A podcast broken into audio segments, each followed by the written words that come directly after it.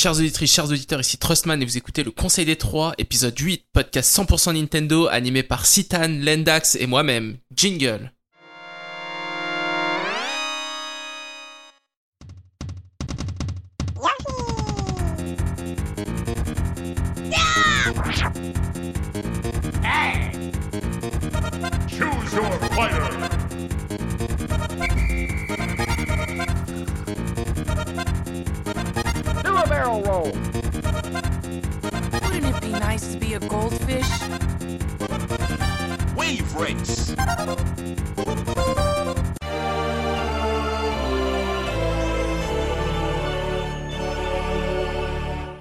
Et salut à tous, j'espère que vous allez bien pour un nouvel épisode du Conseil des Trois. Et aujourd'hui, je suis accompagné euh, de, euh, de l'homme qui déteste Hades. Je sais pas pourquoi, hein. il va peut-être nous expliquer ça plus tard pendant le tour d'horizon. Euh, je veux bien entendu parler de Citan. Salut Citan, comment ça va? Écoute, ça va bien. je déteste pas Hades, j'aime juste pas la narration, c'est super giante et qu'elle est dans leur jeu, elle est juste lourde. hein. Et dans Hades, les les 45 minutes que j'ai fait, c'est- déjà noir. Donc, c'est juste pour ça. Sinon, ça va, globalement, ça va bien. euh, la température est fraîche en France, ça va mieux. très bien. Bon bah je note que euh, 45 minutes pour juger un jeu, ça suffit. Et euh, bah, je- on est aussi accompagné euh, de l'ami Lendax. Salut Lendax, comment ça va? Salut les amis, ça va très très bien. Bientôt les vacances pour ma part. Je ne sais pas si ça a été votre cas récemment, mais voilà, je suis très content. Et bah c'est top. Je suppose que pendant ces vacances, tu vas avoir le temps euh, d'attaquer euh, ton backlog avant qu'ils se renouvellent euh, avec d'autres jeux qui s'ajoutent. C'est très possible. le- Oui, Effectivement, c'est très possible. Mais chez moi, vacances, ça rime aussi avec quand même des connexions. Donc euh, il se peut aussi que je prenne du bon temps, déconnecté et loin de tout ça. Bon, bah c'est bien. C'est quelque chose de très sain. Et bah pour cet épisode aujourd'hui, ça fait quand même longtemps qu'on s'est pas vu. Euh, Enfin, qu'on s'est pas entendu plutôt. Et euh, bah on va commencer par la partie news hein, traditionnelle. Pendant la partie news, on va pouvoir parler un peu euh, de la fameuse Switch Pro, hein, n'est-ce pas, qui maintenant, euh, nous le savons, s'appelle la Switch OLED. On va aussi pouvoir revenir un peu sur les chiffres, sur les jeux annoncés, notamment euh, lors euh, du de l'indé direct qu'il y a eu il y a quelques jours. On va ensuite enchaîner sur un dossier, gros dossier. Aujourd'hui, ça va être sur Metroid. Alors, on va se concentrer sur les Metroid 2D. Hein, on fera les Metroid 3D plus tard, peut-être, si Metroid Prime 4 sort un jour. Mais euh, bon, là, pour la sortie de Metroid Dread et pour euh, les 35 ans de la série, on s'est dit, allez, on va faire un petit dossier Metroid 2D. Et puis ensuite, on finira euh, sur le tour d'horizon traditionnel. On va parler un peu des jeux auxquels on a joué, que ce soit sur Switch ou sur autre support. Bah alors, c'est parti, on va attaquer la partie news.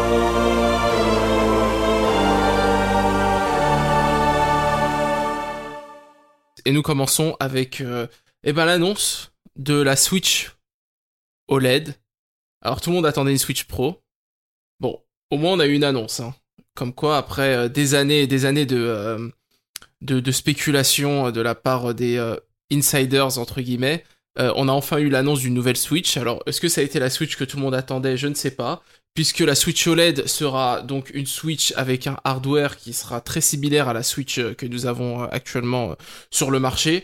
Alors les différences sont un écran 7 pouces OLED maintenant, ce qui est plutôt appréciable. On a aussi le, pied de, la console qui permet de jouer en mode tabletop qui a été amélioré. hein. Maintenant, il fait toute la largeur de la console, ce qui permet une meilleure stabilité. On a l'ajout d'un port Ethernet en série sur le dock. Mais bon, mis à part ça, au final, euh, il n'y a pas grand-chose de neuf. Alors, est-ce que vous, vous êtes client de cette Switch OLED Euh, Allez, dites- dites-moi tout. Quel est votre ressenti? On va commencer peut-être par euh, Citan. Citan, dis-moi ce que tu penses de cette Switch OLED. Alors, effectivement, euh, une Switch OLED pas plus puissante euh, que l'autre, alors qu'on nous a vendu pendant à peu près un an et demi le fait que ça allait être. euh, Cette fois-ci, elle va être plus puissante, elle va gérer le 4K, la DLSS, tout bazar, machin et tout. Donc, au final, non. J'en veux plus aux insiders qu'à Nintendo. À titre perso, je pense que l'Index partagera le sentiment. C'est à peu près de ça. Et c'est vraiment, vraiment, euh, comment dire, plus ça qui me gêne qu'autre chose. Après, sur la console en elle-même, oui, moi je suis assez client. Je joue pas mal en fait en hybride vraiment, c'est-à-dire que je fais pas mal de télé dès qu'il y a un jeu qui, comment dire, qui s'y prête. Je joue beaucoup, par exemple, à, à Zelda sur la télé, je joue à, à Mario Kart un peu pour être confort quand je fais des longues sessions de jeu à Mario Kart, machin et tout. Mais j'ai pas mal de jeux que j'adore faire en portable, notamment les RPG, moi. Et je suis assez un gros client des RPG, j'aime beaucoup, beaucoup y jouer en portable. Pouvoir arrêter, mettre en veille, reprendre et tout, c'est vraiment top. Et sur un plus gros écran avec des couleurs magnifiques, tout en étant en plus euh, mieux contrasté avec des meilleurs angles de vision, euh, un pied, un pied pour jouer en tabletop. Je suis un gros client du tabletop, moi. Euh, qui soit enfin un vrai pied et pas juste une béquille qui donne l'impression que si tu souffles dessus, la console va s'exploser par terre. Du coup, c'est vraiment, vraiment euh, mieux. Je suis assez client de la proposition. Après, j'ai un petit bémol, c'est que je sens que ça va avoir le Joy-Con Drift encore. Mais Ouais, ça c'est un gros problème, mais bon après euh, la Switch OLED est une amélioration de la Switch, pas des Joy-Con à, à proprement parler. Alors après je suis d'accord, euh, oui, oui, je suis d'accord, oui, ils auraient pu améliorer, etc. Mais bon, on en a déjà parlé lors de précédents épisodes. Je pense que d'une part, euh, s'ils améliorent pas, c'est sûrement parce qu'ils peuvent pas, que ce soit d'un point de vue prix ou euh, que ce soit d'un point de vue euh, usine, manufacture, etc. Et puis aussi, euh, au final, il n'y a pas besoin d'une nouvelle Switch pour sortir des nouvelles versions de Joy-Con, donc donc bon. Ouais, et toi, Lendax, qu'est-ce que t'en penses de cette annonce et puis de la machine elle-même, en elle-même? Eh bien, je rejoins Citan, j'étais vraiment déçu, mais je pense qu'on partage à peu près tous cet avis. Moi, les raisons principales, c'est vraiment le... On arrive quand même à un certain nombre d'années euh, pour la Switch, et de toute façon, la console avait de base un, petit manque de puissance. Donc évidemment, en tant que qu'amoureux du JV, on- au bout d'un moment, euh, c'est bien beau, le gameplay, mais c'est sympa aussi d'avoir juste le petit boost euh, qui permet de- d'avoir des jeux en 30 FPS déjà à minima. Euh, par exemple, notamment pour Hero Warriors 2, il y, y a quand même pas mal de gens, tu vois, qui, sur pas mal de jeux comme ça, aimeraient euh, une console un poil plus puissante pour tenir euh, à minima quoi, le 30 FPS. On demande, franchement, c'est ça en fait qui est, décevant, c'est qu'on, je pense pas qu'on demande la lune, on demande pas euh, une PS5, euh, très loin de là, ni un Steam Deck. Mais voilà, on demande juste un truc un petit peu actualisé qui, qui fasse le taf et qui nous permette de, bah, de voir les quatre prochaines années tranquilles. Évidemment, avec toutes les rumeurs des insiders sur le DLSS et tout, ça vendait du rêve, c'est sûr. Et, et ça, c'est c'est le point noir pour moi parce que euh, on avait sans arrêt, sans arrêt des news toutes les semaines sur euh, ça y est, c'est là. euh, Enfin voilà, c'était vraiment l'inverse, c'était pratiquement impossible en fait. Finalement, du coup, la douche était assez froide. Mais je, voilà, après, avec du recul, etc., je, peux pas en vouloir à Nintendo. Vendre des Switch par paquebot, de toute façon, ça continuera de se vendre. Et puis, c'est une forme de réactualisation du modèle principal. Euh, J'imagine qu'à terme, euh, ils supprimeront le modèle euh, OG actuel, puisqu'il n'aura plus lieu d'être. Donc, euh, voilà. Après, de base, le modèle, moi, ne m'intéressait pas trop parce que je joue plus du tout en portable à la Switch. Mais j'ai quand même préco, parce que bah, déjà, Yankee is de trou Yankee, hein, c'est la base. Ah là Et là. puis, et puis secondo, la grosse amélioration pour moi, c'est le tabletop. Et ça, c'est quelque chose que j'adorais dans la proposition de la Switch. Euh, je me suis retrouvé très souvent en déplacement professionnel ou, ou en soirée à, à vouloir faire des petits jeux euh, à deux euh, sur, euh, sur justement, par exemple, les classiques NES, et SNES ou des petits jeux comme ça. Et c'est juste le, le petit euh, bitonio en plastique derrière de, du, de la Switch normale, c'est juste l'enfer. Ouais. Euh, ça tombait sans arrêt avec les vibrations, ça rendait fou. Donc là, déjà rien que pour ça, d'avoir une dalle plus grande, euh, une vraie béquille euh, type euh, surface de Microsoft derrière, etc., ça va déjà donner un vrai confort euh, pour le tabletop. Et ça, ça me botte bien parce que je suis, je suis plus trop portable, mais tabletop vraiment ça c'est cool. Et du coup, bah après c'est toujours pareil, c'est ce que j'explique, c'est si on vend notre Switch. Euh, finalement le nouveau modèle il, il nous coûte euh, voilà je vais pas payer plein pot le nouveau modèle en fait moi je compte pas Ouais. garder mon modèle enfin mon modèle que j'ai actuellement c'est ça serait ça me serait vraiment inutile. Euh, donc euh, voilà pour moi. Mais bon après la déception persiste mais bon c'est pas grave. Et j'attends également du coup euh, que euh, qu'ils fassent une petite Switch Lite OLED aussi un de ces quatre. Ce serait bien d'actualiser aussi ce modèle là pour euh, pour concorder. Ouais. elle le mérite aussi et euh, voilà, il n'y a pas de raison, ce serait cool. Ouais, c'est vrai, moi j'ai trouvé ça un peu étonnant qu'ils n'annoncent pas de Switch Lite OLED par là même. Alors c'est peut-être parce que soit ils ont pas assez de composants pour euh, pour euh, euh, vendre sur les deux fronts, soit ils, ils préfèrent lancer les produits un par un. Mais mais c'est vrai que j'aurais trouvé ça. Peut-être ouais, ils vont tâter un petit peu le terrain, voir comment Ouais. est accueilli côté OLED. On, verra. Et, et par ailleurs, le, le par rapport au drift, j'ai j'ai cru voir des news récentes euh, comme quoi ça aurait été corrigé sur les Joy-Con de, de Zelda Skyward Sword HD. Euh, est-ce que vous avez vu ces trucs traîner aussi ou est-ce que c'était du du pipeau? J'ai vu les news aussi, mais je sais pas si c'est vrai ou pas. Enfin, je les ai, moi, les. Ouais, j'imagine qu'on verra euh, dans le temps. C'est Voilà, ça. c'est peut-être des trucs qui se vérifient Ouais, c'est dans ça, le temps. j'allais dire, c'est pas un peu tôt pour Bah, constater. je sais pas, mais apparemment, voilà, c'est mécaniquement, euh, les, les- tu sais, il y avait des façons de réparer le drift, et apparemment, voilà, c'est ce que j'ai cru voir. Alors, malheureusement, du coup, je me suis pas plus renseigné sur ça, mais ça serait intéressant de voir d'ici euh, quelques semaines, mois, parce que bon, enfin, quelques semaines, mois après la sortie euh, de la OLED, euh, voir s'il y a du drift, parce que de toute façon, les bourrins, euh, il leur faut pas très longtemps pour avoir du drift en général. hein Ouais. même si pas obligé d'être bourrin, mais globalement ça arrive surtout aux gens qui qui vont énormément jouer et de façon assez acharnée sur le matos quoi.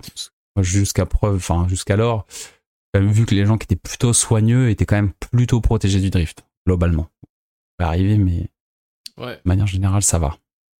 Eh bah, ok. Ouais, bah. Donc voilà. Alors, euh, je rajoute quand même euh, sur cette Switch OLED, donc ils ont aussi augmenté euh, les, euh, comment dire, la mémoire interne. On passe de 32 Go à 64 Go, euh, ce qui n'est, euh, ce qui, ce qui, ce qui est plutôt appréciable, même si je pense que ce ne sera pas suffisant pour tous les accros aux jeux dématérialisés. Et il y a aussi ce qu'ils appellent des, enfin, un am- une amélioration de l'audio. Euh, bon, ça c'est un peu. Ah oui c'est vrai. Ouais. Très- mais ça, ça, ça, c'est un très bon point aussi pour le tabletop encore une fois. hein. Ouais. Euh, parce que justement tabletop quand on joue à, à plusieurs euh, bah, le son on va voilà on va pas avoir euh, chacun un écouteur pour quatre enfin bref c'est pas possible et ça reste cool Ouais. je trouve d'avoir un, un son sympa voilà c'est à dire que vraiment cette switch là on peut y jouer vraiment partout cette fois-ci sans qu'elle se casse la, la figure et euh, avec un super affichage parce que ça vraiment je pense qu'il va mettre une claque Ouais, l'écran OLED. Euh, ouais. c'est sûr et, et avec un top son euh, c'est franchement c'est pas mal Ouais.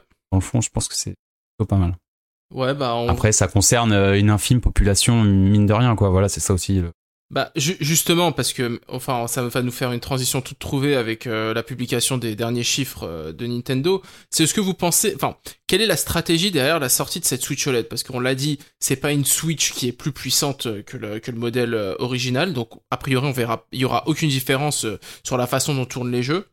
Euh, alors, quelle est la stratégie euh, selon vous de Nintendo? Est-ce que c'est juste une petite mise à jour parce que maintenant ça coûte pas beaucoup plus cher de faire euh, des Switch avec un écran OLED Est-ce qu'il y a une volonté de, vous, de relancer un peu euh, les ventes qui restent hautes mais qui diminuent petit à petit quand même comparé à l'année précédente, même si bon l'année précédente était une année un peu spéciale? Alors ouais, selon toi, Citan, est-ce qu'il y a une stratégie particulière de la part de Nintendo derrière la sortie de cette Switch OLED Bah, la stratégie, je pense que c'est réussir à maintenir le prix de vente du produit élevé en justement en changeant quelques composants, en lui donnant un coup de jeune pour maintenir le prix de vente actuel qui sera peut-être plus difficile à justifier le temps avançant sur le modèle de base. Et je pense qu'il est là la stratégie avec la Switch OLED en fait. On donne un petit coup de jeune, un petit écran, le double de stockage en interne, le petit pied qui va bien, le son, etc. On augmente un peu le prix mais pas trop. Déjà, ils n'ont pas mis à 450 euros. Non, bah, Et du coup, ça leur permet de, de- ça leur permet en plus comme ça d'attirer soit un public qui hésitait jusqu'à maintenant à s'en prendre une et qui fait bon bah la Switch Pro, j'en ai, j'en avais pas, je tendais la Switch Pro, mais finalement bon bah la OLED c'est la mieux, je prends la OLED. Et un public de comme nous d'acheteurs de la première version qui veulent renouveler, qui veulent renouveler leur matériel parce qu'ils trouvent cool de pouvoir changer justement pour avoir un peu mieux notamment dans l'aspect portable et tout, notamment au niveau des couleurs et de l'écran. C'est surtout ça. Je pense pas que c'est une stratégie d'explosivité des ventes. Je pense que c'est maintenir le prix élevé. Ils peuvent, à mon, à mon sens, hein, ils peuvent pas faire grand chose pour, augmenter, pour augmenter ou pour augmenter les ventes qui diminuent ou freiner la diminution. Ce sera plus avec les jeux que ça, ça va s'adapter. Vraiment plus qu'avec le hard. Le public actuel qui vient d'acheter la console, c'est pas des gamers. Les gamers, ils ont la console depuis euh, le premier jour. On est sur du très très très très grand public, quoi.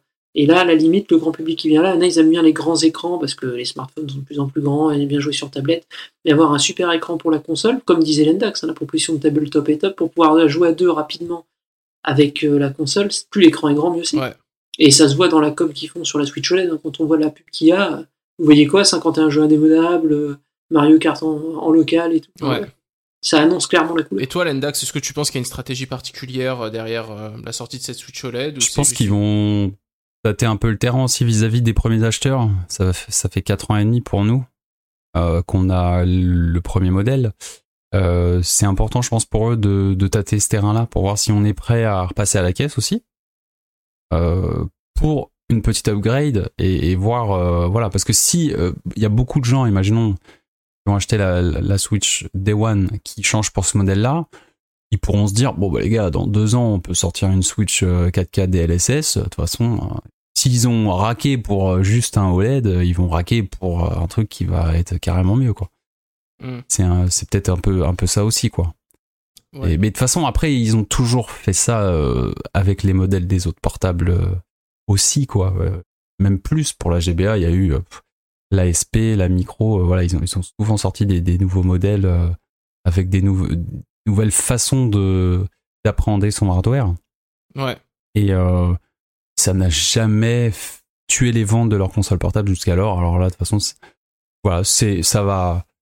Ça, ça ne baissera pas la courbe, euh, ça c'est mort, mais euh, ça se maintenir, oui, peut-être du, du bonus, ils vont peut-être jauger ça, quoi. Est-ce que, est-ce que la OLED peut leur donner un petit boost? Peut-être, Ouais. on verra. Bah, en tout Parce cas. que bon, en fin d'année, il y a quand même beaucoup de jeux, beaucoup de jeux, je sais pas si vous avez remarqué, mais c'est que des jeux qui sont super top pour, pour une Switch OLED. En ah oui, non, mais ça, c'est sûr. hein. Pokémon, WarioWare, Mario Party, euh, Metroid, euh, Advance Wars, c'est que des jeux qui sont parfaitement adaptés à cette façon d'utiliser la Switch. Donc mine de rien, tu dis ah Bah, c'est un peu la Ludo. euh, c'est un peu la Ludo nostalgique GBA aussi. Hein, parce que Exactement, ouais. je- c'est Oui, c'est surtout 100%. ça, je trouve. Mais bon. Ok, ok. Bah, euh, ouais, moi, je pense que. Après, je, pense qu'il y a un autre facteur aussi qu'il faut prendre en compte, c'est l'état du monde euh, actuellement. C'est que quand tu vois, euh, malgré le bon lancement, euh, voire très bon lancement euh, des consoles nouvelle génération, la production, c'est toujours compliqué. Quand tu vois les problèmes de production qu'il y a sur les cartes graphiques, etc., tu te dis, est-ce que c'est le bon moment de changer le, le- la partie graphique, la partie CPU, etc. Je sais pas, honnêtement. euh, Et, et peut-être d'ailleurs, tu parles de ça, c'est hyper Ouais. intéressant. Peut-être que côté écran LCD, euh, peut-être que le fournisseur, euh, c'est trop vieux pour lui aussi, tu vois. Il y a des trucs, euh, Oui, il y a non, des composants. Si ça, si ça commence à être trop vieux, peut-être qu'il se retrouve plus dans, dans un écran OLED de cette taille-là aujourd'hui. Mais ça, c'est des choses évidemment qu'on peut pas savoir pour le moment. ouais, mais, non, bien sûr. mais- il y a peut-être aussi des, des, des... Bah, ça en fait. Ça, c'est important. Ouais. Non, je suis d'accord. Je pense que Nintendo la joue très prudente comme d'habitude. Est-ce que ça marchera, est-ce que ça marchera pas? Je pense que en- au final, l'impact que ça aura sur euh, sur l'entreprise est pas euh, est pas énorme en fait. Si ça se plante, ça se plante. Ils peuvent continuer à vendre euh, des jeux. Ils ont, enfin, le parc installé est tellement énorme de toute façon. Ils ont ils ont de la marge de manœuvre et ils la jouent très prudente. Bon, on verra ce que ça donne. Moi, j'ai pas encore précommandé, même si j'ai dit que j'allais le faire. Euh, j'ai envie de la choper, mais euh, je sais pas. J'ai la flemme de Quelle couleur. Quelle couleur Quelle couleur, les amis? Ah bah moi, je vais pour la Important. blanche. hein. Ah, c'est bien. Ouais, non, non. Évidemment, la Évidemment. blanche. Eh ben, c'est bien. Alors, moi, j'ai pris Le conseil des trois est, accordé. j'ai fait une erreur dans ma vie. J'ai pris une Ga- GameCube noire et je l'ai tout le temps regretté. Donc, voilà. Ouais, j'ai la GameCube Tu voulais quoi, noire. une violette Hein? Bah, quand je, le moment où j'étais à Micromania, j'étais gamin, bon voilà, on commence à rentrer dans les anecdotes. Le mec me dit ouais, vous l'avez, vous la voulez, vous la voulez violette ou noire? Et moi, comme un con, je dis oh bah je vais la prendre noire parce que ça va avec la couleur de ma télé. Tu sais, toutes les télés sont noires, tu vois. Et je me suis- et après, je me suis dit en rentrant chez moi, putain, je suis complètement con. Enfin, enfin, c'est pas un argument, tu vois. C'est au fond, je voulais Bah, la Il y violette. en a, il y en a, si, il y en a, ils adorent le, le fait que ça soit accordé avec leur intérieur, tu vois. Mais j'avoue, quand on est jeune, on a tendance à, à s'en foutre. euh.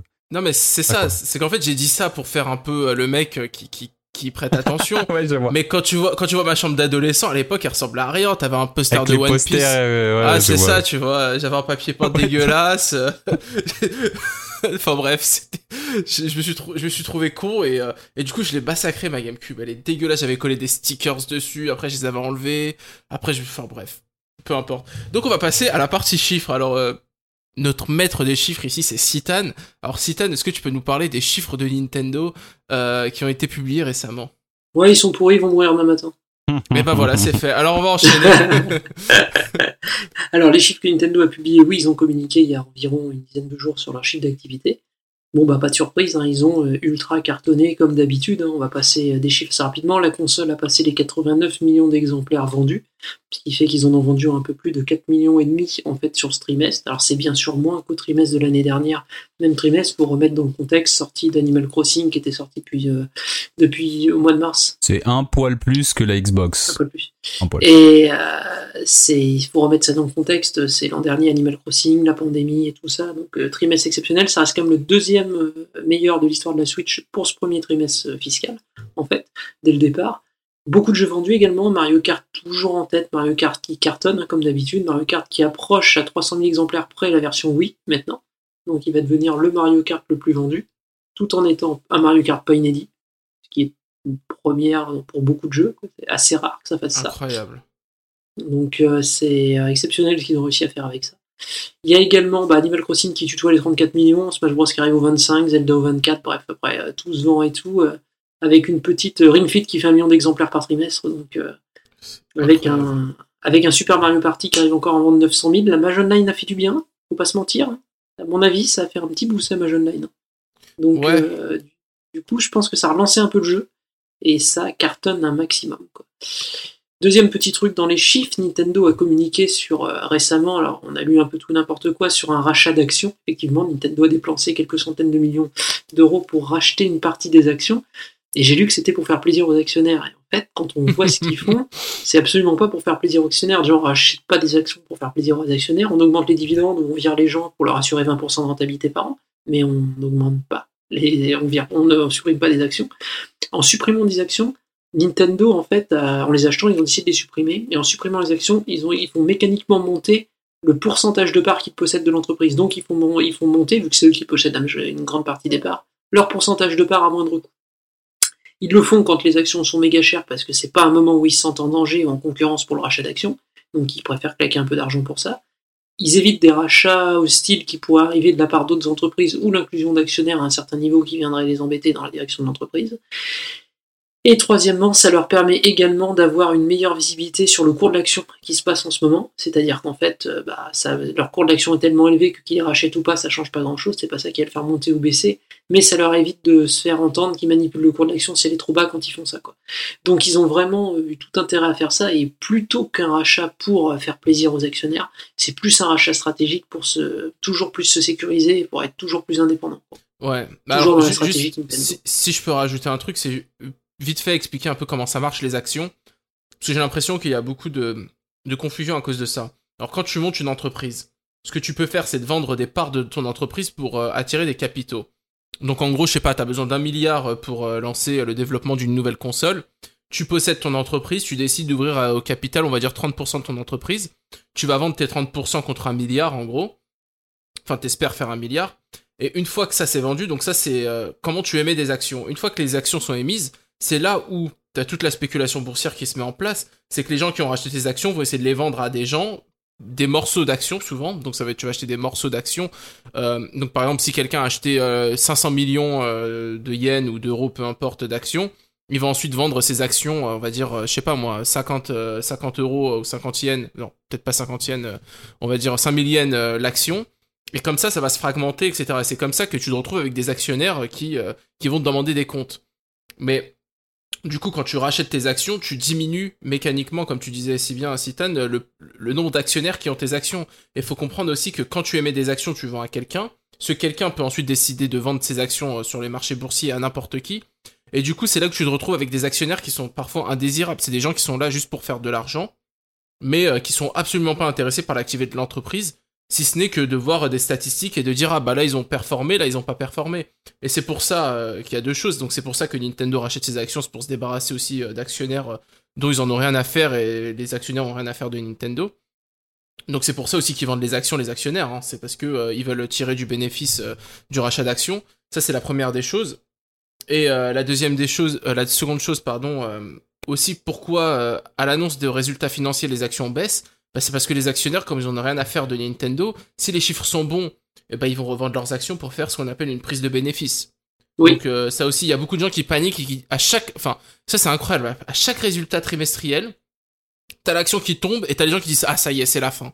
Mais non, c'est c'est juste que les mecs ils, ils, ont- ils ont des bons chiffres, ils voient le prix de l'action c'est sûrement euh, moins cher, euh, c'est plus cher euh, actuellement que le prix auquel ils l'ont acheté, donc ils revendent tout pour faire leur bénéfice, acheter d'autres actions après euh, dans les boîtes pharmaceutiques ou ce que tu veux. Donc euh, donc voilà, c'est juste une petite mise au point. euh. Désolé de t'avoir interrompu. euh. Non, mais t'as bien raison. De toute façon, oui, c'est pour ça. C'est sur les actions. C'est généralement les stratégies d'entreprise comme ça, surtout sur les entreprises comme Nintendo, les entreprises qui visent le long terme en termes de gestion, le long terme, voire le très long terme.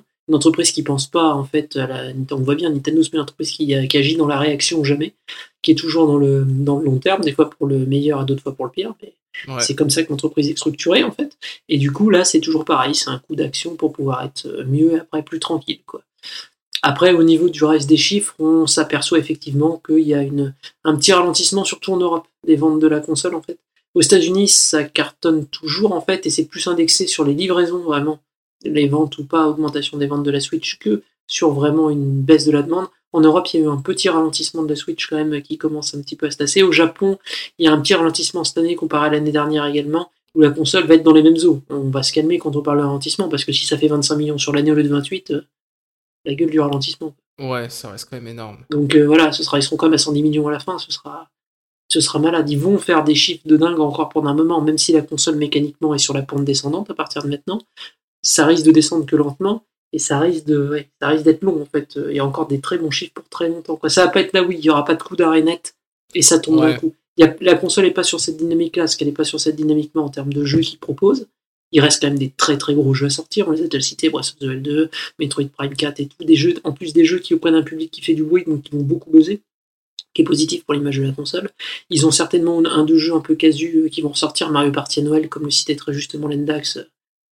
J'espère que je vais pas relire que c'est la petite licence derrière les le bordel, parce que quand tu vois combien ça va faire, déjà combien l'autre a fait, tu fais bon, on va peut-être se méfier cette fois quand même, faut être prudent. Et c'est un jeu que les casus adorent, et c'est que ça s'achète comme une boîte de jeux de société, Mario Party. Non, mais sur- c'est ça. Mm, mais surtout, moi, je trouve qu'ils ont fait un truc euh, très malin. Et euh, beaucoup de gens vont dire ah mais t'es complètement idiot de dire ça, c'est n'importe quoi ce que tu dis. Mais moi, je pense que c'est vraiment euh, le truc malin, c'est qu'ils ont fait un Mario Party un peu remake avec euh, les trucs de la N64. Et là, Et oui. tous les nostalgiques de des Mario Party N64, et je peux te dire qu'aux États-Unis, il y en a du nostalgique.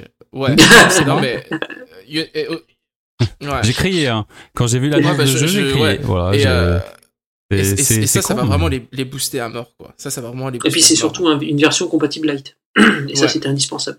Ouais. Mais en plus, ils, ils avaient pas le temps, les mecs de Mario Party. Je rappelle qu'ils ont sorti 51 jeux il y a un, un an tout juste. Et les mecs, ils n'ont pas le temps de répondre à Mario Party. Ça demande plus de boulot. Je veux dire, il leur faut deux ans, quoi, au moins. Et c'est Mario Party parfait pour euh, d'attente, entre guillemets, quand tu auras un nouveau vrai épisode de Mario Party qui sortira ensuite. quoi. Mais c'est Ouais. très malin, le jeu est magnifique en plus. Il y en a qui les ont pas connus, il y a des gens qui n'ont jamais connu les plateaux 64 qui sont très intéressés, pour eux c'est tout nouveau. Lendax a raison, et toi aussi, les nostalgiques sont à donf euh, sur ce Mario Party là qui, qui- Et puis c'était un. Mario Party sans motion. Exactement. Et oui. du coup, les joueurs de Switch Lite n'auront pas besoin ouais. d'acheter des Joy-Con à côté. Du coup, tu, tu, voilà, tu, tu vises aussi beaucoup de nouveaux joueurs, mine de rien, euh, Et tu qui n'ont pas pu inclus, profiter de l'ancien. tu inclus deux séries, cette fois-ci l'online, qui prouve que la série est Eh en oui. train de modifier, le virage qu'elle avait jamais passé en fait. Et donc tu vas Ouais. toucher très très très large avec Mario Party et le online. quoi.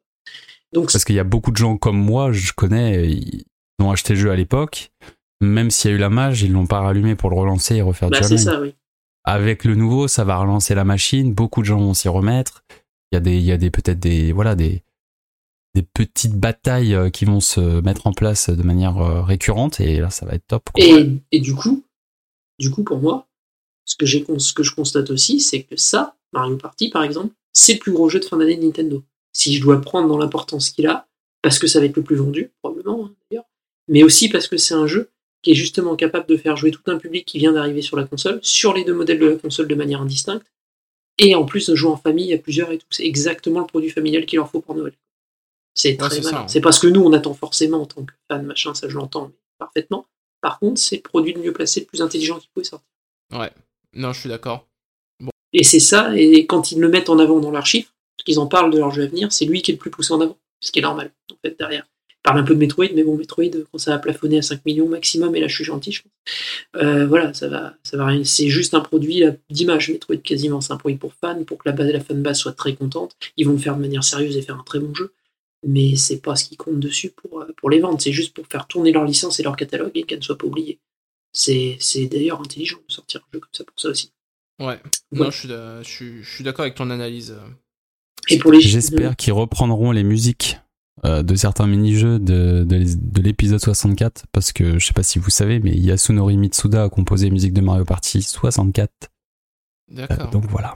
Ah, c'est La possible. ça. nostalgie est forcément très forte C'est même, ce même, On verra. c'est hein, même on possible qu'il y ait eu des euh, réorchestrations de ça. on en verra. fait.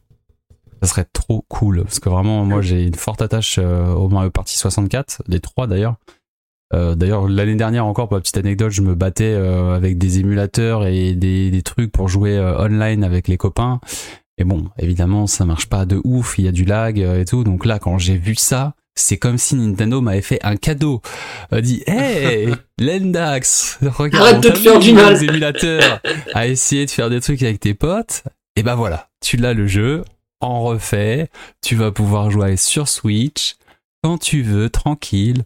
Et c'est le pied quoi. Ah. Moi je suis pas fan, je suis pas super fan du motion dans les dans les jeux comme ça parce que je trouve que par exemple quand moi je suis en famille euh, ils ont beaucoup de mal avec certains contrôles et, et ils s'énervent vite. Euh, moi j'ai aucun souci avec le motion et je trouve que c'est nickel quel que soit Surtout dans un jeu aussi injuste que Mario Party. Mais Ouais. voilà, c'est ça. Il- dans un jeu comme un party, je préfère quand c'est bourriné le bouton A et B euh, plutôt que de faire un mouvement que les gens vont pas savoir faire.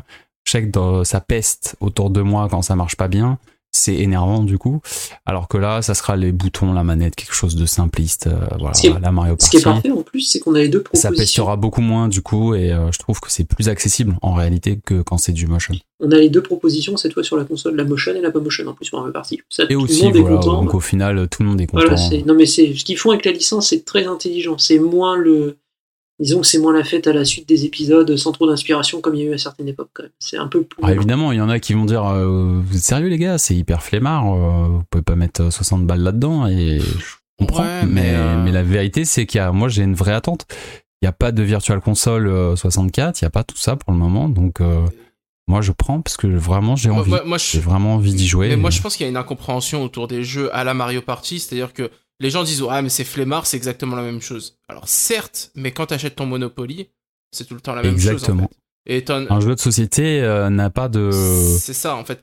n'a pas enfin l'âge ne compte pas en fait si c'était marrant il y a 20 ans C'est marrant, toujours aujourd'hui en fait c'est- C'est-à-dire qu'il faut comprendre. Et surtout pour Mario Party parce que c'est extrêmement simple, c'est des petites arènes, c'est vraiment des, des petites suites de, de, de- d'événements euh, avec des petits boutons. Enfin, on est, on est très proche de WarioWare hein, presque mais sur, C'est euh, ça.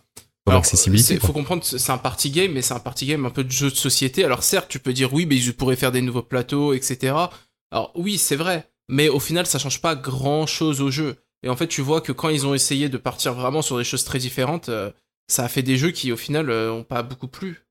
Oui, Euh, oui, même si ça s'est bien vendu, euh, mais quand tu vois les Mario Party, Bah oui, à- depuis que c'est ND Cube, c'est vrai que bon, Ouais. c'est le parti pris n'a pas n'a pas pris. Ouais. voilà, on peut dire ça comme ça. Mais là, au, moins. Et puis c'est intéressant de voir euh, comment il va performer cet épisode. Parce que si cet épisode fonctionne mieux, bon, après ça va être difficile parce que Super Mario Party il est là depuis, il est là depuis le début, donc c'est, je sais pas, voilà, mais j'ai hâte de voir quand même les perfs. Et peut-être qu'ils prendront en compte euh, ces perfs-là en se disant ah bah vous voyez l'ancienne formule, vraiment les anciens systèmes, le truc très simpliste, mais plus avec des, des maps sympas, drôles et tout. bah, c'est ça qui plaît vraiment. Voilà, on verra. Je, je, je suis très curieux de, De toute façon, euh, de tout ça aussi. la refonte, comme tu dis, la refonte graphique est tellement charmante que je pense qu'il n'y a pas trop de soucis à se faire. Enfin bon, est-ce que Citan, tu as d'autres choses à nous dire euh, vis-à-vis des chiffres ou est-ce que tu as fait le tour?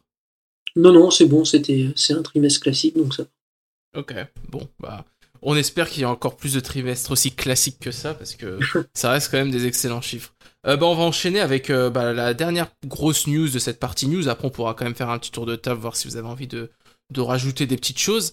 Euh, ça a été le l'Indie Direct qu'on a eu il y a quelques jours. Donc Indie Direct qui a, qui a quand même présenté pas mal de jeux et qui a eu des... Ça faisait longtemps qu'il y avait eu de super bons échos quand même sur, sur, sur Internet, alors que ce soit sur les forums ou même sur YouTube, etc. Les gens avaient l'air assez, assez satisfaits de ce qu'ils ont vu. Alors euh, je vais faire un petit tour de table. Bah, Tiens, je vais commencer par Dax, parce que je connais la réponse. Alors Dax, qu'as-tu pensé de cette Indie Direct? Eh bien, je ne l'ai pas vu. Eh bah voilà, donc t'es- viré, allez tu dégages. Voilà, voilà, c'est c'est magnifique. Je n'ai vraiment pas eu le temps de le voir, donc euh, je suis Non, désolé. pas de souci. Euh, Sumimasen, euh, voilà. Je vous écoute, mes amis. Vous allez évidemment me rafraîchir la mémoire, Ah, C'était pour te me faire découvrir toutes les merveilleuses choses. Mais voilà aussi, les, les Nindies, euh, tout le temps c'est nul. Donc, euh, et pour une fois que c'est bien, je ne regarde pas. Bon, bah, Voilà. voilà, je regarderai plus du tout en fait. Comme ça. ça. sera tout le temps bien. Tu vas être un peu ça est- porte-bonheur à l'envers. Faut pas que tu regardes et ça sera bien. Le chat blanc. C'est ça. euh, bah tiens, toi, Citan, est-ce qu'il y a des choses que t'as retenues de cette, euh, de, de, de cette Indie Direct? Alors moi, je pense que les gens, ils ont compris depuis un certain temps que moi, les jeux indépendants, c'était pas le grand amour, quand même. Ouais. Donc, euh, Et là, j'ai bien aimé. Ah Ah Incroyable Incroyable, Incroyable. Plot twist, c'était bien. Les poules ont des dents, finalement. c'est clair, les poules ont des- Non, mais surtout, les... je suis assez d'accord avec Tendax et les autres Indie Direct d'avance. T'avais l'impression quand même qu'on raclait les fonds de tiroir et qu'on prenait un peu tout et n'importe quoi. Et on avait, on avait vu le changement de politique éditoriale. Il y a des mecs qui sont barrés pour aller chez Xbox, je crois, de chez Nintendo, qui tenaient assez bien le baraque au niveau indé. Et du coup, tu sentais bien que les nouveaux ils galéraient un peu, quoi. Tu fais, eh, c'est quand même pas top ce que vous êtes en train de faire, là. Ça Ouais. peut être vraiment les indés un peu moches et des trucs, bon, arty, un peu, un peu dégueu, quoi. Faut pas se mentir. Et là, ils, sont, ils ont montré un panel de jeux qui touche à peu près à tous les domaines, en fait, en termes de, en termes de, de type de jeu classique, que- un peu plus narratif, euh, euh, artistique, machin et tout. Là, il y a vraiment de tout. Et c'était bien rythmé, avec des annonces intéressantes en plus. Alors, on va prendre, je vais quand même me concentrer sur, sur les annonces principales, en fait, moi, euh, qui sont passées. Moi, ce que je retiens, en fait, du, euh, du Indie Direct, la première annonce que, qui, moi, m'a fait, euh, qui m'a fait vraiment plaisir, c'est qu'on a vu un jeu, par exemple, de recherche photo, je me souviens plus du titre, par contre, qui était assez intelligent parce qu'il avait compris son concept. C'est un jeu, on se balade en noir et blanc, en fait, de- d'enquête, dans lequel on doit prendre des photos, et ça se prend dans des petits décors à une échelle simple. C'est un jeu qui est basé sur la densité, en fait, Mm. et euh, qui est vraiment très, très, très intelligent. C'est un genre Ouais. de Où est Charlie, si vous préférez. Voilà, C'est l'émission le Où est. Charlie. Et voilà, c'est ça. Ouais. Et c'est vraiment, vraiment top. C'est fait avec charme et goût. J'ai trouvé, j'ai dit, ah, ça, c'est la bonne surprise. C'est le genre de truc qu'on voyait plus vraiment en termes de surprise après et tout, quoi. Alors après, il y a eu un autre jeu, moi, qui m'a un peu tapé dans l'œil, mais je crois qu'il est un peu, un peu connu, un petit peu populaire, en fait, euh, récemment. C'est euh, Loupero. Ouais, Loupero, ouais. Ouais, qui est, alors qu'il a un principe assez original, grosso modo, on ne contrôle pas le personnage, on contrôle le terrain sur lequel évolue le personnage, à base de cartes. Et le but, on lui construit son aventure. C'est un peu le jeu dont vous êtes le héros et vous, vous êtes le livre. Alors, C'est un je- peu ça, en fait. si je peux ajouter un truc sur ça, c'est que ça fait longtemps que je le réclame, hein, mais Koei Tecmo, sortez-nous un Déception, parce que Déception, c'est un peu le même principe, sauf que tu dois garder le donjon contre les héros. Donc t'as des héros et après tu poses des pièges et c'est souvent très sadique, euh, un peu, euh, tu sais, euh, sadique cucu, manga, enfin tu vois le truc, genre nénette à gros seins, euh, euh, qui torture des, des, des Ouais, Tecmo, bref. quoi. Exactement, mais bon. Mais bon, bref, peu importe. Mais voilà, c'est un peu le même principe, et évidemment, enfin, j'allais dire c'est plus joli, non, parce que c'est Koei Tecmo, donc c'est très moche et avec un framerate dégueulasse, mais Ouais, c'est très moche, avec un framework dégueulasse, c'est 5 euros pour faire le jeu. Ouais, voilà, c'est ça. Mais bon, ouais, Voilà, et Loupero, ouais, ça a l'air pas mal. Et Loupero, ça a l'air, ça a l'air vraiment pas mal, ça et tout. J'ai après, euh, dans les trucs plus classiques, moi qui suis un très grand fan de la série, évidemment Tetris Connected qui arrive, Tetris Effect Connected qui Ah. arrive sur Switch, ben c'est la fête et il y a du crossplay en plus. Alors là, c'est Ouais. la grosse fête. Donc, euh, Alors j'ai une question sur ce jeu. oui, Est-ce que c'est compatible VR à Nintendo? Non, et euh, en VR, moi j'ai un avis différent des gens sur le fait que ce soit en VR en fait ce jeu. Je trouve que c'est ça améliore pas l'expérience sur Tetris Effect. D'accord, Parce qu'en fait, quand tu mets la VR déjà sur le PlayStation VR, ça destroy la vue tellement les effets graphiques lumineux sont intenses et c'est désagréable en fait à, à jouer. Et ce qui compte dans le jeu, par contre, c'est les vibrations, effectivement, parce que c'est un jeu qui est basé sur le rythmique de la musique comme Rez un peu, et comme euh, ce que faisaient les jeux de Mizoguchi, le, le développeur de jeu. Et les Ouais. vibrations sur Switch, vibrations HD sur ce jeu-là, où tu es en rythme avec la musique, faut que tu joues à Tetris en suivant le rythme de la musique, c'est-à-dire que la musique va accélérer et ralentir, et ça va accélérer et ralentir la vitesse de chute des pièces. Et il faut que tu arrives à jouer à Tetris dans ce rythme-là, en fait, tout en ayant un système de jeu un peu différent, basé sur euh, le fait d'arrêter le temps pour faire cumuler les combos, etc. Donc, à nouveau, de façon de jouer à Tetris, c'est extrêmement intelligent, en fait. Et c'est super chouette à jouer, c'est hyper zen, planant, enfin, c'est une vraie expérience qui est vraiment Mhm. intéressante. C'est mixer Rez avec Tetris, quoi, grosso modo. Mais c'est fou, euh, c'est très, très, très bien. désolé de t'interrompre, mais c'est fou quand même ce retour de Tetris en force. Euh, Oui. J'avais l'im- j'avais l'impression qu'on l'avait un peu perdu de vue depuis la fin de la DS.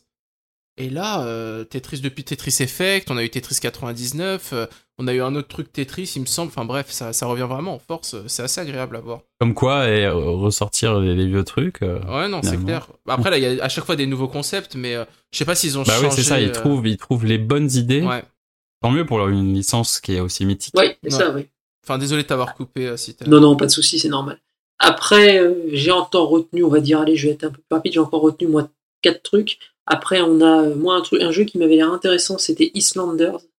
C'est grosso modo un jeu de stratégie un peu minimaliste, qui ressemble, beaucoup à un, qui ressemble beaucoup à un autre jeu que j'avais testé, et là, j'ai le trou de mémoire, bien sûr. Un jeu de stratégie où on incarnait des petits vikings qui débarquaient sur des îles, euh, qui est sur des minimaps, en fait, qui était un jeu de stratégie aussi minimaliste. Là, on est plus proche d'un civilisation minimaliste avec Islander qu'un jeu de Ouais. stratégie, et ça a l'air pas trop mal et assez intéressant à jouer. Après, il faut voir la profondeur, mais en tout cas, c'était chouette. Euh, après, bah, moi j'ai retenu, après on va être dans le beaucoup plus classique, j'ai retenu euh, Axiom Verge 2, Ouais. donc, euh, qui a le meilleur titre d'ailleurs, faut jamais l'oublier. je- Et, euh, et le problème, le problème c'est que pour Axiom Verge, moi je l'ai retenu, mais qu'est-ce que c'est moche, putain. Esthétiquement, Ouais. c'est vraiment, c'est un problème. Je trouve, c'est, peut avoir fait le meilleur gameplay derrière, mais là, c'est comparé au 1, je trouve ça vraiment pas beau. C'est des- je vois des problèmes de lisibilité en plus avec les fonds très clairs.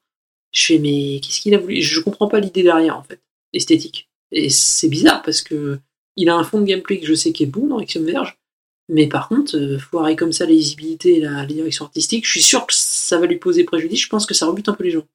Mais c'est problématique, Ouais, je je, trouve. en fait. je- je suis d'accord. Bah moi, Axiom Verge, enfin tu vois, bon, il y a la partie graphique, mais ça c'est assez intéressant pour y revenir peut-être un peu sur euh, euh, quand on parlera des Metroid 2D, c'est que la partie graphique, euh, enfin juste la façon dont les graphismes sont faits, c'est bizarre, mais même la direction artistique, moi ça me, il y a des trucs ça Oui. me perturbe. Enfin tu vois, Ça ces visages un peu, euh, tu sais ces grandes statues euh, de type un peu euh, ambiance babylonienne.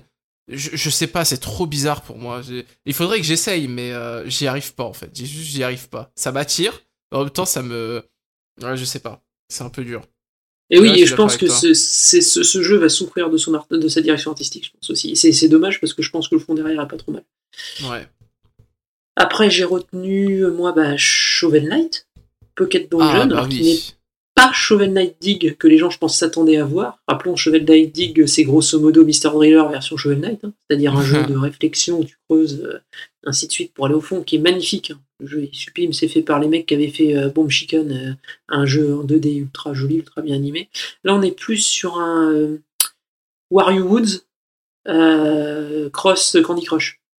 Et en Oui. fait, c'est un mix de deux jeux de réflexion. Alors moi, bien sûr, évidemment, c'est instant achat, quand c'est comme ça. Et c'est vraiment, euh, c'est vraiment super chouette. Le système de jeu a l'air super intéressant de ce qu'on en voit.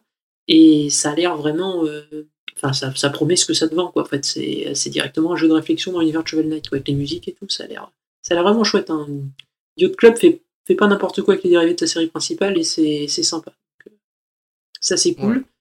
Après, donc, on va passer à mon chouchou. Mais là, je, ça triche. Mais Du, du coup, du coup excuse-moi, mais c'est quoi comme style de jeu, euh, du coup, ce Shovel Knight Ah bah, c'est un jeu de réflexion. C'est genre Wario Woods mixé, euh, comme je disais, à Candy Crush. Ouais, parce que Wario Woods. euh, Ah, c'est un. Un tripanel, là, je sais pas comment on appelle ça. oui, oui, non, c'est pas, c'est pas, c'est pas, comment dire, un match 3. C'est ça, un, Un match match 3, trois. non, c'est, c'est- ça s'inspire des matchs 3 sur certaines fonctionnalités, là c'est un peu différent. Ça mixe en fait les deux, et Wario Wood c'est plus un jeu où tu déplaces le perso pour faire des actions. C'est pour ça, et Shovel Knight c'est le cas. Ah, ok, ok. T'as le perso qui agit sur la, la zone de jeu. Du coup, c'est, ça a l'air euh, sympa. Après, il faudra le tester, mais je pense pas que ce soit raté. Enfin, le- ce que j'aperçois, moi, je pense que ça va être réussi.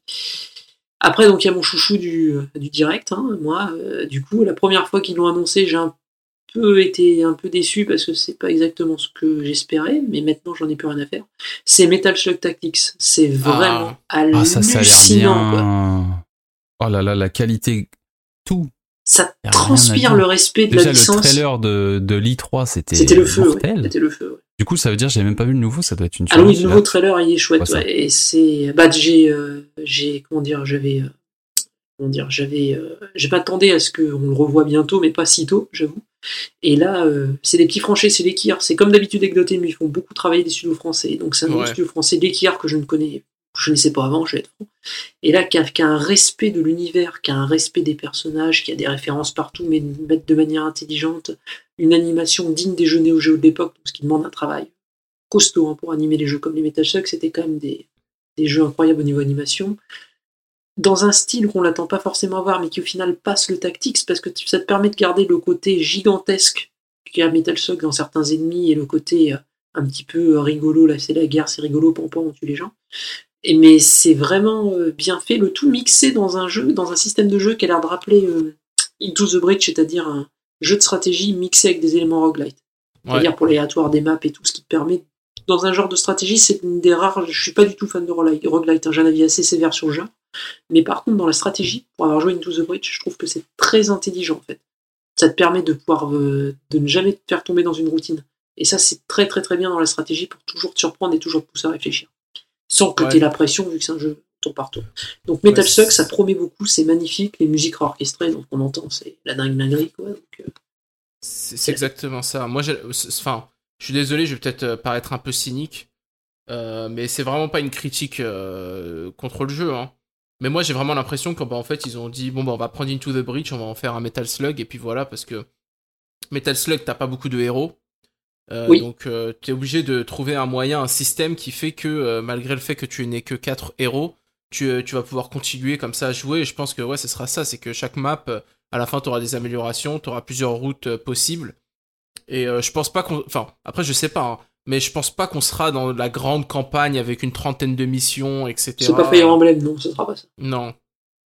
Mais, euh, mais ouais. Parce que déjà ouais, le studio est tout petit et que voilà les moyens ils auront pas les moyens tout simplement quoi déjà de Ouais. faire ça et que ce qu'ils veulent faire c'est garder le côté je pense très rythmé en fait de Metal Slug c'est-à-dire on voit l'aperçoit dans le trailer c'est qu'en fait les maps se construisent devant toi aussi par moments c'est-à-dire en fait pour donner l'impression que tu avances dans un niveau ce qui est le cas de Metal Slug et du coup euh, je pense que l'hommage il vient de là aussi. Le tout avec le roguelite qui leur permet d'avoir une rejouabilité dans un genre où c'est euh, hyper adapté. Donc euh, oui ça c'est la grosse sensation. Le jeu il fait que il fait que euh, à chaque fois que tu le vois c'est que du bonheur. Donc euh, c'est Ouais.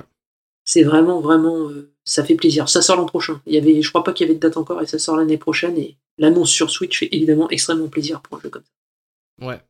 et donc dernière surprise et des grosses sensations du trailer euh, du, du, euh, comment dire du euh, Nintendo Indie euh, c'est le jeu d'aventure RPG Eastward de Pixpil, des développeurs de Shanghai, qui va débarquer sur Switch le 16 septembre, je crois, en exclusivité temporaire console, si je ne dis pas de bêtises. Oui, c'est le cas. Donc, euh, qui va sortir le 16 septembre pour 22,49€ en prix d'achat. Donc, le jeu buzz effectivement de manière extrêmement positive par sa réalisation. Formidable réalisation 2D, par contre. Superbe jeu en 2D. Là-dessus, il n'y a rien à dire. Style, euh, on va dire même la direction artistique est chouette. Donc, euh, c'est vraiment pas, mal. Le jeu sera traduit en français. Et je crois que si mes, mon souvenir est bon, t'as détesté. Euh, j'ai- pas détesté, c'est juste que j'ai pas compris l'intérêt du jeu quand j'ai testé la démo à l'époque. Après, peut-être que le jeu a beaucoup changé depuis la démo, mais le jeu est très beau, mais niveau gameplay, moi, ça m'a rien fait de spécial. Enfin, je vois pas pourquoi je passerais, je sais pas moi, que ce soit 5, 10 ou 25 heures sur ce jeu et pas sur un autre jeu, en fait. Il y a rien qui m'a. Donc, euh, enfin, je dis détester pour troller un peu, mais j'ai pas détesté. Je pense que c'est un jeu, voilà, il va trouver son public, j'espère pour lui. Mais bon, mis à part la partie graphique qui, moi, euh, tu sais, les graphismes, passer, euh, voilà, passer une heure de jeu, euh, j'y fais pas forcément attention.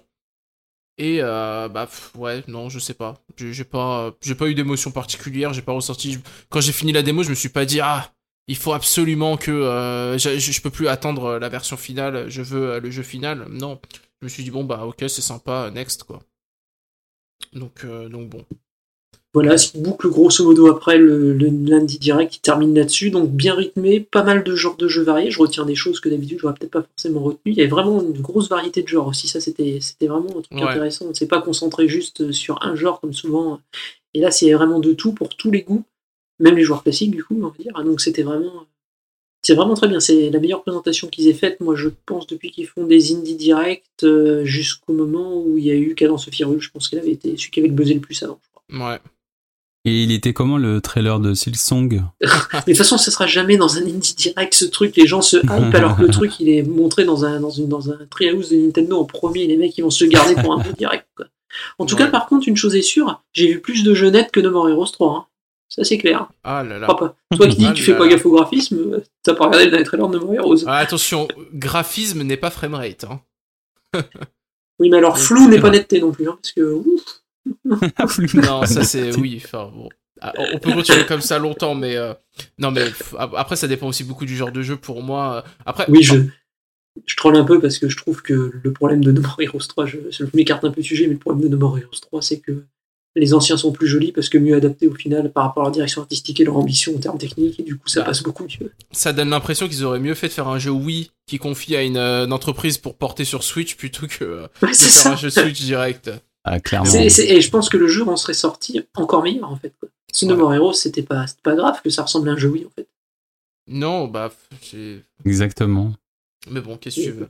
Mais bon, le Lorraine Engine par des japonais euh, qu'on dit franc, ça va être beau. En fait, je préfère, je préfère un jeu lisse et propre plutôt que trop d'ambition sur le détail et que du coup, avec un jeu euh, vraiment euh, amputé d'énormément de Ouais.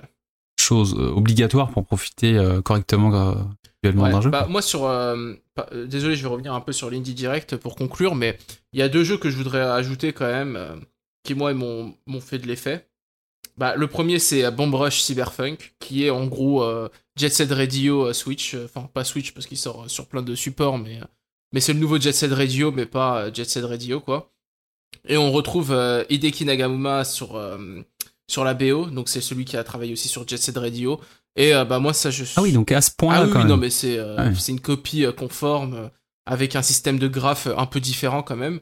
Et euh, bah franchement, Futur procès de Sega, surtout? Pff, oh, alors là, ces gars, je pense qu'ils en ont rien Sauf s'ils ont, un, sauf s'ils ont un Jet Set Radio dans les cartons. Ça me Oh, surprend. oh là là, bah, ouais, ça me surprendrait beaucoup. D'ailleurs, hein. j'aurais, ah, on rigole, mais j'aurais été les indés, j'aurais été demander les licences. hein. Ah oui, bah je pense que ouais, je- euh, ouais. Bah, qui sait pour l'avenir? Pas du coup. Si le jeu marche bien, peut-être que ces gars, ils vont.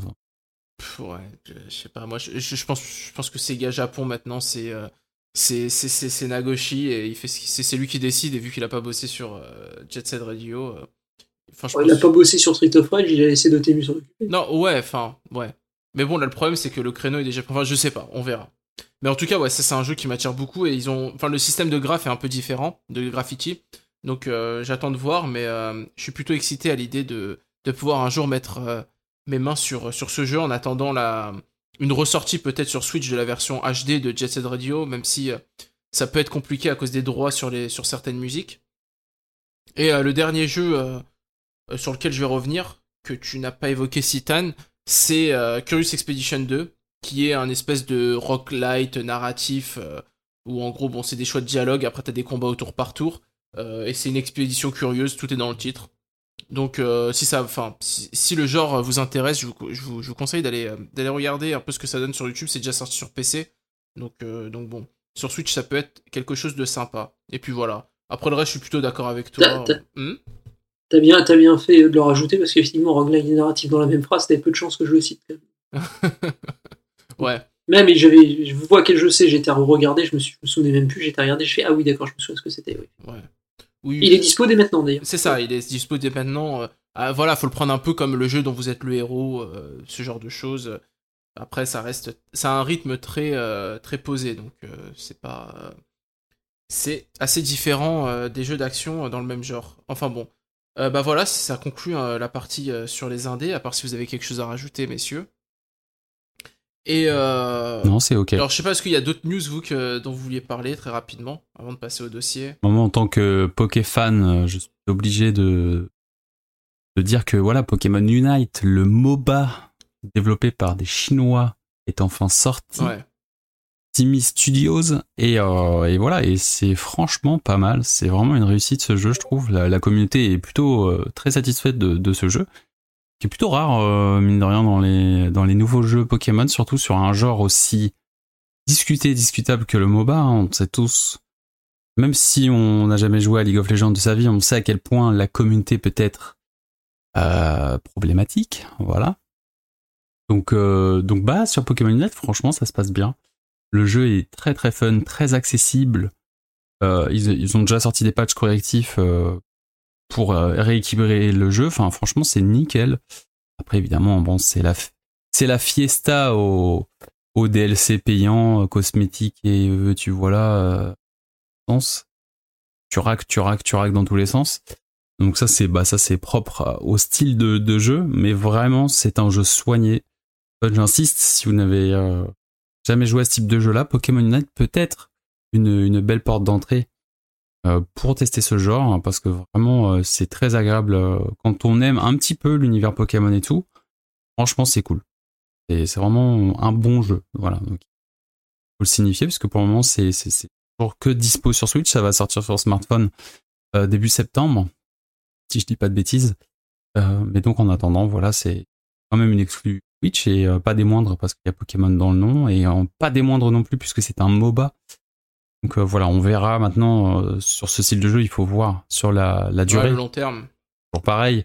Est-ce que les gens vont rester sur le jeu? Est-ce que les nouveaux Pokémon ajoutés, il va y en avoir souvent? Tout ça, ça on sait pas, on peut pas mesurer. La sortie smartphone, ça s'indexe pas avec la traduction français du jeu, je crois qu'il est en anglais pour le moment en plus. Oui, ça, oui, Ouais. ça. Il est en anglais, mais franchement, ça, bon, après c'est un, petit jeu, tu vois, il y a pas, Eh, franchement, t'as ton Pokémon, il a quatre attaques possibles avec euh, trois Non, lignes c'est juste que le par départ, tu te farcis un tuto en anglais. quoi. C'est pour ça que c'est au départ. Oui, voilà, c'est ça. Donc ça peut, bah de toute façon, c'est sûr que si t'as un petit, C'est ça, euh, pour les bah c'est mort. Oui.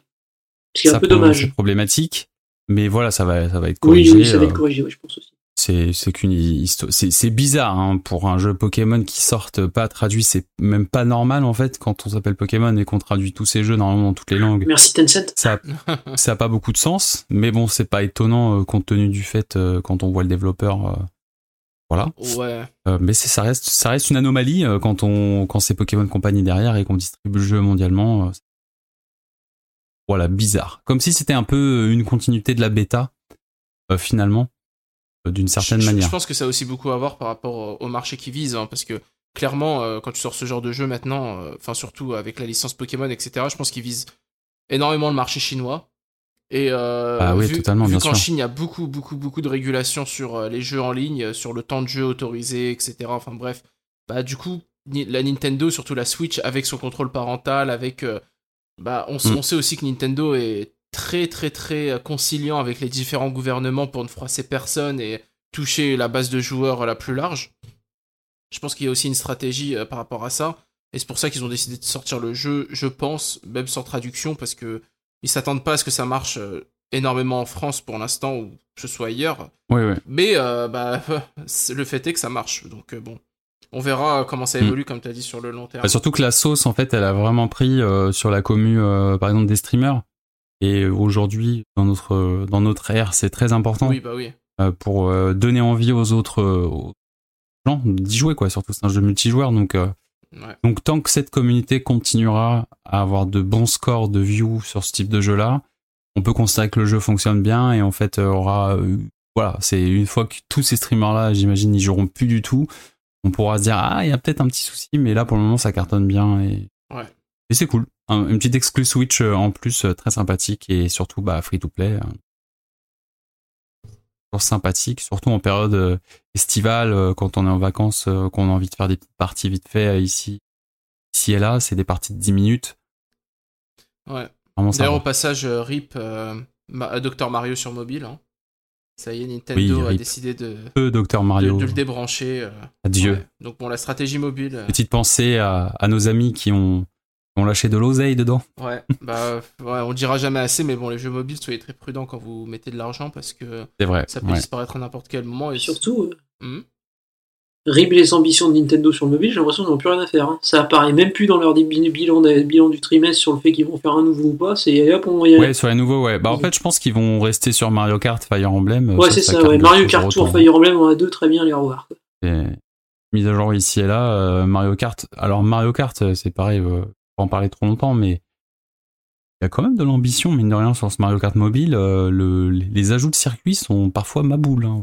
Franchement, euh, c'est presque rageant quand on est un joueur euh, de Mario Kart 8 depuis Mathusalem et. J'allais dire, nous, par contre, on Euh, c'est énervant. Moi, je suis, je- on se, on se moque de moi quand je vois les trailers de Mario Kart Tour et que je vois qu'on peut rouler près de la Tour Eiffel. euh, enfin voilà, il y a- il y a- avec des super costumes, des super cartes, je suis très jaloux. vraiment. Ouais, T'as un super réservoir de circuit je tenais à rétro, le dire. Tu devrais être content.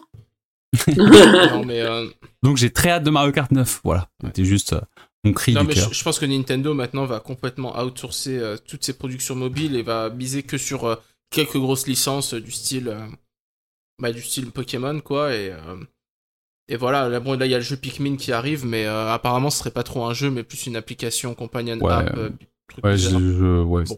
On verra. Oui, de toute je, façon, vois mal, je que- les vois mal être ambitieux sur Pikmin.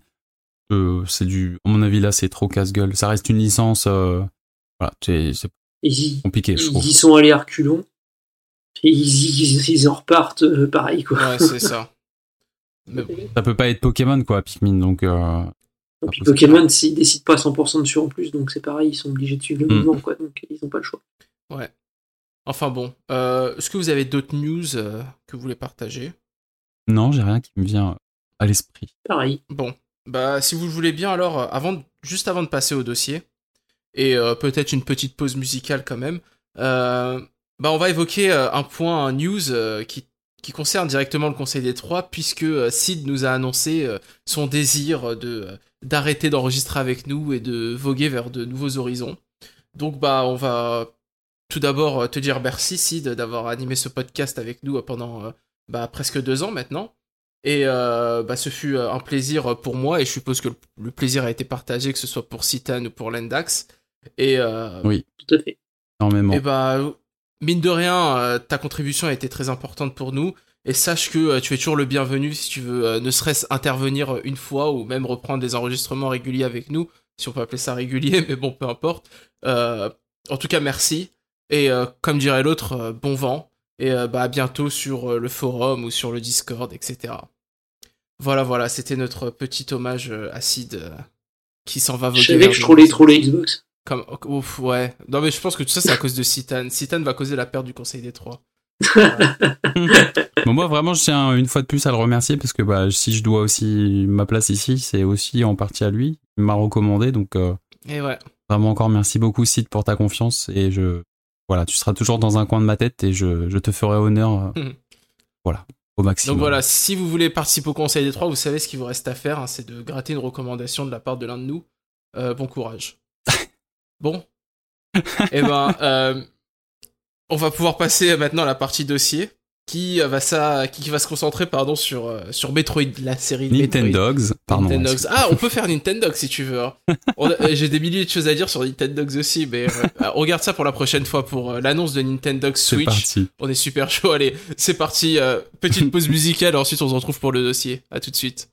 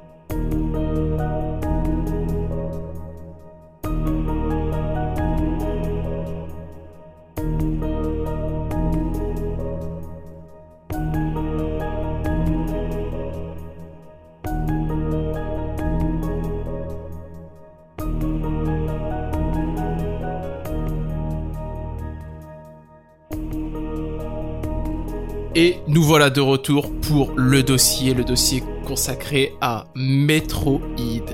Ouh là là. Alors, Metroid, c'est une série assez particulière chez Nintendo quand même, parce que c'est une série qui est qui a sa fanbase, qui est extrêmement solide et extrêmement euh, enflammée quand on parle de, de, de cette, euh, de cette série. D'ailleurs, j'espère qu'on va pas dire trop de conneries euh, lors de ce dossier, parce que sinon on va se faire éclater. Bon, après, euh, ça va, on n'a pas non, énormément d'auditeurs non plus, donc euh, on est assez safe euh, sur ce côté, mais c'est une série qui est extrêmement populaire. Et il en, su- il en suffit d'un. Ah, il en suffit d'un, ouais, c'est clair. Bah, on peut peut-être euh, tester la stratégie du bad buzz, c'est-à-dire dire que des conneries afin que le podcast soit partagé à l'infini. Non, c'est pas notre genre. Ah, ça serait, Oh. Ça serait On n'est pas encore rémunéré pour les podcasts, mais bon. Genre Metroid Prime Ball, meilleur Metroid, on peut y aller comme ça si tu veux, mais... Ouais, bah, euh, ouais, il y a quand même des barres, hein, mais bon, peu importe. Euh, on, peut- on- perd déjà notre sérieux, non mais n'importe quoi. Non mais oui, ce que je voulais dire, c'est que c'est une série qui est extrêmement populaire euh, au niveau de la fanbase. Enfin, je sais pas comment expliquer ça, mais on a une fanbase qui est quand même assez, euh, bah, qui, qui, a- qui est assez à fond dans le jeu, mais au niveau des ventes, c'est pas non plus euh, énorme. Et euh, du coup, ça a ce statut particulier de, licence que tout le monde veut revoir, un peu comme F0 par exemple, mais que personne n'achètera au final. Alors, bon, là il y a un nouveau Metroid, Metroid Dread qui arrive après euh, des années et des années euh, de développement euh, raté, etc. Et bah, on s'est dit qu'on allait revenir sur tout l'historique de la série. Alors, historique de la série qui commence en 1986 avec la sortie du premier Metroid sur Nintendo Entertainment System, euh, jeu qui a été produit bah, par euh, la R&D 1 de chez Nintendo qui à l'époque euh, dirigé par euh, Gunpei Yokoi. Alors il faut savoir quand même que même si on attribue souvent la paternité de Metroid à Gunpei Yokoi, c'est pas lui qui, qui, qui est derrière le jeu. Gunpei Yokoi, il avait un rôle où vraiment il supervisait la, la R&D 1. Et en gros, bah des fois, il mettait un peu plus les mains dans le cambouis, dans le game design, mais souvent, il était là juste à valider les projets, à donner des conseils, etc. Donc euh, c'est pas lui le papa de Metroid. Euh, mais avant de rentrer dans le vif du sujet, de parler vraiment des jeux, des- de, l'histoire de leur développement et de leur impact, je vais vous poser une question très simple. On va commencer peut-être par Lendax. Euh, Lendax, comment toi t'es arrivé à connaître la série Metroid et quel a été ton premier Metroid? Comment ça s'est passé? Alors, comment j'ai connu la, li- la licence C'est très très simple. C'est Super Smash Bros. Melee. D'accord. Voilà, où vraiment, ou vraiment parce que euh, le personnage était déjà présent dans dans l'épisode 64, si je suis pas fou.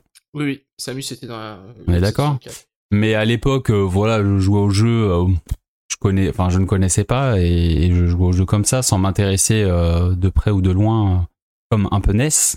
Mais en fait, dans Super Smash Bros. Melee, ils ont rajouté tout le pan des trophées, qui du coup, c'est le musée de Nintendo et ça permettait de d'avoir des informations sur les différentes licences.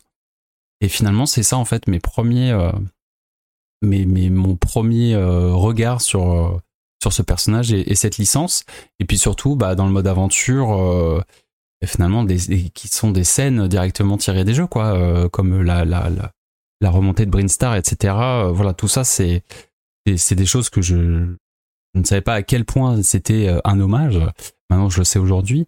Mais voilà un peu mon premier, euh, mon premier coup d'œil sur la série. Et puis après, euh, c'était à l'époque euh, bah, de l'émulation, voilà, pas beaucoup d'argent, donc je testais des jeux à droite à gauche. euh, j'avais testé les épisodes GBA, mais j'avais pas trop accroché parce que moi je suis pas beaucoup euh, Metroidvania de base. J'aime pas Castlevania du tout. Metroid du coup en 2D j'accrochais pas du tout. J'ai le seul épisode que j'ai fait euh, jusqu'alors encore euh, récemment c'est les Metroid Prime 1 et 3.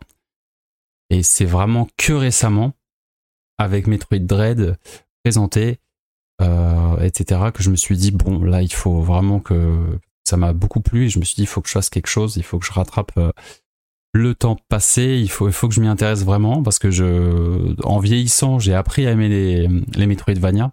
Merci Hollow Knight Mhm. d'ailleurs pour ça. Et, euh, et du coup, je me suis dit, bon, bah, maintenant que j'aime ça, il faut vraiment que je m'y mette.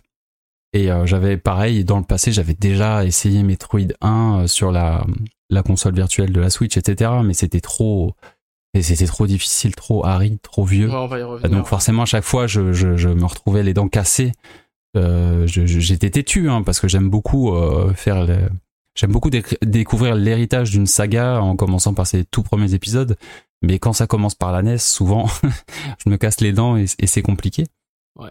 Et alors là, j'ai fait euh, différemment. Donc j'ai, quand j'ai, j'ai- je me suis dit qu'il fallait que je les fasse, j'ai commencé du coup par par zéro mission euh, épisode GBA et ça s'est bien passé. Ouais. D'accord. Et toi, Citan, alors quel a été ton premier contact? Comment as-tu découvert la série? Euh, quel, est ton, quel est ton rapport à la série Metroid? Alors moi, Metroid, c'est un peu particulier. J'en avais, euh, moi, j'avais pas joué à Super Smash Bros sur, sur 64 ou GameCube, donc euh, Samus Aran, je connaissais absolument pas. C'était pas une série qui était très mise en avant dans les publicités, dans les magazines à l'époque. Enfin, Metroid, ça, je trouve que ça a gagné son prestige un peu plus sur le tard. Et du coup, je connaissais absolument pas du tout. Et euh, je me souviens d'être allé au magasin, j'avais une GBA, je voulais m'acheter un jeu et je trouve une jaquette méga cool, celle de Metroid Fusion. Du coup, je regarde derrière, c'était une des dernières fois où je faisais ça. J'ai acheté le jeu, je vois que c'est fait par Nintendo. Tiens, je connais pas un jeu par Nintendo, Metroid Fusion, tiens, ça a l'air cool. Ça, ça a l'air d'être un jeu un peu de tir action, je vais regarder ce que c'est. quoi. Et là, bah, grosse claque, quoi. je fais, ah, vachement bien cette série. Il y en a d'autres? Puis à partir de là, j'ai commencé à creuser. Alors, comme Lenda, que j'ai essayé le premier sur NES, je me souviens qu'on essayait chez un ami ensemble un soir, euh, des cires repérés, mais c'est genre, mais c'est pas possible, Metroid 1 avec des fonds noirs partout de cires repérés. C'est l'horreur. Tous les décors sont les mêmes, c'est problématique. Du coup, c'est casse-pied, quoi. Le 2 sur Game Boy, j'y ai pas vraiment joué parce que je l'ai eu sur le tard et euh, j'ai racheté après, mais j'ai jamais vraiment trop pris le temps de m'y mettre. Et là aussi, c'est un petit peu aride quand même avec le temps. Et euh, j'ai beaucoup joué à Super Metroid que j'ai fini sur Wii U, dans la console virtuelle à l'époque. Et après, j'avais acheté également Zero Mission et Overheim. Enfin, j'ai- après, j'ai fait tous les Metroid qui sortent. Là, oui, ça, après, c'est- le pli était lancé, quoi. D'accord. Bon. très très très bon contact et une de mes séries que j'adore chez Nintendo. Ouais. Et toi, mon cher Trust? J'allais, venir justement. Bah, euh, moi, comment j'ai découvert euh, la série Metroid, c'est très simple. C'est euh, tout simplement euh, pareil. Hein, moi, je- bon, vous me connaissez, je suis un rétro, euh, rétro sexe, rétro fag, vous appelez ça comme vous voulez, mais bon, euh, j'avais pas beaucoup d'argent et je jouais à l'émulateur Super Nintendo sur euh, mon PC dans, au début des années 2000. Et euh, bah, j'avais des, des catalogues de ROM complètement stupides. je testais un peu tout et puis un moment je tombe sur Super Metroid et puis tu sais ça commence avec les voix digites etc et là je fais waouh ça a l'air pas mal et tout et en faisant l'intro et j'avais trouvé ça superbe parce que dès l'intro t'as plein d'effets euh, mode 7 etc distorsion enfin bref euh, euh, le meilleur de la Super Nintendo. Mais bon après j'étais passé à autre chose et puis je suis allé en parler à un, copain à l'école et mon pote me dit mais oui mais je l'ai sur Super Nintendo c'est c'est génial mais vas-y mais joue-y finis-le etc et c'est comme ça que je me suis dit bon allez je vais le faire et euh, c'est comme ça que j'ai découvert en fait la série euh, Metroid complètement par hasard euh, grâce ou à cause euh, de l'émulation. Et du coup quand ensuite j'ai joué à Super Smash Bros. Melee j'ai vu Samus je fais ah c'est vachement bien. Et justement en collectant les trophées bah, je me suis rendu compte que derrière Super Metroid bah avant il y avait déjà eu des jeux et ensuite il y a, y a eu Metroid Fusion etc et euh, bah, petit à petit comme ça je me suis euh, je me suis dirigé après vers la série des Prime pour revenir au, au, au Metroid 2D mais euh, mais c'est ça aussi qui qui est assez marrant, euh, dans- enfin que je trouve perso marrant dans mon anecdote, c'est que comme le jeu s'appelait Super Metroid, je me rendais pas compte en fait qu'il y avait une chronologie dans les Metroid. Je me rendais pas compte c'était Metroid 3. Pour moi, il s'appelait Super Metroid parce que c'était Metroid sur Super Nintendo, mais sans pour autant qu'il y ait euh, de, de, de Metroid classique sur sur NES, etc. Donc euh, donc voilà un peu pour euh, pour ma découverte de la série. En fait, euh, voilà, dès euh, dès que j'ai commencé à me mettre à Super Metroid, j'ai vraiment adoré et puis bah ensuite j'ai continué sur la série Metroid et ça c'est une de mes séries de cœur de chez Nintendo malgré quelques errances sur lesquelles on va pouvoir revenir. Donc bah si vous voulez bien on va faire un peu l'historique quand même de cette série. Donc comme je le disais tout à l'heure c'est une série qui a commencé euh, euh, enfin qui, qui commence en 1986 avec euh, le premier Metroid. Donc comme je disais développé par la R&D numéro 1. Donc ça va être Sakamoto qui, qui, va diriger l'équipe qui travaille sur Metroid. Alors on peut citer d'autres noms très célèbres comme celui de euh, Ip Tanaka qui va faire les musiques du jeu, donc à qui on doit un peu le comment dire l'ambiance musicale, l'identité musicale de de Metroid, qui est quand même, je trouve, euh, une grosse partie euh, importante de euh, de la saga. S- Metro- Totalement Ouais, d'accord. Metroid sans les musiques, c'est pas vraiment Metroid à mes yeux. Euh, c'est d'ailleurs aussi, euh, petite anecdote, c'est aussi à Ip Tanaka qu'on doit le nom des régions euh, de la planète Zebes. Donc euh, Norfair, Brinstar, etc. C'est lui qui a, qui, a, qui a nommé ces régions. Euh, je sais pas ex- Et quel crack. ah, mais quel crack. Je sais pas exactement comment ça s'est fait, mais en tout cas, euh, c'est lui. Alors, autre personnalité euh, quand même importante dans, le, dans la conception du jeu, c'est Kiyotake, Hiroji Kiyotake, qui lui avait très peu d'expérience à l'époque sur, sur le jeu vidéo. C'est d'ailleurs lui, c'est d'ailleurs à lui qu'on doit le, le personnage de Samus, hein, c'est lui qui l'a créé. Donc Samus Aran, Aran venant apparemment du nom complet de, de Monsieur Pelé, donc euh, le joueur de foot, hein, pour ceux euh, qui sont pas trop euh, au fait des joueurs légendaires. Euh, Oui, parce que je crois qu'il y a un de ses prénoms, c'est Arantes, quelque chose comme ça. Exactement. Donc euh, en plus court, ça fait Aran. bon, euh, pourquoi pas J'ai envie de dire. Ou alors peut-être c'est peut-être peut-être- c'est très bizarre, c'est fait partie des anecdotes, on se dit, mais comment ouais. ils en sont arrivés là euh, Mais ça, ça vient. intellectuellement, quoi. C'est fou. Non, mais ça vient peut-être aussi de la façon dont on écrit euh, en kanji euh, le nom Arantes. euh, je sais pas. Mais bon. Peu Ah, aucune idée. Ouais, mais en tout cas, il, voilà, c'est c'est comme ça qu'on faisait les jeux à l'époque. Hein. et euh, bah oui, de façon intéressante et comme très souvent à l'époque de la de la NES et d'ailleurs jusqu'à maintenant en fait, hein, comme quoi c'est pas une exception. Euh, bah ils vont sous-traiter une partie du développement puisque c'est Intelligent System qui va les aider à développer ce jeu. Et ce jeu donc Metroid sorti en 1986 sur le Famicom Disk System. Et bah c'est un jeu quand même très bizarre. Alors c'est un jeu très bizarre pourquoi? Bah parce que déjà c'est un jeu qui est, euh, faut le dire, euh, très austère graphiquement, très austère au niveau du gameplay. Euh, les sauts sont lunaires, mais littéralement la gravité sur ces baisses c'est vraiment bizarre. Et alors ça c'est intéressant parce que apparemment, je suis pas très sûr, mais apparemment au début la gravité était beaucoup plus forte, ce qui donnait des sauts beaucoup plus dynamiques, mais ça donnait un jeu au rythme qui était trop rapide euh, pour euh, le bien-être du joueur. Alors quand j'entends ça, ça me fait sourire parce que pour ceux qui ont joué au premier Metroid, le bien-être du joueur, je pense que j'ai Ouais. pas l'impression qu'ils en avaient grand chose à faire. chose à faire, ouais. Et justement, lié à ça, c'est qu'à l'époque, notamment à cause de euh, Super Mario Bros, quand tu commençais le jeu, t'avais l'habitude d'aller à droite. Et ben là, non, il fallait aller à gauche d'abord. Parce que si t'allais à droite, bah, tu te retrouvais bloqué. Parce que tu commençais sans la boule morphing, tu commençais complètement à poil. Et c'est tellement vrai que tu commençais même avec 30 points de vie sur 99. Ce que ça, je ne comprends absolument pas. Je comprends toujours pas pourquoi tu commences à 30.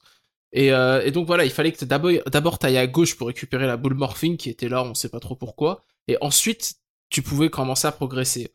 Et la progression, bah, je dois avouer que euh, pour l'époque, c'était quelque chose de très euh, très original, puisque il te fallait trouver des objets. T'avais aucune indication pour ces objets. D'ailleurs, à l'époque, t'avais pas de carte, t'avais pas de. euh, D'ailleurs, je sais plus comment fonctionnait le système de sauvegarde. Je sais que sur Famicom Disk System, il y avait un système de sauvegarde sur euh, les euh, sur les versions occidentales qui sont sorties bien après sur cartouche. T'as un système de mot de passe, mais je sais plus comment fonctionnaient les sauvegardes, mais bon, peu importe. En tout cas, t'avais pas de carte. Et euh, la progression se faisait, euh, bah, il fallait trouver des objets. Ces objets, euh, par exemple les missiles, te permettaient de déverrouiller les portes rouges, te donner accès à des nouvelles zones, t'explorer la zone. Au bout d'un moment, t'avais peut-être un boss. D'ailleurs, sur le premier Metroid, il y avait pas énormément de boss. C'est un jeu qui est très court d'ailleurs. Mais c'est comme ça que se faisait la progression. Donc tu trouves un objet qui te permet d'aller dans un nouvel endroit, etc., etc., jusqu'à la fin du jeu. Et c'est pas sans rappeler un certain Zelda qui va recycler le le concept euh, de façon très forte, notamment au niveau de, Zelda sur SNES plus tard. Bon, c'est une autre histoire, hein, mais qui est complètement construit comme ça. Zelda sur SNES, c'est vraiment basé sur les objets qui te permettent de progresser euh, sur la map. Mais bon, revenons à Metroid. Et donc, euh, l'autre particularité du jeu, c'est son austérité graphique, puisque globalement, c'est des petites, c'est des petites tuiles qui sont répétées à l'infini et qui permettent d'identifier les zones dans lesquelles on est. Mais identifier les zones dans lesquelles on est, basé sur la couleur des tuiles, etc., ça suffit pas. Puisque l'autre problème du jeu, à mes yeux, c'est qu'il y a énormément de copier-coller au niveau euh, des salles et au niveau de certaines, euh, euh, certains gros puits, en fait. Vous savez, vous savez, moi j'appelle ça des puits. C'est des salles qui sont complètement sur la verticale et qui ont euh, des portes à gauche et à droite. Ouais. Et ça, il y a Ouais, ça, il y énormément de beaucoup. Il y en a beaucoup et il y a beaucoup de recyclage au niveau de, de ce genre de choses, bah, qui, qui fait que c'est un jeu qui est extrêmement, euh, je trouve, difficile à aborder. Et en plus, si on rajoute à ça les objets qui sont cachés, les, les, les murs qu'il faut détruire avec euh, à coups de bombe, etc. Enfin bref, c'est un jeu qui est complètement bizarre pour l'époque. Et pourtant, c'est un jeu. euh, alors, j'ai pas les chiffres exacts, mais c'est un jeu quand même qui va faire euh, son petit trou et qui va plutôt bien marcher. Donc, euh, ouais, c'est pas. euh, Les meilleures ventes de la série. Bon, en plus, donc euh, c'est pas c'est pas n'importe quoi. C'est un jeu euh, qui est quand même assez. euh, Ouais, c'était extrêmement novateur, donc euh, Ouais. je pense que ça a su toucher. En plus, Ouais, c'est un ça. public euh, à l'époque, bah forcément, qui était beaucoup hardcore. Ça, ça devait être incroyable parce que c'est un peu le début de l'open world. Ouais, Et pour ces joueurs, pour ces joueurs-là, ça devait être génial. c'est ça. Partir à l'aventure en mais qu'est-ce qu'est-ce qu'on fait euh, ce, ce mystère permanent, ouais, ça devait être fou, vraiment. Alors su- surtout un jeu de science-fiction à l'époque, les jeux de En science-fiction euh, un peu horreur comme ça, il y en avait pas beaucoup. Et on est quand même à la période où euh, bah, t'as les films comme Alien euh, qui sortent en fait et qui ont énormément de et qui succès plus est avec avec une héroïne. avec une héroïne. Alors je sais plus exactement. C'est est-ce que vous vous souvenez de l'histoire euh, de l'héroïne? Alors co- comment ça s'est fait que ça soit une héroïne, Samus Aran? Est-ce que vous savez? Alors l'histoire exacte non, mais en tout cas, il- par rapport à des films, en tout cas dont était fan euh, euh, Sakamoto, si je dis pas de bêtises, dont Alien et un autre film avec Kim Basing- Basing- Basinger, pardon, c'est de là que serait partie euh, l'envie de faire une héroïne euh, avec ces traits-là, blonde, etc. le t- parce que bon à l'époque il faut rappeler quand même que c'est euh, que la plupart des euh, des des héros euh, enfin la, la plupart des héros euh, héros pardon des jeux vidéo c'était euh, c'était des hommes il y avait très peu d'héroïnes en Carrément, ouais. et Il y avait quoi en, en, en femme, il devait y avoir quoi Miss Pac-Man, des trucs comme ça, des trucs très très, euh, très basiques. De Street Fighter. Ouais. C'était Ouais, bah- connu. bah à l'époque euh, est-ce que Street Fighter était sorti déjà en arcade Bah le non, premier bah Non, non, non, pas- non, non, non, pas Ah. encore, mais après, dans les... Ah, même après, tu vois, dans les années 90, Oui. il faut tomber sur Chun-Li pour faire un personnage féminin qui sont un peu connus. Quoi. ouais Mais là, clairement, oui, l'inspiration alien, elle est arrivée, euh, Oui. elle est arrivée, quoi. et, et d'ailleurs Et- et d'ailleurs tu sais que c'est une femme qu'en terminant le jeu en moins de je sais plus combien de temps euh, Exactement, Tu peux oui. voir pour pour justement Samus euh, ouais en sous-vêtements, euh, comme, comme euh, Hélène Ripley dans, dans Alien. Donc, Exactement. plus. on, on- on- là, on, on est sûr que le parallèle est là, quoi. Ouais. Et, euh, et oui, et, et du coup, le, l'inspiration alien est assez forte, euh, puisque bah, on a Ridley, euh, donc euh, l'ennemi, l'antagoniste de, de Samus, euh, l'antagoniste éternel, j'ai envie de dire. Bah, Ridley, ça vient de Ridley Scott, donc qui est le réalisateur Le du film Némésis. Alien. Exactement.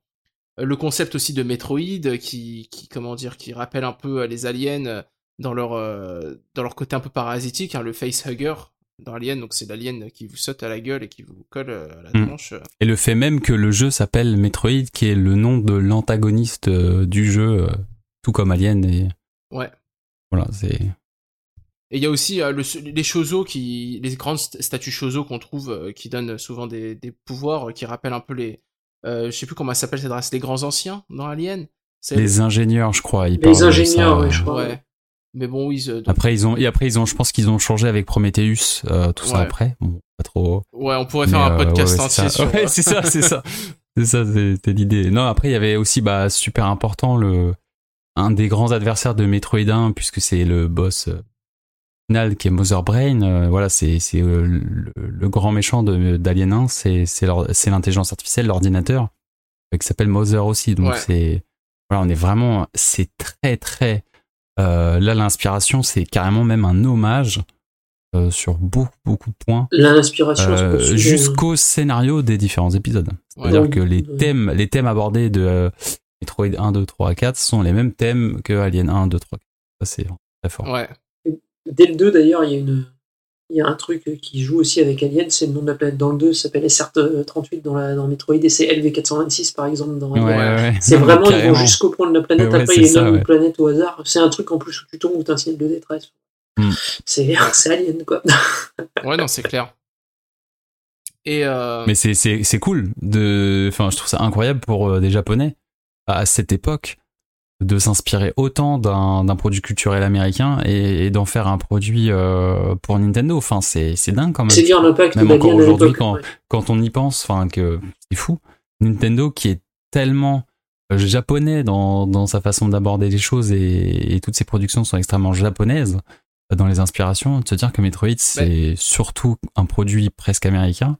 Euh, Mais Bah, c'est intéressant parce qu'en fait, c'est une façon de faire du jeu vidéo que Nintendo avait, mais qu'elle n'a plus trop maintenant, bah, pour plein de raisons, notamment Mm. la popularité du, du jeu vidéo et les, les problèmes de droits d'auteur. Mais euh, quand tu vois, euh, quand tu vois par exemple euh, Donkey Kong Arcade, euh, bah ils, ils sont mangés un procès, il me semble, euh, par rapport à King Kong. ouais. Oui. Ouais, ouais, Donc, euh, totalement, ouais.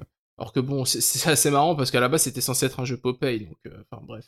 Ah, mais plus la licence. ouais, c'est ça. Donc euh, Je pense qu'ils ont jamais été aussi heureux de perdre une licence. ouais, non, c'est clair. C'est fou, hein. Après le, le rebond derrière euh, Ouais. qui donne naissance à l'une des plus grandes mascottes du, du JV, c'est dingue. Mais bon, mais euh, bon pour en revenir à Metroid, donc euh, bon, Oui. euh, ouais, on, on va pas trop s'égarer. Metroid ça parle 1, des- Metroid 1. Voilà, donc Voilà. c'est un peu, bah, c'est un peu tout ce que j'avais à dire sur Metroid 1. Alors moi personnellement, j'avais essayé d'un peu y jouer, mais franchement, c'est c'est d'une austérité, c'est vraiment euh, au-delà de la difficulté, c'est vraiment austère. c'est- compliqué d'y revenir aujourd'hui. Ouais, C'est rude Metroid 1. On, on Ouais. y va pour la science, mais pour le plaisir, euh, on repassera. C'est ça. Et euh, bah en fait, ce qu'il faut comprendre, c'est qu'à l'époque, euh, surtout à l'époque, pour Nintendo, bah, Nintendo sort des jeux à l'appel et euh, ils ont pas vraiment, il y a pas de patrimoine encore. Aujourd'hui, on dit ah voilà Metroid 1, juste après ils ont dû bosser sur Metroid 2. Bah non, en fait, pas du tout. euh, les mecs, ils sont passés tout de suite à autre chose. Donc, euh, il me semble que Sakamoto, euh, ensuite, il va, re- il va rejoindre euh, Toru Ozawa pour travailler sur Kid Icarus. Puis derrière, il va faire le fameux euh, Famicom Detective Club. Euh, il va faire d'autres jeux comme Balloon Kid, euh, Kaeru no Tame Nikane wa Naru, euh, qui, bon, peu importe, on va pas s'attarder sur ce jeu. Il y a une petite particularité aussi avec Metroid, c'est que Metroid s'amène à la création d'intelligent système en fait. C'est Oui. qu'au moment où la team de Metroid commence à faire le jeu, elle se split de la RD1 et elle devient intelligent système. Il développe Metroid, intelligent système développe Metroid premier du nom et s'établit la règle comme quoi intelligent système va faire les versions console de salon et la RD1 fera les versions console portable. Après. D'accord. Parce que l'équipe de l'équipe de Sakamoto a jamais été une équipe de foot de guerre au niveau de la technique, on va dire.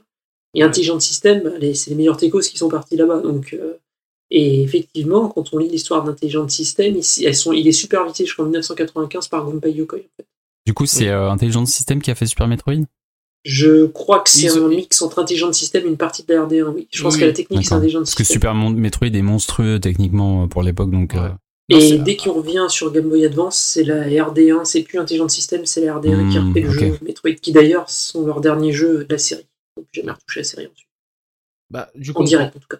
on peut enchaîner avec euh, Metroid 2 du coup. Donc Metroid 2 Oui. euh, qui sort sur Game Boy parce qu'à l'époque euh, donc faut savoir que la, R&D 1 euh, et la R&D qui est spécialiste euh, de la Game Boy, c'est elle qui l'a conçue donc euh, il faut qu'ils alimentent en jeu et du coup ils décident de faire un Metroid parce que pourquoi pas. Alors le problème c'est que c'est un Metroid assez particulier. Bon bah, déjà à cause du support, faut savoir qu'à l'époque la Game Boy, donc on est en quelle année? Je crois qu'on est en 92 euh, pour la sortie de non, 91, 91, pardon, pour la sortie de Metroid 2. Et, euh, et la Game Boy à l'époque, bah, ça reste quand même une console qui est assez. euh, alors c'est pas difficile à, programmer dessus, c'est pas ça, mais on, on fait pas encore les jeux. euh, Vous savez, la, Game Boy a une longévité de dingue. À l'époque, on reste encore dans des jeux très très basiques en fait, euh, comparé à ce qui sortira plus tard comme euh, Pokémon et compagnie. Et euh, du coup, bah, Metroid 2, euh, l'autre particularité, c'est que euh, Sakamoto euh, travaille très peu dessus en fait, parce que euh, ce qu'il faut savoir, c'est comme je disais, euh, ils enchaînaient les jeux à l'époque et euh, bah ils travaillent sur autre chose en fait. Donc euh, euh, ils laissent ça à une autre équipe. Et d'ailleurs, je crois que je me demande si Sakamoto va pas travailler sur la série des Famicom Wars, mais bon, peu importe, c'est une autre histoire. Et du coup, c'est une autre c'est une autre équipe qui qui va travailler sur sur Metroid 2 et ça va donner un peu ce jeu qui est comment dire bah, qui est un peu particulier. hein. Alors sur Metroid 2, on a toujours Kiyotake, euh, mais cette fois-ci, il est rejoint par euh, quelqu'un qui s'appelle Makoto Kano. Bon, peu importe, euh, on va pas, on va pas faire tout, euh, tout le, le crédit, euh, credit roll euh, du jeu, mais euh, du fait de son, de l'écran de la Game Boy déjà, euh, les, euh, les écrans sont très petits. Donc, étant donné que les écrans sont très petits, on voit très peu euh, ce qui va nous arriver dessus. Ça, c'est la première des choses. Deuxième chose, le sprite de Samus est énorme comparé au reste. C'est vraiment, euh, quand tu vois la taille euh, du sprite, c'est assez, euh, j'ai envie de dire, impressionnant, mais malheureusement, c'est pas, ce- c'est peut-être pas ce qu'il aurait fallu faire. Et les, autres particularités, enfin l'autre particularité, c'est que c'est un jeu qui est conçu pour des petites sessions. Et ils ont décidé de faire un jeu un peu parallèle à, Aliens, donc Alien 2, euh, de faire un jeu où on va chasser les Metroid. Donc euh, euh, Samus va sur la planète SR machin, j'oublie toujours le nom 388. merci, euh, bah pour euh, exterminer euh, la race des Metroid. Et euh, on se retrouve euh, dans un jeu où euh, il y a les, les éléments euh, qui font euh, qui font un peu les Metroid, c'est-à-dire que on a des objets, ces objets vont nous donner des nouvelles capacités, mais cette fois-ci la, production- la, la- pardon, la progression est principalement verticale puisqu'à chaque fois qu'on qu'on tue un certain nombre de Metroid, qui sont euh, des, boss un peu copier-coller, hein, il y, a, très peu de versions euh, de boss, euh, il y a le niveau d'acide de la planète qui diminue et du coup on va pouvoir s'enfoncer de plus en plus profondément dans la planète jusqu'à arriver au dernier boss. Et ça combiné au fait que bah il n'y a pas beaucoup comment dire déjà la Game Boy il y a pas beaucoup de boutons aussi un peu comme la, la NES mais leur volonté d'améliorer le jeu enfin le concept de Metroid et ça je pense que c'est quelque chose quand même qu'on ne peut pas retirer à Metroid 2 puisqu'on retrouve euh, des objets comme la boule araignée euh, le super saut, euh, etc., etc.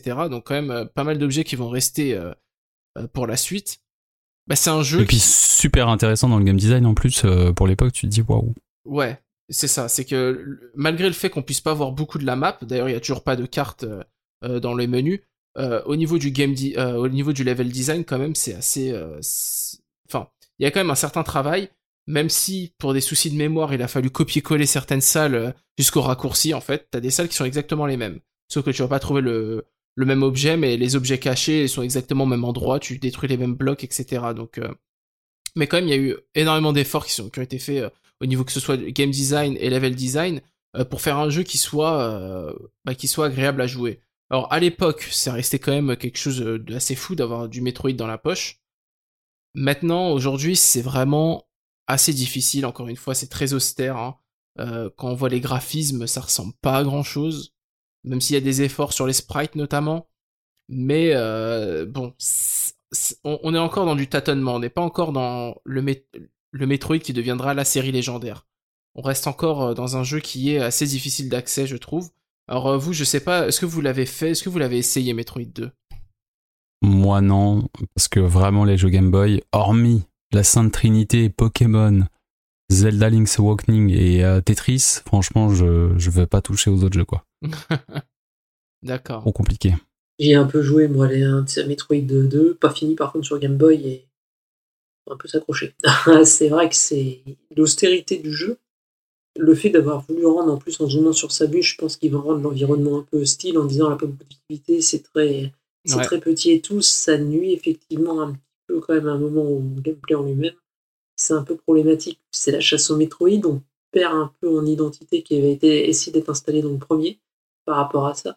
C'est un peu symptomatique d'une époque où Nintendo décide pour une suite de tout envoyer bouler et de faire un truc complètement différent quand même. C'est un peu comme Zelda 2 qui est pas Zelda 1, quoi, on va dire. Exact, ouais, c'est vrai. C'est la même philosophie derrière, on va faire un jeu, mais alors sera pas du... on garde le nom et on va changer complètement le concept. Il y a ça. C'est bizarre. Il y a de ça, et puis il y, a- il y a aussi le côté où, euh, bah en fait, euh, Nintendo, je trouve, sur la Game Boy, surtout sur les premières années euh, du ou de la Game Boy, euh, on va pas rentrer dans le débat, euh, bah en fait, ils sortent des jeux euh, de leur série parce que, comme ça, ils ont pas réinventé un lore, etc. Mais ils s'en foutent un peu de, au niveau de l'héritage, je trouve. C'est ce qu'on voit par exemple avec les, les, les Mario, quoi. Quand ils sortent Mario Land sur, sur Game Boy, ça reste un très bon jeu, Mario Land 2 encore, encore plus, mais euh, Ah oui, j'avoue, j'ai oublié Mario Land 2. Ah Mais, là, c'est euh, pas bien ça. Ouais, mais, mais ça a pas grand chose à voir avec les Mario euh, qui sortent sur console de salon, quoi. Donc, euh, donc bon. Mais euh, bah voilà, après je sais pas trop quoi rajouter hein, sur Metroid 2. Alors je dirais pas que c'est un Metroid qui est anecdotique parce qu'à l'époque quand même il a, il a quand même un peu marqué les gens, mais euh, c'est un jeu qui a mal vieilli, je trouve. C'est un jeu qui a mal vieilli et à part euh, pour la science, il n'y a pas grand intérêt à le refaire. Ouais, les, bah, les deux premiers, euh, en dehors de leur remake, sont Ouais. pas recommandables en fait. C'est si demain on dit joue à Metroid, bah non, pas, pas, faut vraiment pas y toucher quoi. C'est le meilleur moyen de d'être dégoûté et de pas avoir envie de continuer quoi. Ouais. Et d'ailleurs, c'est assez intéressant, c'est de savoir qu'il est sorti aux États-Unis avant de sortir au Japon. Ah ça Voilà. c'est. Ouais. Et d'ailleurs, il s'appelle. Pourquoi ou? Bah, je me demande s'il n'y avait pas une volonté euh, de viser un peu le public américain, euh, du Hmm, fait que. euh, alors déjà, le- rien que le sous-titre du jeu, c'est Return of Sam- Samus, donc Shamus, peu, peu importe.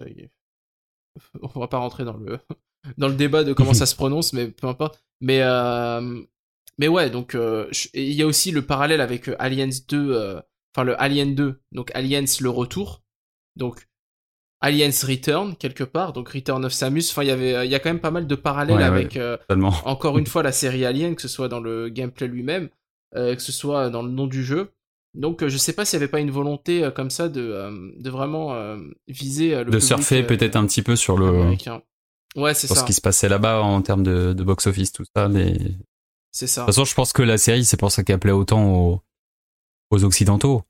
Euh, ça touche directement dans, dans, dans les films de science-fiction. euh, en tout cas, la fanbase, euh, elle aime tout autant euh, à ce type de film, euh, etc. Quoi. C'est, et puis en plus, c'est, bah, c'est vraiment la licence qui se détache chez Nintendo sur ce côté-là. Quoi. Un truc science-fiction mature, un poil horreur avec une héroïne, ça coche beaucoup, beaucoup de cases qu'aucune autre saga coche. Ça m'étonne pas que c'est il y ait autant une fanbase qui attend qui attend des suites quoi. Ouais. Pour terminer, c'est peut-être sur Metroid 2, c'est comme Zelda 2 à l'époque, c'est on, apprend tous les thèmes musicaux, on les balance par la fenêtre, on en fait des nouveaux. Quoi. Et ça aussi, c'est c'est hallucinant. Ils nous installent des ambiances avec les deux premiers, bah, Zelda et Metroid, ils font pareil. Pour le deuxième, ils pètent tout en fait, Nintendo. Ils refont des jeux, c'est Ouais. surtout dû, comme Zelda, peut-être avec des équipes complètement euh, différentes et beaucoup moins expérimentées que les développeurs classiques de l'époque, et qui du coup, on les laisse un peu faire, oui, oui, faites la suite. Et du coup, euh, bah, ça part un peu en vrille, quoi. Ouais, il y a ça. Bah, D'ailleurs, le- Zelda et Metroid suivent le même destin, c'est assez amusant d'ailleurs chez Nintendo, pour à peu près toute la série. C'est vrai. Ouais, et j'ai envie de dire aussi euh, sur le début, euh, en tout cas de la série, euh, euh, c'est c'est aussi le, le destin de Super Mario, hein, parce que Super Mario Bros 2 euh, au Japon, c'est c'est un jeu assez, euh, enfin au Japon, il est pas sorti, enfin il est sorti en Europe, euh, enfin en Occident pardon bien plus C'est étrange, Mario Mais Bros. c'est un jeu, bah ouais en fait, euh, c'est, enfin, allez très rapidement Bah, ils pour ont la, tout ils ont tout cassé et ils ont bah, p- pour l'anecdote, euh, très rapidement, c'est qu'à l'époque, euh, Miyamoto euh, venait d'avoir, euh, je sais pas si c'était son premier ou deuxième gosse, peu importe, mais il, venait d'avoir un gosse, il était pas à fond sur le développement. Et du coup, bah, les mecs qui étaient, euh, qui étaient dessus, ils se sont dit que, bon, on va faire Super Mario Bros 1, mais euh, en deux, quoi, en gros. C'est pour ça que les Ouais, jeux se en deux, ils ressemblent ont beaucoup énormément. plus dur. Vrai, Ouais, c'est ça. Bah en fait, le truc c'est qu'à l'époque, il y avait la mode des super players, donc euh, les mecs, qui- les ancêtres des speedrunners, et euh, ils le torchaient complètement Super Mario Bros 1. Donc ils disaient bon bah il faut leur donner quelque chose de plus dur. C'est comme ça qu'on est arrivé à Super Mario Bros 2, ce qui n'était pas vraiment la chose à faire, mais bon, euh, Oui, c'est clair. c'est une autre histoire. Mais euh, mais bon voilà, donc euh, oui, Metroid donc Game Boy, bon voilà, c'est à peu près tout ce qu'on peut dire à son propos. Et heureusement, heureusement pour la série, ce ne va pas être la fin puisque euh, va ensuite rentrer en chantier, un long chantier quand même, euh, Super Metroid. Alors pour Super Metroid, il faut euh, y- remettre un peu les choses à plat. Donc c'est Sakamoto qui va retourner, euh, donc celui qui était producteur sur le premier, qui va retourner euh, avec euh, Toru Ozawa à la direction du jeu.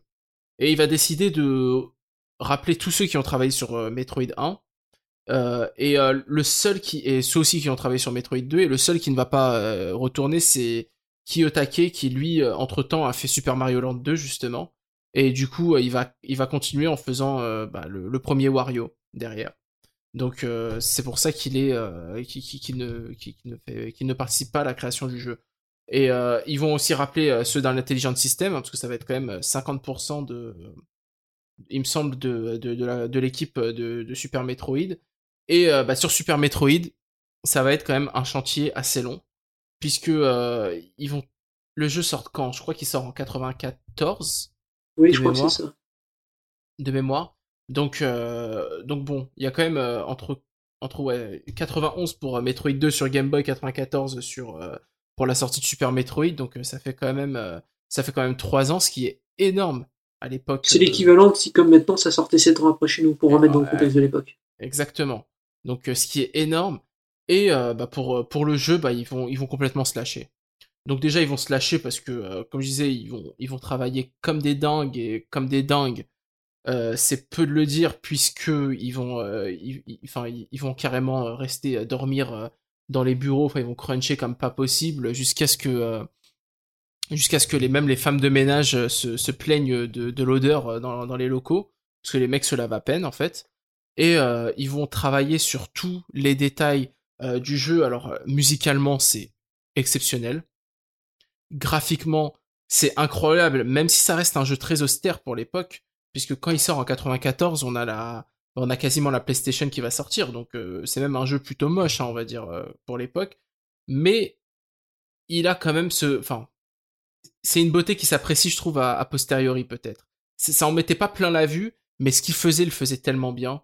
Et Quand même en 2D, en 2D c'est fort quand même. le sens du Ah, les, détail. les- Bah, il- en fait, il y le a pixel art, euh, il est lourd quand même. bah, le Les monstres et tout. euh, hmm. le pixel art est lourd, mais au niveau de la technique euh, à proprement parler, c'est pas un jeu qui. Oui, je vois ce que tu veux dire, ouais. Mais, mais peut-être bridé par son ambition démesurée sur la taille. Oui, parce que c'est- enfin, faut savoir que quand même c'est un jeu qui pèse tellement lourd euh, qu'il a fallu utiliser des cartouches spéciales. Donc je sais plus, c'est des, c'est des 24 ou c'est des 32 ou euh, méga, j'ai oublié. Euh, ça fait beaucoup de choses que j'oublie euh, pour ce podcast. hein. Je pense que je vais me, je vais m'auto-virer, je vais m'auto-virer du mais c'est vrai. Il y a tellement d'informations aussi. Ouais, mais mais donc ils sont obligés d'utiliser. Moi-même, je n'ai pas cartouches. cette info. Ouais, mais moi je devrais l'avoir cette info. Mais bon, peu importe. Donc ils vont être obligés de d'utiliser des On va cartouches dire qu'ils ont doublé la mémoire et déjà, c'est bien. Ouais. C'est fou pour l'époque de devoir faire ça pour les jeux. C'est ça. Et euh, C'est un peu comme Pokémon, ça fait partie de ces jeux-là euh, où l'ambition est tel- tellement démesurée qu'on est obligé euh, de toucher au hard des cartouches. Enfin, c'est c'est fou. ouais. Mais Pour euh, bien se rendre compte, c'est pas comme aujourd'hui mettre une double couche sur un CD, quoi. C'est ou augmenter la taille de la cartouche Switch. C'est c'est pour l'époque, c'est fou. Ouais, pour l'époque, c'est fou. Alors, certains diront oui, mais à l'époque, euh, Nintendo avait déjà mis euh, des, super, euh, des, enfin des, des puces dans ses cartouches, etc. Mais augmenter la mémoire, c'était quelque chose qui était aussi fou en fait que de mettre une puce supplémentaire pour gérer une partie graphique, etc. Donc, c'est vraiment, enfin vraiment pour l'époque, la mémoire, ça coûtait extrêmement cher. Il faut s'en rendre compte aussi. Donc, donc ouais.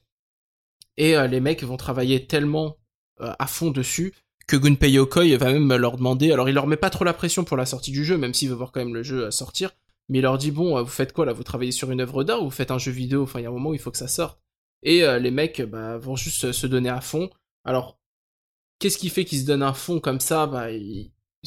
y a plusieurs théories. Alors, une des théories, c'est que, étant donné que, que la R&D 1 et et la, et la R&D qui est en concurrence avec celle de Miyamoto et euh, qui était spécialisée euh, sur les consoles de euh, les consoles portables, le fait euh, de bosser sur un jeu qui sortira sur console de salon les motive à trucider la concurrence euh, interne en fait. Donc ils veulent faire un jeu qui soit exceptionnel euh, afin que tout le monde se souvienne et que la R&D 1, so- la R&D 1 pardon soit un peu réhabilitée euh, euh, en tant que studio majeur et pas seulement un studio qui fait des petits jeux Game Boy quoi.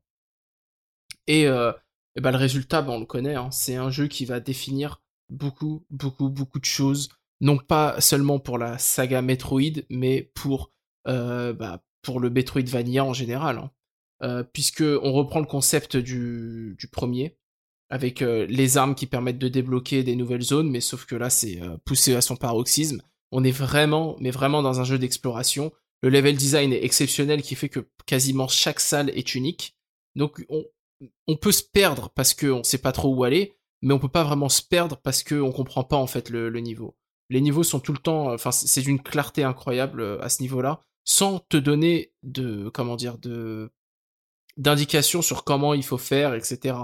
Euh, Il y a très peu d'indications dans le jeu, mais tu comprends. Et tout ça, c'est fait par le level design et le game design. Euh, Il y a l'apparition des cartes, terminaux de recharge, évidemment les terminaux de sauvegarde qui étaient eux déjà là à l'époque de la Game Boy, mais euh, maintenant ils sont là aussi euh, sur les versions salon, donc pour Super Metroid. On a aussi donc euh, bah, l'apparition de plein de nouvelles armes, etc. On a euh, l'apparition des, mouvements spéciaux, des mouvements spéciaux qui te sont enseignés par euh, la, f- la, la faune de la planète Zebes sur laquelle on revient pour affronter, réaffronter en fait les pirates de l'espace. Dont par exemple le wall jump, donc le saut mural, c'est on le, ouais, Qu'est-ce que j'ai pesté sur ça? Ouais, on pourrait y revenir après de la maniabilité. Oh putain euh, Non mais c'est plus de ma faute parce qu'il y avait un truc à prendre, mais un truc qui n'est pas du tout euh, habituel par rapport à ce qu'on connaît du JV aujourd'hui.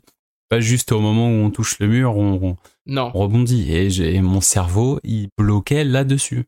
Bon, J'ai rien contre le jeu, mais j'ai bloqué 1h30 avant de comprendre le truc, quoi. ouais, bah, en Ça fait bizarre. En fait, faut se rendre compte qu'il y a une étape d'animation quand on touche un mur où Exactement. Samus se retourne et c'est là où il faut faire le. Et c'est là. truc, et ouais. mon cerveau, il était reboot en constant. Non, ça c'est pas très intuitif, surtout de nos jours. Mais euh... mais bon, il y a ça, donc on- évidemment on retrouve euh, tous les boss. Il y a aussi le le super, j'ai oublié comment il s'appelle ce mouvement, le super saut là, le truc où tu cours avec euh, la vitesse et ensuite tu t'accroupis et tu sautes au tout droit. Ça aussi, c'est pas facile à manier. Ouais. mais c'était très marrant. Par contre, le nombre de zones qu'on peut débloquer, enfin qu'on peut, si ouais, le nombre de zones cachées qu'on peut débloquer. C'est ça. Et, euh, et du coup, c'est le premier pour moi Metroid où tu sens la montée en puissance du personnage, puisque tu commences euh, donc sur la station spatiale. Euh, t'as as une bonne partie de ton équipement, tout va bien, et c'est là aussi le jeu te balance plein d'effets, euh, de distorsions, etc., les transparences, enfin il y en a partout. Et une fois que t'atterris sur la planète Zebes, eh ben t'as perdu tout ton équipement, et il faut que tu le retrouves. Et, euh, et c'est là où le jeu, le jeu t'explique en fait là où tu vas pouvoir euh, en arriver, donc en te donnant un petit aperçu euh, comme ça, on te l'enlève et on te dit bon bah voilà maintenant il va falloir que tu regagnes tout ça. Et du coup en commençant par explorer la planète Zebes qui est au début très calme, jusqu'à obtenir sa première amélioration il me semble, euh, et là ensuite on commence à rentrer dans le rythme avec les ennemis qui apparaissent etc. Euh, on, on commence à monter en puissance. D'ailleurs ce qui est intéressant aussi au niveau du rythme c'est que quand on arrive sur la planète Zebes de mémoire il n'y a pas de musique sur la surface, on a juste le petit clapotis de la pluie. Et puis en fait, après avoir euh, un peu exploré la planète, c'est là où la musique va partir et c'est là où tu rentres vraiment euh, dans le dur du jeu. Donc il y a aussi tout ce travail de mise en scène, ce travail euh, de rythme et le travail de montée en puissance qui fait qu'à la fin, on n'a plus l'impression de contrôler un personnage, mais on a l'impression d'être un tank parce que Machine de guerre. ah, tu, tu fonces tout droit, tu éclates tout, t'en as plus rien à faire, c'est vraiment... euh, Et c'est ce qui fait que... c'est ce qui va faire en fait l'ADN des Metroidvania, c'est cette montée en puissance, ce rythme ultra maîtrisé, cet environnement qui est immense, et le jeu est pas très long pourtant, hein. quand tu le connais ça se finit très vite, mais il y a énormément de travail, et c'est un peu frustrant quelque part, c'est que énormément de travail sur le design des niveaux, etc., pour un jeu au final que quand tu le connais, euh, ça, va, ça va plutôt vite et, euh, ce qui va faire en fait l'ADN comme ça euh, de, de Super Metroid. C'est pour ça que moi c'est un jeu vraiment que j'aime beaucoup Après, il y a des petits soucis de maniabilité, il faut dire. Voilà. Il y a le wall jump qui est pas évident à maîtriser.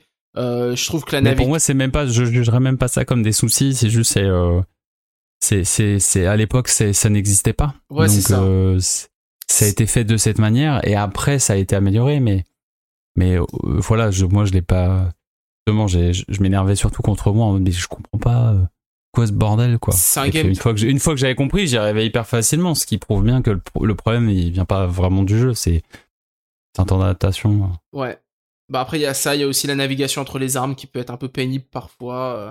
Bon, c'est du détail, hein, mais c'est des petites choses comme ça qui qui qui. On qui- pardonne. Je trouve que, je trouve On que c'est des choses qu'on pardonne facilement, tellement le jeu, il est généreux sur euh, tout le reste. Euh, Donc Moi, voilà. perso, j'ai pris une claque. hein. Ouais, bah moi c'est un jeu vraiment que j'encourage tout le monde euh, euh, tout le monde à faire parce que vraiment c'est euh, Je j'arrêtais pas de me dire en parcourant le jeu, mais comment c'est possible qu'un jeu de cette époque-là soit aussi grand, aussi ouvert Ouais. Et c'est, je, encore, encore maintenant, je me dis, c'est fou. De, d'avoir autant de mystères partout, de, de se balader dans les méandres, de se perdre dans le sable, là, là, putain, cette zone-là. voilà, elle m'a bien marqué. Ouais. C'est là, j'en ai fait des tours et des tours et des tours pour trouver mon chemin. Mais, euh, mais ouais, c'est hyper satisfaisant. Il y a, y a, ce- côté-là de, ouais, il y a tous les aspects satisfaisants de l'open world d'aujourd'hui euh, existaient là et, en plus euh, avec une ambiance euh, sans pareil quoi. Vraiment, c'est c'est précieux des ambiances comme ça dans, dans les JV. C'est tellement rare. Ouais. C'est clair. Et oui, comme tu le disais tout à l'heure, on discutait un peu sur l'aspect graphique, mais euh, encore une fois, c'est un jeu qui est entre guillemets austère, c'est-à-dire qu'il va pas multiplier. euh, une fois que t'es dans, t'es sur Zebes, euh, c'est pas, il va pas en faire. Enfin, il va pas. En fait, ouais, je, je vois ce que tu veux dire sur l'environnement.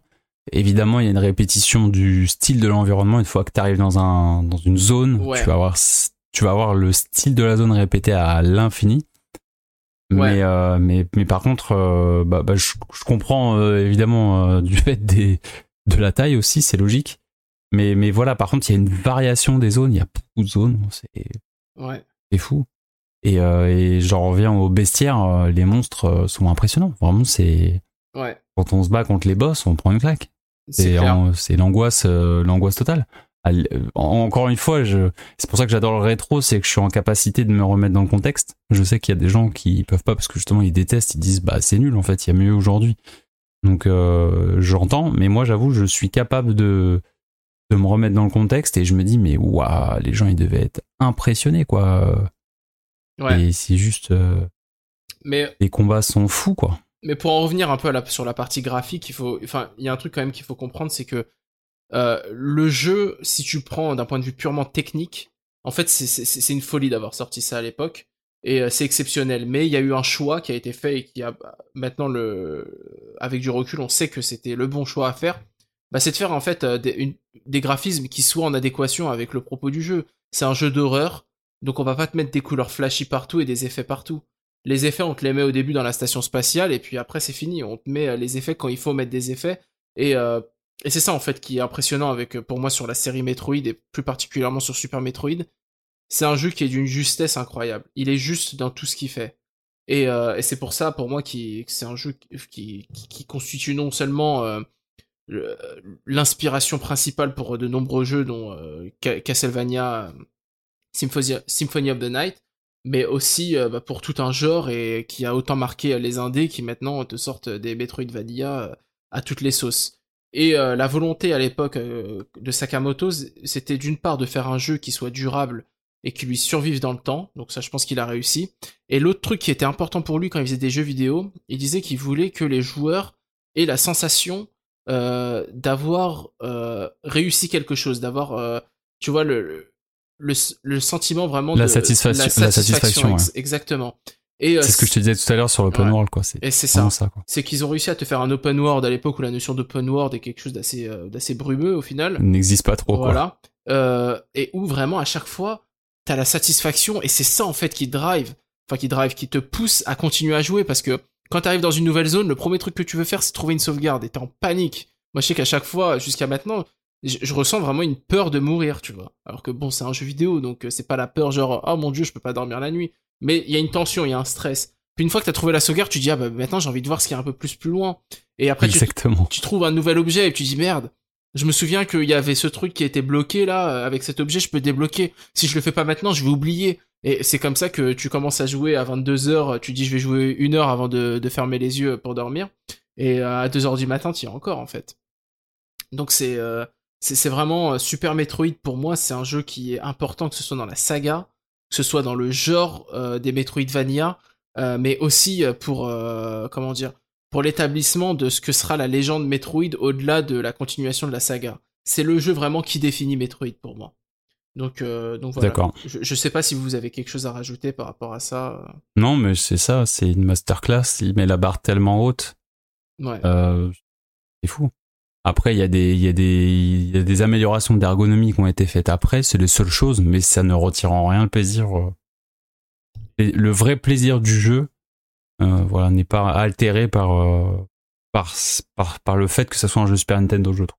Ouais. aussi euh, On peut vraiment, c'est un jeu, vraiment, on peut y jouer encore aujourd'hui, mais vraiment. Et on, ça, c'est une- ça, c'est un tour de force. Rares, rares sont ces jeux-là. Ouais. Surtout un jeu euh, ouvert comme ça, avec l'époque où les gens, ils avaient des jeux euh, linéaires, quoi. C'est fou. Ouais. Metroid 3, en plus, c'est l'apparition de Kenji Yamamoto à la musique aussi, Ouais. qui va marquer tout le reste de la série par sa musique. En fait, c'est Mm. lui qui orchestre les thèmes du 1 en partie, qui, met, qui crée aussi des thèmes cultes dans Metroid 3. Et Ouais. ça- ces sons, après, ça va partager toute la série, même la série Prime après derrière. Ouais. il est vraiment responsable de la musique. dire. Il est vraiment, et c'est un excellent compositeur musical qui, euh, qui est là. quoi. Il a, je crois qu'il officie pas sur les versions sur Fusion après, mais dès, parce qu'il bosse déjà en fait. Il est déjà en Non, train de bosser sur Prime à l'époque. Et mais par contre, euh, après, oui, c'est S'entend vraiment. d'ailleurs. Oui, ça s'entend, oui, ça s'entend. de toute façon, la, la Game Boy fait souvent t'entends aussi d'ailleurs. Mais Ouais. euh, du coup, la GBA. c'est- Mais par contre, pour le coup, oui, il est, euh, il est le. C'est la première fois qu'il arrive sur la série. Et après, il marque complètement son empreinte avec euh, les primes derrière. C'est vraiment un excellent, excellent compositeur à ce niveau-là. Et Ouais. c'est donc compositeur de Super Metroid. Et euh, bah du coup, ce qui va se passer après Super Metroid, et là euh, c'est assez intéressant, c'est que bah, en fait la série va complètement euh, disparaître des radars pendant plusieurs années, puisque l'équipe euh, contente d'avoir sorti son jeu est éreintée après la sortie du jeu. Ils sont tous traumatisés par le crunch euh, qu'ils ont qu'ils ont dû faire pour sortir le jeu. Qui euh, bon après on va pas trop rentrer dans le débat du crunch parce que c'est pas le propos ici, mais euh, faut comprendre que bon au Japon il y a une certaine responsabilité personnelle à cruncher. C'est-à-dire que si tu crunches pas, tu laisses tomber l'équipe, et si tu laisses tomber l'équipe, t'es euh, un, salaud. Donc, euh, même si c'est eux de- d'eux-mêmes qui ont décidé de cruncher, c'est un crunch qui reste quand même subi, quelque part. Et euh, bah, tous fatigués du crunch, ils ont plus trop envie de travailler sur Metroid. Donc, ce qui va se passer, c'est qu'ils vont, l'équipe va un peu s'éclater aux, aux 80. Donc, on arrive quand même sur la génération N64. Euh, il faut réinventer la façon de faire Metroid parce que c'est une console qui est en 3D. Euh, ou sinon, passer sur la Game Boy Color qui elle aussi euh, arrive, qui permet de faire des jeux un peu plus, développés. Le problème, c'est que la Game Boy Color permettrait pas de faire quelque chose meilleur de Super que Super Metroid. Donc, ce sera un retour en arrière et ça, c'est hors de question pour Sakamoto. Et la N64, c'est un, c'est un défi compliqué. Alors pour arriver à Metroid 4, donc Metroid Fusion, qui sort sur GBA, il va falloir attendre pas mal de temps. Et entre-temps, bah, comme les développeurs qui ont travaillé sur Super Metroid, euh, d'une part sont fatigués de la série et d'autre part, euh, bah, il faut qu'ils continuent à bosser, hein, parce que contrairement à ce qu'on peut euh, lire sur les forums ou entendre sur Internet, non, chez Nintendo on n'est pas payé à rien faire. C'était quelle année euh, Fusion? 2003 2004 Fusion? 2003. 2002 2002, 2002, 2003. 2002 chez nous, c'est un épisode qui sort plus tard au Japon parce que Metroid, avec Super Metroid, Ouais. est une série qui est peu populaire au Japon en fait. J'ai pas trop aimé des japonais Metroid. Donc euh, Ouais. quasiment 10 ans d'écart, quoi, du coup. Ouais, c'est ça, 8 ans. Euh, oui, oui, oui C'est 8, énorme. ans d'écart, c'est énorme. Ouais. Donc, euh, donc bon, chacun va, va, partir faire d'autres choses. Donc, par exemple, t'as Toru Ozawa qui va, qui va aller travailler sur Zelda, Ocarina of Time. Euh, t'as, Petit chanceux. voilà, t'as Kimura qui va faire euh, du Super Mario euh, sur Game Boy Advance. Euh, tandis que d'autres vont partir sur, sur Wario et Intelligent System, eux, bah, ils sont devenus un gros studio grâce à, grâce à leur contribution aux différents jeux de, de Nintendo, dont Super Metroid. Et donc ils vont se barrer avec la caisse puisqu'ils vont partir avec la licence des Famicom Wars. Ils vont travailler sur un petit jeu qui s'appelle Advance Wars qui sortira aussi sur Game Boy Advance. Et entre-temps, il réalise Fire Em- il, après Super Metroid, il réalise Fire Emblem sur Super Nintendo. Il récupère Ah oui, aussi c'est vrai, ouais. Ouais.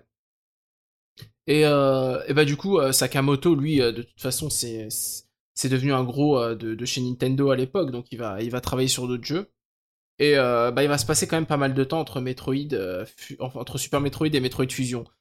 Et pourquoi je dis tout ça? Bah Parce que ça va entraîner quelque chose de particulier, ce qui fait que Metroid Fusion est si particulier. C'est qu'il y a plus de la moitié de l'équipe en fait qui, qui sont des jeunes qui n'ont jamais travaillé sur Metroid au moment où ils commencent à bosser sur Metroid Fusion.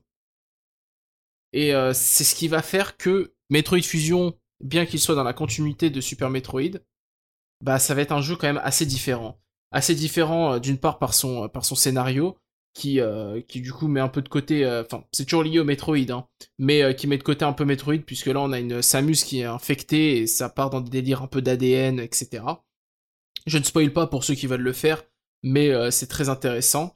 Euh, je trouve euh, la, la direction qu'ils ont prise parce que ça suit encore une fois le, le fil d'Alien Exactement. avec euh, C'est ouf, hein. Ouais, non, c'est complètement fou. Alors déjà, j'avais pas dit, mais bon, Alien. Est-ce que je spoil Super Metroid ou pas? Mais bon, il y a Super Metroid. Non, non, non, au cas où, non, Voilà. non, franchement, non. je Parce que pas. je t'a- je t'avoue que moi, je le dis pour tous ceux qui. Moi, je m'attendais à rien en termes de scénario de Metroid.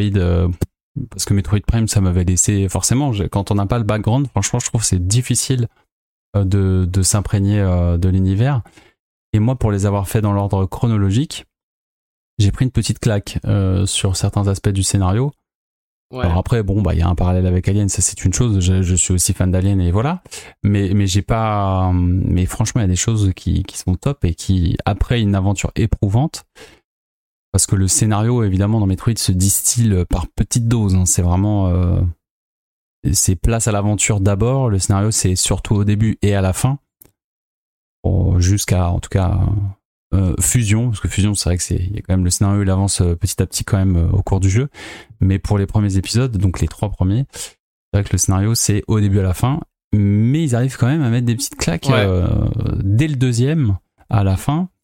Et troisième, c'est waouh, ça, ça pique. Donc Ouais. euh, j'avoue que quand on ne sait pas finalement et quand on découvre par soi-même, j'avoue que ça peut, Ok. ça peut être vraiment très Donc, stylé. je, je ne spoile pas, mais euh, mais bon, Euh, comment dire? Donc oui, pour revenir à Fusion, donc euh, alors le premier truc que Sakamoto fait, donc évidemment, c'est de constituer une équipe.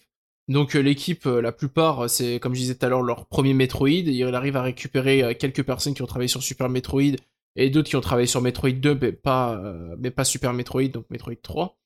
Et euh, la plupart ont travaillé, enfin venaient ju- juste avant de Wario Land 4. Et quand ils leur demandent, bon, pour vous, c'est quoi euh, Metroid? Donc pour, commencer à faire la pré-prod, etc. Pour eux, Metroid, en fait, c'est un jeu dur pour les joueurs un peu masochistes. Et c'est ce qui fait que, euh, que Metroid Fusion va prendre un, un peu à contre-pied euh, ce qui était Metroid jusque-là, en donnant beaucoup plus d'indications aux joueurs, en découpant euh, la station spatiale dans laquelle euh, l'intrigue se passe en différentes zones facilement identifiables. Et euh, le jeu aussi devient un peu plus dynamique, je trouve. On est un peu plus dans, dans de l'action. Alors il y a toujours beaucoup d'exploration, hein. mais je trouve que l'exploration est un peu plus en retrait par rapport à Super Metroid. Alors ça reste quand même euh, néanmoins C'est un, vrai. un, un- un- T'es moins perdu, euh, t'es- clairement. Ouais, t'es moins perdu. Ça reste quand même. euh, Par contre, par contre, il y a un jeu. truc que j'adore ouais. Dans Metroid Fusion et qu'il n'y a pas dans les autres, c'est c'est le fait de retourner dans une ancienne zone, mais de découvrir une, vraiment un, un- une toute nouvelle partie quoi de cette zone. Ça, ça, il y a, y a pas trop dans Super Metroid. C'est ça. Dans Super Metroid, finalement, quand on arrive dans une zone, on va vraiment, on peut la visiter de fond en comble tout de suite. Après, Ouais. les secrets, on y reviendra souvent pour essayer de les chercher. Mais Metroid Fusion, ce que j'ai vraiment adoré, c'est effectivement, il y a une linéarité, mais il y a quand même cette possibilité de backtracker pour aller chercher les, euh, objets cachés. Et en même temps, j'adore dans les jeux quand on revient dans une zone qu'on croyait finalement connaître totalement, et en fait, boum, il y a tout un pan qui s'ouvre euh, grâce au scénario, euh, grâce à un nouveau pouvoir, et euh, c'est c'est vraiment quelque chose. C'est ça. Et d'ailleurs, t'évoquais le scénario. euh, c'est à partir de ce Metroid où on voit que le scénario quand même commence à prendre une part de plus en plus importante. Oui, oui, ouais, ouais, dans le totalement, jeu. effectivement. Puisque là, on a des cutscenes carrément, on a des scènes Mm. qui sont euh, euh, qui sont pas animés, mais euh, des images un peu euh, de comics euh, qui font leur apparition avec du texte, etc. Donc euh, le scénario a beaucoup plus d'importance et la mise en scène aussi a beaucoup plus d'importance. Parce que les, le nombre de situations dans lesquelles où t'as des petites cutscenes dans le jeu, alors que ça n'existait Ouais, pas vrai. dans Super Metroid, euh, c'est ça aussi c'est- c'est une innovation. Donc il y a une volonté aussi de Sakamoto de raconter une histoire maintenant à partir de Metroid Fusion. Et euh, c'est ce qui donne en, fait un peu ce jeu que certains vont critiquer, peut-être à, raison, hein, euh, sur le fait qu'on est un peu interrompu parfois euh, par ces dialogues, etc. Notamment avec euh, toute l'histoire de Adam, euh, qui est l'ancien supérieur de, Samus, qui est maintenant une IA euh, sur la station spatiale, etc. Est-ce que c'est une IA ou est-ce que c'est dans Other M ça, Peu importe. Mais, mais bon, définitivement un jeu beaucoup plus Non, narratif. non, c'est ça, c'est ça. ouais, c'est dans ça. C'est ça. ça. Donc, euh, donc voilà, mais ça reste quand même. un- Dans, dans Other M, il, il existe Il euh, vraiment. Oui, oui, c'est ça. euh, euh, mais, euh, mais ça reste quand même bon. Un jeu qui, euh, qui, qui a son succès hein, sur GBA. Et aussi, qui, ils ont réussi, moi je trouve, euh, c'est quelque chose qu'on leur accorde pas assez. C'est qu'avec euh, Super, euh, avec pardon, Metroid 2, ils ont essayé de faire un jeu euh, qui soit portable. Ils ont réussi, mais ils survivent pas à l'épreuve du temps parce que beaucoup trop limité. Là, ils ont vraiment réussi à faire le Metroid qui est portable, que tu peux lancer. Tu sauvegardes assez rapidement. La progression est tellement fluide, euh, au détriment peut-être un peu, encore une fois, de l'exploration mais euh, ça permet vraiment de jouer par petites sessions et ça c'est quelque chose qui est agréable. Oui, ça reste encore aujourd'hui l'un des meilleurs Metroidvania euh, Ouais. portables. Hein. Ouais. Ça vieillit pas. Donc euh, voilà un peu pour Metroid Fusion. Alors je sais pas, est-ce que vous avez des choses à ajouter à propos de Metroid Fusion de Euh, Sur Metroid Fusion, euh, non, bah c'est le dernier épisode euh, que j'ai fait vu que chronologiquement, bah c'était comme ça. Euh, je peux pas trop non plus en parler pour pas spoiler parce qu'il y a beaucoup de scénar euh, Ouais. dans le jeu. Oui. Mais euh, c'était assez intéressant. euh. Là, on, on peut juste parler du pitch de départ, mais euh, le, le, le Parasite X et tout, euh, c'est un- enfin, j'ai trouvé intéressant le, le tout, toute la partie délire avec euh, Samus. C'était qu'elle soit infestée, euh, qu'elle échappe à la mort, que ensuite il y ait- voilà, il y ait vraiment un gros changement sur son armure et donc plus tard sur peut-être ce qu'on aura dans le 5. euh, euh, c'est ça qui est vachement bien, c'est qu'ils ont réussi à renouveler tout ce qui est un peu lié à son armure, qui jusqu'à maintenant était absolument pas touché, en tout cas dans les épisodes 2D. Ouais. Et alors Metroid Fusion va quand même souffrir d'un concurrent de taille qui est Metroid Prime en fait, puisqu'il faut savoir que Metroid ils sortent la même année. Et euh, Metroid Prime, euh, qui est développé donc par Retro Studio sous la houlette de, de Miyamoto, euh, en fait Sakamoto n'est pas du tout impliqué dans le, dans le développement, il, il est remercié dans les crédits, mais euh, Metroid Prime c'est vraiment un produit à part. Et c'est pour ça aussi qu'on va pas aborder le cas des Metroid 3D ici, parce que pour Ah moi... oui, il y a trop de choses à dire aussi. Bah, il y a trop de choses à dire, mais pour moi, c'est un peu une histoire, euh, c'est un peu une histoire parallèle. Donc bon. C'est vrai. On va attendre la sortie de Metroid Prime 4 pour ça. Ouais. Euh, voilà, c'est ça. On a le temps encore de, de refaire les jeux. Bah déjà, je pense que une trilogie euh, Ouais, paraîtra en- sur Switch d'ici là. on verra On aura le temps. si vous êtes sage. mais bon, mais euh, du coup, juste après Metroid Fusion, bon bah Sakamoto enchaîne. hein. Il va il va récupérer une grosse partie de l'équipe et ils vont faire euh, Metroid Zero Mission, qui est un remake euh, plus de, euh, de, de- du premier Metroid sur sur sur NES. Donc enfin enfin un Metroid, enfin le Metroid original mais qui est jouable. Euh, alors qu'est-ce qu'il y a à dire à propos de ce Metroid Zero Mission? Alors sur la partie Metroid à proprement parler, bah pas grand chose. Hein. C'est un un remake qui est assez fidèle, même si là ils ont rajouté un peu plus de lore. Ils ont rajouté euh, des indications claires aux joueurs qui gâchent un peu l'exploration, moi je trouve. C'est- un peu trop invasif pour moi. C'est-à-dire que on te dit clairement où il faut aller et t'y vas et, euh, et voilà c'est tout. Tu, tu parcours un peu le jeu Mais- comme ça. Mais par contre, tu vois, en tout cas, je, du coup, je parle pour moi, mais moi qui suis pas trop un habitué des Metroidvania, c'était magnifique comme porte d'entrée. Et vraiment, je, du coup, Ouais. je recommande à ceux qui veulent commencer la série par celui-là parce que du coup, c'est comme le tutoriel pour encore mieux apprécier ce qui va se passer dans. euh, parce qu'en plus, l'épisode 3DS, le remake, euh, on en parlera après, mais est Ouais. aussi une sorte euh, de tuto pour ce qui est Super Metroid, je trouve. Du coup, quand on arrive dans Super Metroid, qui est vieillot sur certains aspects, on a les armes pour affronter la difficulté, quoi. On, ça y est, on- Exactement. On, on va, on va pas trop galérer Alors que si on commence tout de suite par Super Metroid, ça peut vraiment piquer. Mais si on a fait les, les deux, les deux précédents, ou du moins l'épisode euh, Zéro Mission, je trouve qu'on a les armes. Euh, en tout cas, c'est ce qui s'est passé pour moi. Euh, tout- Et, et du coup, j'ai beaucoup, beaucoup apprécié euh, Zéro Mission pour ça. Et en plus, bah, forcément, pour moi, c'est le point fort, enfin, les deux points forts du jeu. Bah, Il y a la bande, la bande son, hein, parce que là, Ouais. et les musiques sont, sont insane. Et les- les- ah, même si la puce sonore GBA, c'est du caca, c'est pas grave. On entend les musiques dans un 16 bits un peu chelou, mais, euh, mais voilà, on, on les entend et elles sont incroyables. Et évidemment, la partie euh, Samus sans armure qui a été rajoutée, que je trouve Ouais. très réussie. Alors j'allais venir Euh, justement. Vraiment. Metroid Zero Mission, c'est aussi. euh, il faut une tentative avec. euh, il mixe le pixel art avec des décors un peu moins pixels en fond, dans pas mal de zones en fait. Ouais, T'as t'as des, c'est t'as des vraiment zones, joli, c'est hein. vraiment chouette, c'est le plus beau. euh, esthétiquement, c'est le plus beau Metroid, moi je trouve par contre. C'est vraiment le plus chouette, c'est le plus varié et tout. et il, est, il est vraiment C'est pour ça quand on commence par celui-là, franchement, moi j'ai pris, j'ai pris une belle claque et ça m'a mis tout de suite dedans, quoi. J'avais vraiment envie de continuer. Après ça. C'est personne. Moi, c'est celui que je préfère pour l'instant dans la série 2D. quoi. Zero Mission. Ouais. Bah, c'est clair que, enfin, Zéro Mission, moi, je, ce, que, ce que je trouve encore une fois très fort, j'ai l'impression que c'est un peu la signature de Sakamoto, euh, quoi qu'en disent les rageux, c'est qu'en fait, c'est quelqu'un qui arrive à faire des jeux qui vont. Ces jeux, quand tu regardes dix ans après, tu dis, en fait, il avait tout compris. Moi, à l'époque, j'avais Ouais, pas compris, mais en fait, il avait tout compris parce que Zéro Mission, comme tu disais très bien, euh, Lendax, c'est vraiment la porte d'entrée pour la série Metroid. C'est-à-dire que c'est un jeu qui t'assomme pas avec du scénario, il est maniable, euh, il est clair euh, dans ce qu'il te demande de faire. Enfin, c'est vraiment. Je me plaignais un peu de l'absence de- du côté exploration, mais moi, c'est parce que j'ai fait Super Metroid d'avant. Mais, mais ça s'entend pour toi parce que Mais du voilà. coup, pour toi, tu l'as pris comme le mode facile de, de ce que toi tu mets sur un piédestal. Du coup, la Ouais. progression, elle est incohérente. Enfin, je le vois comme ça, mais quand t'es fan euh, d'un d'un jeu, par exemple Dark Souls, si demain tu mets un jeu qui est carrément plus facile, il- tout le monde va râler, tu vois. Ouais. C'est obligé. Alors que ceux qui vont commencer par celui-là, ils vont dire c'est incroyable. Ouais. Parce que c'est la porte d'entrée. Et c'est ça le truc. Ça, je pense que c'est pareil pour toute saga. Et aussi, on parle beaucoup de jeux indés quand on parle de Super Metroid, etc. Mais il faut savoir, il faut savoir que Zero Mission, c'est un jeu aussi qui a été pensé pour le speedrun.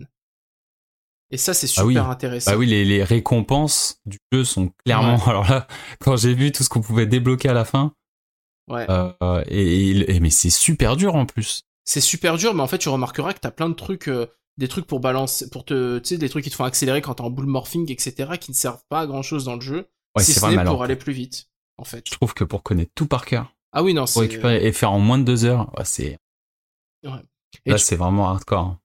Et du coup, c'est là où euh, tu te dis que, bah en fait, ouais, il a encore une fois, il, a- il avait tout compris parce que le speedrun à l'époque, ça existe déjà, mais c'est très confidentiel. Alors que vrai. aujourd'hui, c'est quelque chose d'énorme. Et ben, il avait déjà pensé à mettre euh, des euh, un chrono euh, pour euh, pour les gens qui, comment dire. Et oui, l'affichage Ouais, aussi et du coup, ça, c'est des- euh, C'est vrai que nous, on, du coup, on mesure pas, mais euh, ceux qu'on en fait, peuvent, ils- ouais. certainement c'est incroyable. Et là, on mesure du coup l'intérêt du level design. On fait ça. ah ouais non. est- Ouais, alors il y a aussi une gros, un gros développement de la partie lore, hein, ça continue la volonté de Sakamoto de raconter une histoire.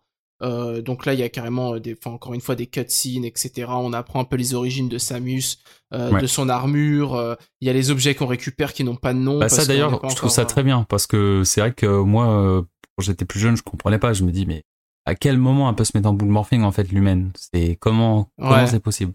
Voilà. J'ai toujours, je sais que en science-fiction, faut pas toujours tout expliquer. Ouais. Euh, parce que des fois ça ça sert à rien.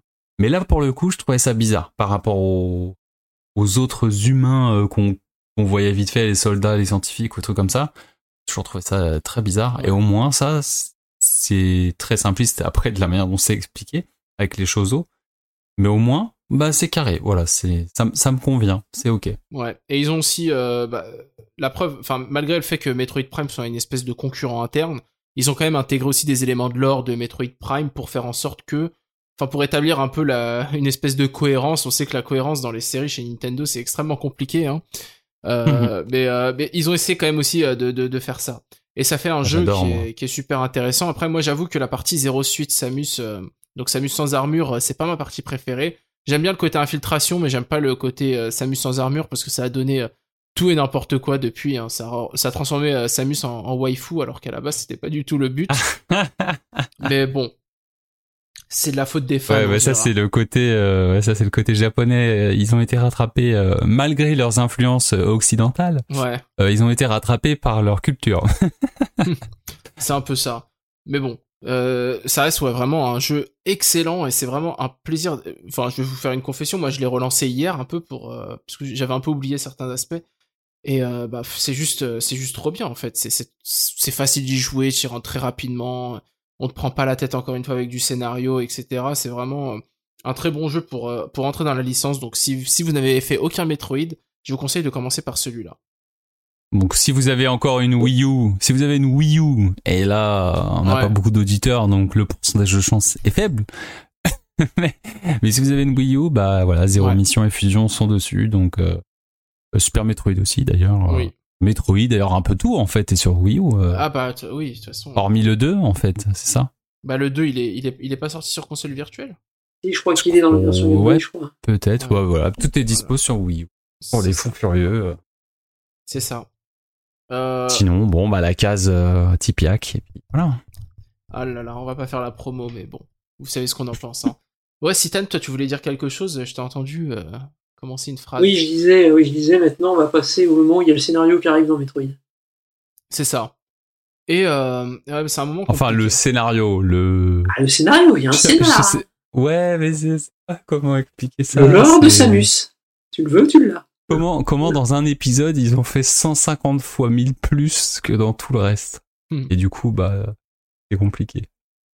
Mais euh, oui, donc pour, euh, pour reprendre le fil un peu, donc voilà, sortie de Zéro Mission, donc je crois que ça c'est en 2004, euh, il me semble, oui c'est ça, Ouais, 2004. c'est ça, ouais. Et après ça, bah, encore une fois, l'équipe va, va s'éclater un peu. Euh, Sakamoto va commencer à penser à Metroid 5, qui maintenant on sait euh, s'appelle Metroid Dread. Sauf que c'est un projet qui est compliqué. Euh, pourquoi? Bah tout simplement parce que technologiquement, il n'y a pas les outils. La GBA est de toute façon, ils sont déjà en train de transitionner vers la DS. Hein. Euh, la DS, euh, techniquement, c'est pas assez pour ce que Sakamoto a en tête. Alors maintenant on sait à peu près ce qu'il a en tête euh, de, des trailers qu'on a vus, mais il faudra encore avoir le jeu en- entre les mains pour savoir si c'est vraiment l'unique raison. Mais bon, a priori pour la gestion des IA, etc., c'est assez, euh, c'est assez problématique. Et euh, mais l'autre raison aussi, je pense, euh, qui est beaucoup plus importante que ce que Sakamoto veut l'avouer, c'est que bah, Sakamoto à l'époque, il a une promotion et il prend la tête des équipes de développement de Nintendo SPD. euh, qui est la structure, euh, la nouvelle giga structure qui a absorbé la R&D 1, euh, etc. Et c'est aussi l'époque où Satoru Iwata euh, devient président. Donc, euh, il, comment dire, il, met Sakamoto euh, à la tête de de de de, de, cette, de ces équipes. Mais bah, à cause de ça, ils, ils partent sur sur d'autres sur, jeux en fait, puisqu'ils vont travailler sur les WarioWare, sur les Rhythm Paradise, Tomodachi, etc. Donc, euh, ils laissent complètement de côté euh, Metroid. Mais Metroid ne va pas disparaître, puisque comme vous le savez, il y a ce Metroid un peu bâtard, entre guillemets, qui, qui, va, qui va arriver sur la Wii. C'est Metroid Other M. Alors, Metroid Other M, comme les équipes euh, de Nintendo sont occupées, ils vont faire appel à Koei Tecmo, qui vont être euh, supervisés par Sakamoto. Et là, bah, pff, Other M, c'est un- c'est c'est une histoire un peu compliquée. Alors, moi, j'y ai joué un peu, mais pas beaucoup, mais du coup, je vais laisser. Alors, je sais pas qui veut raconter un peu l'histoire d'Other M, Citan ou Ouais, je vais y aller sur Other. Vas-y, Citan. Grosso modo, donc, euh, Overm, c'est quoi? Overm, c'est un jeu qui dans la timeline Metroid. Parce les Metroid qu'on a eu jusqu'à présent sont numérotés 1, 2, 3, 4. Le 3, c'est Super Metroid. Le 4, c'est Metroid Fusion. Normalement, ça s'arrête pour le moment là jusqu'à arriver au 5 qui sera Metroid Dread. Overm, ça s'intercale entre le 3 et le 4 en fait. Overm, ça prend l'intro d'Overm reprend là où Super Metroid s'est terminé. Je dis pas comment se finit la fin, mais ça reprend texto la cinématique de ce qu'est la fin de Super Metroid. Donc le faites pas si vous n'avez pas fait Super Metroid. Vous perdrez beaucoup en intensité, en plus émotionnel dans le passage et tout. Et donc euh, on reprend à ce moment-là, on part du principe que voilà, euh, Samus euh, donc est parti du coup sur une nouvelle mission après Metroid 3 directement. Et le jeu commence par nous envoyer donc dans une station spatiale. Je ne sais plus exactement le nom par contre précis. On repart dans une station spatiale. Un vaisseau épave, euh, station Ouais, voilà. bouteille ou un truc C'est ça, la station bouteille, je crois. Et elle se pointe dessus euh, suite aux demandes de la fédération. Et c'est Adam, donc, son instructeur d'époque qui l'a- qui l'appelle en fait sur place. Malkovich. Oui, Alvaro Malkovich, oui, il faisait bien mais John Malkovich à l'époque. Hmm. Et du coup, ils ont envoyé euh, directement euh, Samus qui vient, qui va seconder d'autres personnes, donc euh, Adam et son équipe. Donc on se retrouve avec des gens, première dans Metroid, on n'est pas tout seul, des humains, deuxième dans Metroid. Alors attends, je dois juste préciser, je me permets, je suis désolé de te couper. Des humains sont affreux, Oui, heureusement non, mais des humains alors, modélisés. j'ai été des, Voilà. des humains Koei Tecmo, voilà. Ça va vous aider, des hommes Tecmo, ça va vous aider, vous regardez les. Les choses les plus effroyables que j'ai vues sur Wii. Le Euh. tout, au départ, dans une cinématique en image de synthèse gros budget. Alors, le truc que tu vois pas forcément dans Metroid, qui est plutôt, euh, des plutôt, comment dire, est plutôt euh, sobre en fait, dans sa mise en scène de base, plutôt très japonais et tout. Là, on passe dans. Bon, les mecs, on a, du budget, on va vous montrer Samus quand elle est enfant, on va vous montrer le passé de Samus, on va expliquer l'origine de Samus, son contact avec les Chozo, pourquoi la fédération et tout ça. Bref, Sakamoto décide de euh, raconter tout l'or de Metroid, en fait, euh, on va dire pré-Metroid 1 en même temps. Donc on débarque sur la station, commence à se mettre en place un jeu, on voit de, comment dire, de relations un petit peu ambiguës avec euh, Adam en fait, où Samus est à la fois, c'est à la fois son grand frère, son père et en même temps son, euh, son instructeur et son commandant. Donc, du coup c'est un peu bizarre. Ouais. c'est elle a plutôt le cul entre deux chaises, elle sait pas trop où met les pieds. Et on commence à explorer la station. Et là, la patte Team Ninja apparaît, c'est que Metroid est devenu un jeu d'action. Littéralement un jeu d'action en 2D. C'est-à-dire qu'en fait, vous allez suivre, en fait, vous allez vous balader dans une station, comme les anciens Metroid, mais sans la possibilité d'être vraiment libre. On suit des zones précises dans un ordre extrêmement précis pour des questions rythmiques, de scénario et de narration qui seront très discutables. On pourra revenir après derrière, mais c'est clairement l'objectif affiché de Nintendo, enfin de Sakamoto pour le coup. Et le jeu est très très linéaire. Le gameplay est extrêmement action. On a des esquives qui se mettent en place. On a un système de Samus met des coups de pied dans la tête des ennemis. hein. C'est la Team Ninja. Et voilà. Pourquoi Donc on pas est sur hein. un truc beaucoup plus action japonais classique euh, euh, qu'on voit d'habitude. Et on perd un petit peu l'aspect solitude et comment dire euh, comment alien carrément on peut dire ça comme ça alien du jeu. On est plus du tout là-dedans on est on est toujours en contact radio avec Adam ou avec un autre membre de l'équipe qu'on croise ou des choses comme ça. C'est extrêmement bizarre d'ailleurs c'est c'est- ce, ce coup-là. C'est euh, autant on avait croisé quelques personnages dans Metroid Prime 3 mais très vite on était retrouvés tout seul et c'était euh, extrêmement rapide dans Metroid Prime 3 pour prendre un autre de la série Là, c'est beaucoup plus long, on insiste sur le développement du relationnel entre les persos, il y a un attachement réel, des flashbacks réguliers sur ce qu'a vécu Samus et Shozo, etc. Tout ça. Le tout couplé dans une SF euh, japonaise des années 70 creepy. C'est un peu comme ça qu'ils mettent le contexte général. On est un peu sur des monstres étranges, euh, comme les Japonais aiment bien faire. Des trucs un peu bizarres qu'on affronte, qui font vraiment peur, mais pas vraiment, c'est plutôt dérangeant en fait. Et c'est un peu particulier, on n'est pas du tout dans l'ambiance habituelle de Metroid, en fait. On est sur un autre. euh, dans une autre registre, quoi. Sans compter qu'ils ont l'idée euh, géniale de mixer le fait que le jeu se joue en 2D à la Wiimote et qu'il passe en 3D, en fait. En, mettant, en pointant la télécommande vers l'écran et Samus Ouais. passe en subjectif, capable de tirer des trucs. Ils ont voulu dynamiser, en fait, le côté Samus intervient pour viser et d'un coup elle se met à tirer précisément sur des trucs. Ce qui n'est pas à la base, je trouve, une mauvaise idée, mais je trouve qu'en fait, il est trop limité par le fait seulement d'être jouable à la Wiimote pour ça. Ça aurait très bien pu être possible avec un nunchuk et tout, le jeu aurait été tout aussi jouable. Et la philosophie, on lit très bien dans les interviews, c'était de refaire un Metroid comme la NES. Comme la NES, ça se comprend en deux boutons. C'est-à-dire que ça joue à deux boutons, Metroid euh.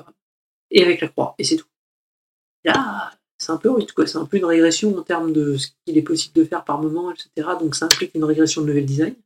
Ça implique une régression de comment dire, d'affrontement avec les ennemis. Tout est automatisé pour le tir. Samus autoloque les ennemis, en fait. Dans le jeu, vous visez pas comme vous avez pu commencer à viser dans Fusion, vous oubliez.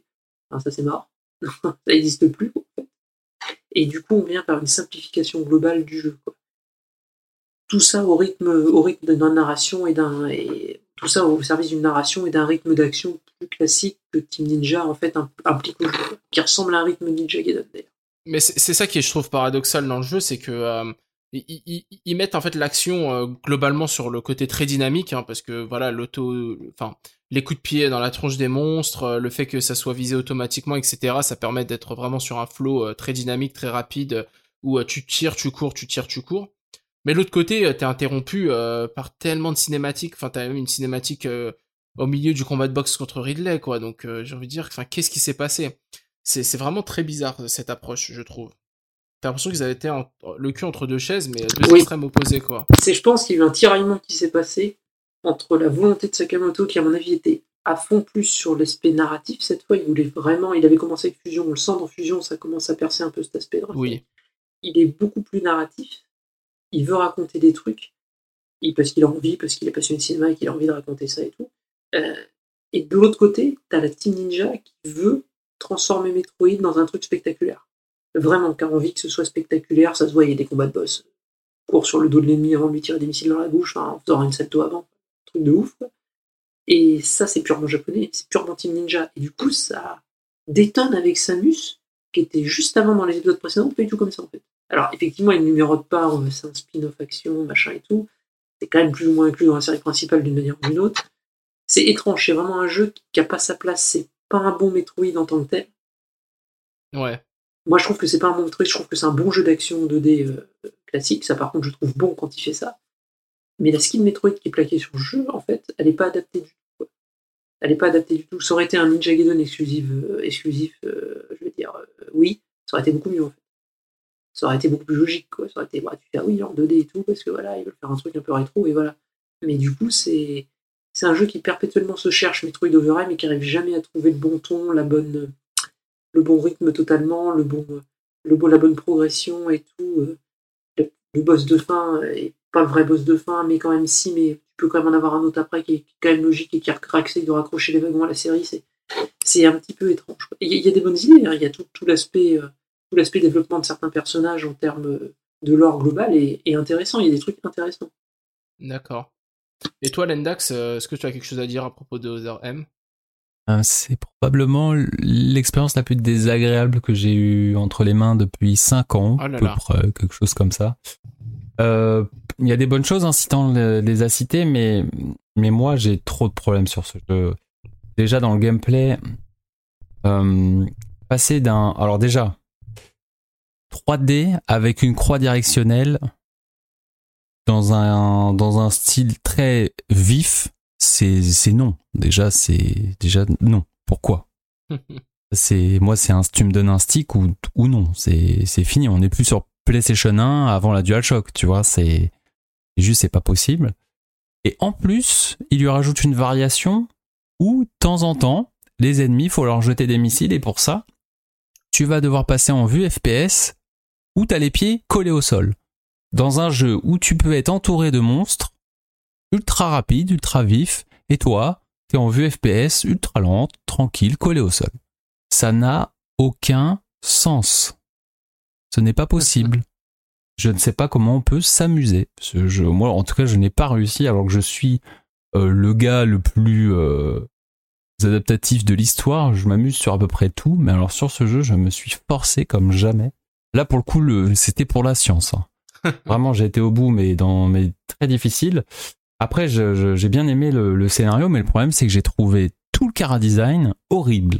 Alors ça, c'était compliqué aussi. Il n'y a pas un personnage que j'arrivais à encadrer, c'était juste, euh, du coup, c'était l'enfer. Fait. Sam- mais même Samus, j'aimais pas du tout le, le style qu'on lui a donné. Trop bizarre. Un mélange entre justement l'Occident et le Japon. euh, c'était trop bizarre. Et puis, euh, il y avait vraiment des scènes pour moi qui m'ont provoqué de la gêne. hein. Pareil, c'est quelque chose de rare. Les cinématiques où abaisse ou lève son pouce, euh, je. J'étais, j'étais pas bien. J'étais, je dis, mais je suis où Tu veux dire que engager un publicitaire, Qu'est-ce qui se passe? engager un publicitaire je- pour faire des cinématiques, c'est une mauvaise idée. Ouais, ça, C'était, c'était une catastrophe. ça, c'était, ça, aussi, ça c'est très bizarre, quoi. Pourquoi ils ont pris un publicitaire pour les cinématiques enfin, Non, mais non, mais parce qu'en fait, Nintendo, ils, rien. ils, pannent rien dès qu'il faut faire une cinématique un peu, on va dire. Ils se feraient du scénar vraiment beaucoup dans un jeu et ils ont fait bon. C'était. Tu fais des pubs donc- boules, on va le prendre. Euh, ouais, mais non. Ouais. Ensuite, bah, il y avait l'aspect linéaire. Euh, alors là, j'étais triste euh, parce qu'à aucun moment, j'ai- on- enfin, alors il y a une sorte de backtracking à la Metroid Fusion, je- évidemment. Non, mais la gueule du backtracking. Mais alors, les zones, c'est voilà, c'est c'est pas fou. Euh, clairement pas. Ah ouais, il y a aussi une autre- ah oui non, il y a une troisième vue. Oui, parce que c'est vrai, le jeu, il y a à un moment, il y a des vues TPS aussi, euh, mais en mode vraiment euh, où tu te déplaces trop bizarrement. Euh, Samus a le cul coincé. Euh, T'es là, euh, tu bouges. euh, Ah c'est horrible. Ah c'était mais infâme. Et toujours dans, l'idée de la mise en scène. hein. Je, comprends, je comprends l'idée, mais l'exécution pour le joueur, elle est horrible. C'est-à-dire qu'à certains moments où, tu sens qu'il va y avoir une cinématique de narration, tu le sais parce que tu arrives dans une, dans une pièce et pouf, hop, la vue elle change en mode TPS, mais elle sert à rien cette vue-là. Tu te bats jamais comme ça. C'est juste tu vas marcher. Euh, sauf que bah pareil, t'as pas de stick droit pour la caméra, donc tu vas être vraiment à la croix. Alors euh, se déplacer avec un personnage vue TPS, mais à la croix, euh, pareil, c'est très désagréable parce que je du pense coup, qu'ils ont voulu pour quand- te retourner, t'es obligé d'aller vers la gauche. Enfin bref, c'est obligé de tourner Je sur pense que toi. la volonté, quand ils ont voulu faire ça, c'est pas réussi. Quand ils ont voulu faire ça, en fait, quand ils te mettent en vue TPS, en caméra très serrée sur Samus et tout, c'est pour te donner l'impression que tu visites un truc où il y a rien, mais en fait, il y a une créature dégueulasse qui est là, quoi, tu vois. C'est un truc ouais, un peu c'est ça. creepy, mais c'est ça des trucs un peu cachés. Mais les faire en mal, Mais- en fait. Mais du coup, je voilà, c'est des trucs encore, ça me sentait de l'expérience parce que Il y a quelques- est désagréable. C'est vraiment un jeu bizarre, Metroid Other. Et surtout que quand tu compte dans le. Alors, ça, c'est un petit peu. Je pense que tu as vu ça peut-être autre semaine. Mais quand tu lis le leak, en fait, de, de Nintendo, le Giga Leak, tu te rends compte qu'il y a un jeu euh, Metroid qui était fait par Intelligence System sur Wii qui est annulé. Et là, tu te, Oui. tu te dis, mince. tu te dis, ça aurait Ouais. pas été Ouais. pareil, en fait. C'est clair. Et du coup, bah clairement, je pense que bah, déjà le hardware a plombé le jeu parce que euh, ils ont essayé. En fait, ça c'est aussi le problème de Nintendo, c'est parfois quand quand c'est des hardware bah, comme la Wii où il y a plein de nouveautés ou la 3DS, je trouve que les développeurs se forcent trop à essayer d'utiliser les les spécifications euh, originales de la console et pour moi ça plombe les jeux. Et, et en fait, euh, il m'a fait le même effet que Kid Kid Icarus Uprising euh, ou qui essaye d'exploiter des, trop de choses euh, qui, qui sont désagréables à jouer euh, parce que c'est tu te dis bah non c'est pas c'est dégueulasse. Enfin bref. Je vais pas je vais pas trop parler de Kid mais pour revenir à Other M c'était vraiment ça. C'était une expérience désagréable. Il y avait des petits trucs de scénar que j'ai bien aimé parce que ça apportait il y avait pas mal de bah, toujours des références euh, aux anciens épisodes donc ça c'est bienvenu on sent que il maîtrise son sujet euh, et, il sait le faire euh, évoluer. Surtout que là, bah, on, c'était comme, il y a quand même le lien avec euh, Fusion puisque Malkovich est hyper important, donc euh, c'est cool d'avoir cette partie-là, je trouve. Mais le problème, c'est qu'artistiquement et ludiquement, c'était le néant pour moi. Et puis alors, pff, les musiques, moi, je, j'ai, quand j'ai fini le jeu, j'ai dit bon, bah, je vais réécouter l'OST. J'ai pas, il y a pas une musique euh, que je mets de côté, quoi. C'est, il y a rien. Le jeu et je, voilà.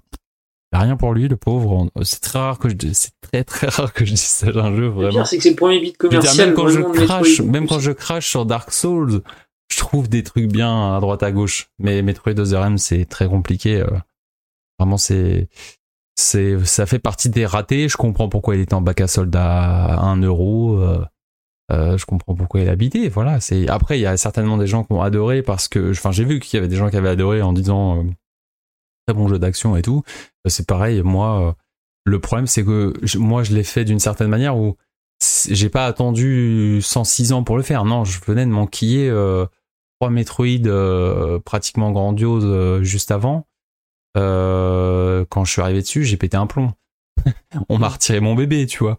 On m'a dit, eh, tu vois tout ça là, tu kiffais, bah y a plus, c'est fini pour toi, mon gars. Mais, c'est tant mieux parce Donc, que t'as pu euh, finir sur un autre truc après. C'est pas Oh là là du- Ouais, bah du coup, j'étais trop content. Quand je suis arrivé sur Fusion, j'étais en mode, ah, yeah. Non, mais le gros, Euh, Met- Metroid n'est pas mort. grosso modo, Mais, le problème euh, principal, en fait, aussi de, moi, je trouve d'Overm, c'est qu'il va s'adresser à un public particulier sur une Mais console sais- que ce public aime pas, déjà à la base. Là où il est pas En aimé plus, par, en oui. plus, voilà, il sort au pire moment, il sort à, il sort à la fin de l'année 2010. C'est-à-dire que la Wii, elle est déjà commercialement morte, euh, elle est, elle est huée sur les forums, ça fait 5 ans qu'elle est disponible. Les gens ont envie de crever les yeux, euh, parce que la HD, il n'y a pas de la HD et tout, bref, c'est, il sort à la Il pire aurait période mieux fait, il aurait en mieux fait. de faire un un épisode sur DS, euh, voilà. Oui, mais il est annulé, c'est peu- Oui, je sais bien, mais mais Other M, il aurait pu euh, se présenter sous une autre forme, tu vois. Il aurait très bien pu. Existe. Il aurait surtout pu Mais- finir sur 3DS en fait. Après, juste après en fait. Ouais, aussi, voilà, c'est ça. Fait, après, le problème, c'est que sur 3DS, ils auraient trouvé le moyen de faire comme Kid Icarus, et je te dis, j'aurais détesté pareil, du coup. Parce que. Pas spécialement. Je pense pas qu'il aurait utilisé peut-être trop le tactile. Je pense qu'il aurait été plus classique. Il serait plus servi Ah, de la tu penses 3D qu'il aurait relief. pas utilisé le Non, stylet. non, ils- je pense qu'ils auraient boué la 3D relief. moi. Mais par contre, c'est mon avis. Parce que tu, quand tu, quand tu vois le gameplay d'Other M, il est 100% adaptable à la 3DS. Ça, c'est étant. Enfin bon. Bah, la DS aussi, du coup. Bon, bref. Ouais, Mais du coup, ouais, euh, voilà, c'est pas. C'est vraiment, faut, faut le prendre comme un, comme un spin-off alternatif de. de- de- On de peut aimer. Metroid. Je tiens, je tiens à préciser, on peut l'aimer.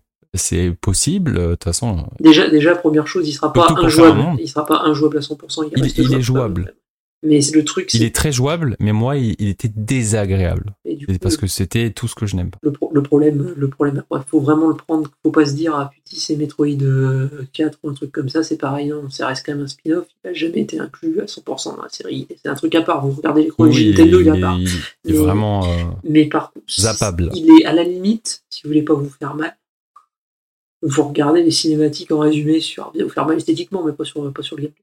Vous regardez, euh, vous regardez les cinématiques en résumé sur YouTube, ça vous apportera les compléments d'infos qu'il peut y avoir entre Metroid 3 et 4. Mais si vous le zappez, c'est pas grave. Là, il y a une cohérence Regardez un speedrun, euh, un speedrun de, de Parce que 4h30. de et- mémoire, Metroid 4 c'est un résumé de la fin de Metroid 3, si je dis pas de bêtises déjà aussi. Fusion, en fait, euh, rappelle un Ouais, peu il les semble aussi. Oui, oui, il rappelle un peu. Il ouais. rappelle Ah un peu, donc c'est pas très grave. Celui-là, c'est vraiment. Et s'amuse, vit une aventure entre les deux. C'est vraiment ça. D'accord. Mais voilou. Bon. Bah, en tout cas, c'est euh, c'est un jeu qui aura bidé aussi bien commercia- commercialement pardon que dans la critique de la. Ah, c'est le premier gros échec de la série commercialement. Ouais. Ce qui Après, fait qu'on s'étonne pas que Nintendo euh, soit frileux euh, vis-à-vis de la Ah, licence. ça- ça- ça- C'est-à-dire, euh, ça fait que, que Sakamoto va complètement perdre entre guillemets la licence puisque bon bah ça aura bidé, ça l'aura marqué quand même, il faut le dire. Il l'a mal vécu. euh. Ouais non, il a il a très enfin il a ouais, il a plutôt mal vécu, ce qui fait que bah du coup la série va être mise en stand-by. Donc il faut savoir que euh, Other M est sorti euh, en 2010. Il faudra attendre 2017 pour euh, voir euh, le Metroid suivant. Alors Maintenant, on sait plus de choses sur ce Metroid suivant. Alors, ce Metroid suivant, c'est euh, le remake de Metroid 2, donc sorti sur 3DS en 2017, développé par un studio externe, mais cette fois-ci un studio externe espagnol qui est Mercury Steam, qui a notamment travaillé sur euh, euh, Castlevania, euh, mince comment il s'appelle, euh, Lord Lords of Shadow. Shadow, ouais, Lords of Shadow, euh, entre autres. Et alors, comment ça s'est fait cette euh, ce, ce, ce rapprochement? En fait, donc Sakamoto, qui lui a dû lâcher complètement la série Metroid parce qu'il avait plus les effectifs et après la déception de Other M, euh, bah bon, il passe un peu autre chose, mais il perd jamais d'esprit d'une part euh, la volonté de faire revivre euh, Metroid et d'autre part il a euh, des idées pour Metroid Dread. C'est juste que encore une fois à l'époque de la DS ça n'a pas pu se faire. À l'époque de la 3DS il y a aussi eu des tentatives mais il y a rien eu de concret qui, qui, en est sorti. Et du coup, quand il voit cette opportunité de collaborer avec Mercury Steam, eh ben il va leur, il, il va demander à, à Osakawa de le rejoindre. Il va prendre comme compositeur, euh, euh, Yamamoto qui avait travaillé sur Super Metroid donc, euh, et il va prendre Morizawa, ouais, il me semble, en tant que que superviseur pour la direction artistique. Donc il va constituer comme ça un peu une équipe, le cœur d'une équipe avec des grandes responsabilités qui vont comme ça permettre de superviser un studio externe pour développer ce jeu. Et c'est le studio espagnol, donc Mercury Steam, comme j'ai dit juste avant, qui va s'en occuper. Alors c'est un jeu qui sort quand même assez tardivement dans la vie de la 3DS. En 2017, on en est déjà à la Switch. Euh, donc euh, c'est un peu bizarre de voir ça. En plus, c'est Metroid. Euh, Enfin, personne n'espérait voir Metroid 7 ans après le fiasco d'Other M. Et mais il faut savoir que quand Sakamoto travaille avec Mercury Steam pour ce jeu, il, il est pas bête, il sait ce qu'il fait. Il fait ça dans l'espoir de voir un bon jeu sortir. Et quand je dis un bon jeu, c'est un jeu qui soit bien fini, et qui soit agréable à jouer, etc. Puisque bon, euh, spoiler alerte, euh, commercialement, ce sera un peu un échec. Mais il fait ça dans l'espoir. c'est vraiment dommage pour le jeu. Ouais, mais il fait ça dans l'espoir d'avoir une équipe qui va pouvoir derrière travailler sur Metroid Dread. Alors moi je l'ai pas fait ce remake. Euh, qui peut m'en parler euh, de ce de ce remake de Super euh, de Metroid 2 pardon? Écoute, moi je peux t'en parler puisque je l'ai fait du coup suite à Zéro Mission, puisque bah, toujours dans l'idée de faire du chronologique, il était hors de question que je fasse l'épisode sur Game Boy. Mhm. Et je me suis dit bah écoute, euh, c'est l'heure de faire euh, l'épisode 3DS et je l'ai adoré. Ouais. Alors après, on voit les limites du jeu original, hein. forcément, euh, ça crée de grosses limitations en termes de, de variété de décors, euh, de zones. On a toujours l'impression d'être dans quelque chose qui se ressemble. Euh, par contre, la progression, le level design, c'était le kiff absolu. Euh, c'est probablement l'épisode sur lequel je me suis le plus amusé. Euh, pareil, des combats de boss, et là on voit la patte de Mercury Stream, euh, Mercury Steam qui est ouf. y a vraiment des combats de boss, c'est la folie. Et je sais que bah du coup j'ai bien vu quel boss n'était pas dans le jeu de base, mais il y a des trucs, c'était des, des 5-6 minutes de fight à, à, à éviter des patterns, plein de patterns différents, jouissifs. Et quand on a quand on revient à bout, t'es en mode waouh, c'est ça que je viens de faire là dans Metroid. C'est génial. Et ça, c'était tout nouveau.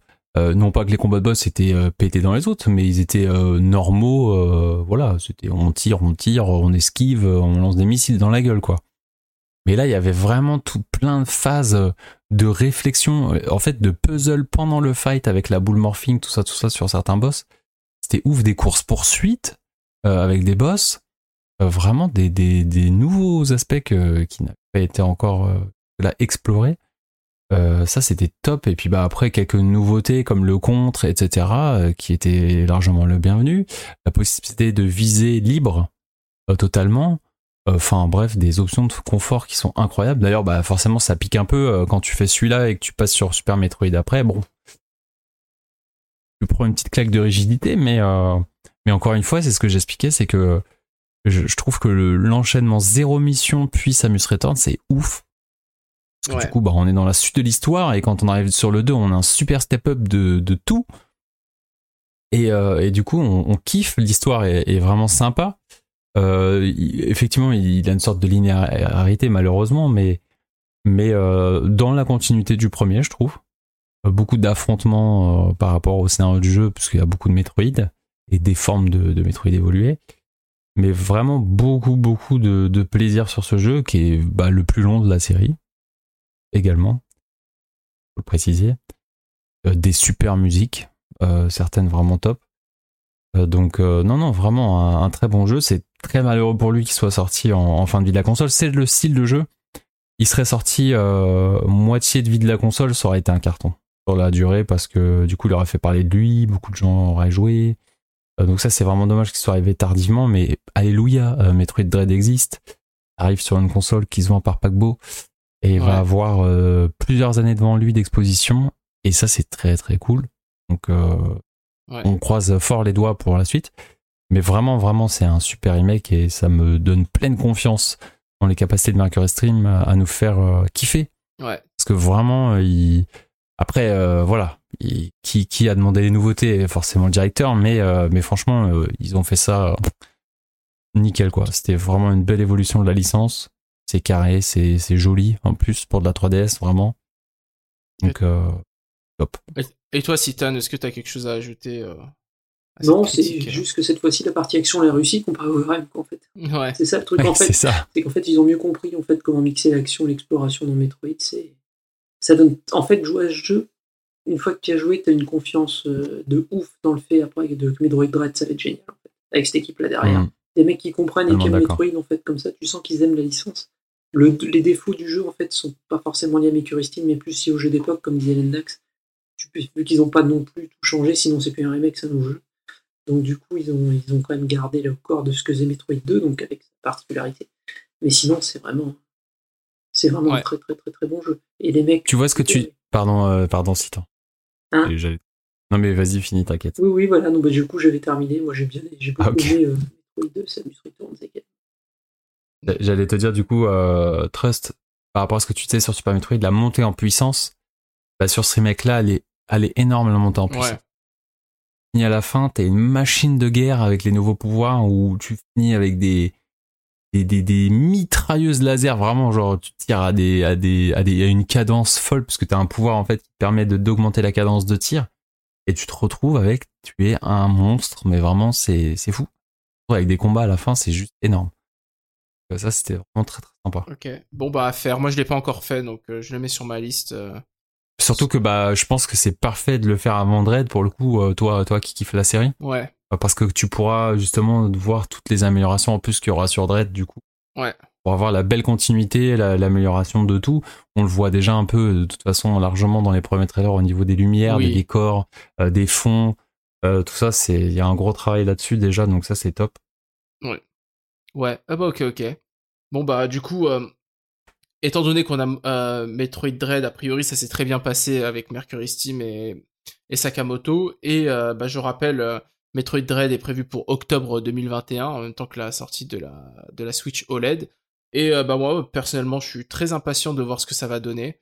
Euh, j'ai pas fait, euh, comme je disais, euh, le remake 3DS de Metroid 2, mais bah, je vous fais confiance et j'imagine que si vous dites que c'est bien, c'est vraiment bien et qu'on peut attendre le meilleur vraiment pour Metroid Dread, pour, bah, pour le retour en grâce, entre guillemets, de la partie euh, 2D, là où la partie 3D de Metroid Prime, bah, de Metroid, pardon, donc avec Metroid Prime 4, bah, a pris un peu du plomb dans l'aile. Donc euh, on a l'impression maintenant que c'est un peu cyclique. Quand Metroid Prime cartonne, Metroid Prime 2D euh, est un peu en retrait, et puis quand Metroid Prime 3D, euh, enfin Metroid 3D, pardon, donc Metroid Prime a des problèmes, bah, on a le retour de, des Metroid 2D. Bon, bah, je pense que ce dossier a été assez, assez long quand même, donc on va, on va vite enchaîner avec le tour d'horizon. On va pouvoir vous parler un peu des jeux auxquels on a joué, que ce soit sur Switch ou ailleurs. Allez, c'est parti pour le tour d'horizon. Mais avant ça, peut-être une petite pause musicale.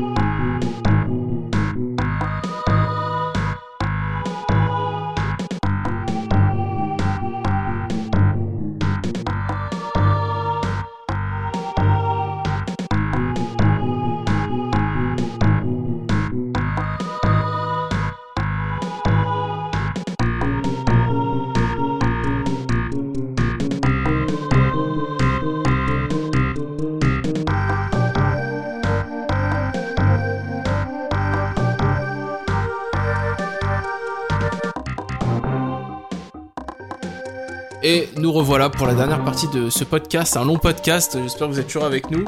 Euh, pour le, donc on se retrouve pour le tour d'horizon, même moi je perds les mots là, je commence à être fatigué, donc on va vite enchaîner tour d'horizon. Donc euh, qui veut commencer? Je sais pas, Lendax, allez. Parle-nous un peu de... ce Allez, c'est parti. Eh bien, c'est très simple. Euh, J'ai découvert une petite série euh, depuis le dernier podcast. Ça s'appelle Shin Megami Tensei. Et là, euh, une claque. Donc j'ai découvert ça avec le, le- le remaster du 3. Euh, c'est juste euh, la claque. J'étais déjà fan de Persona.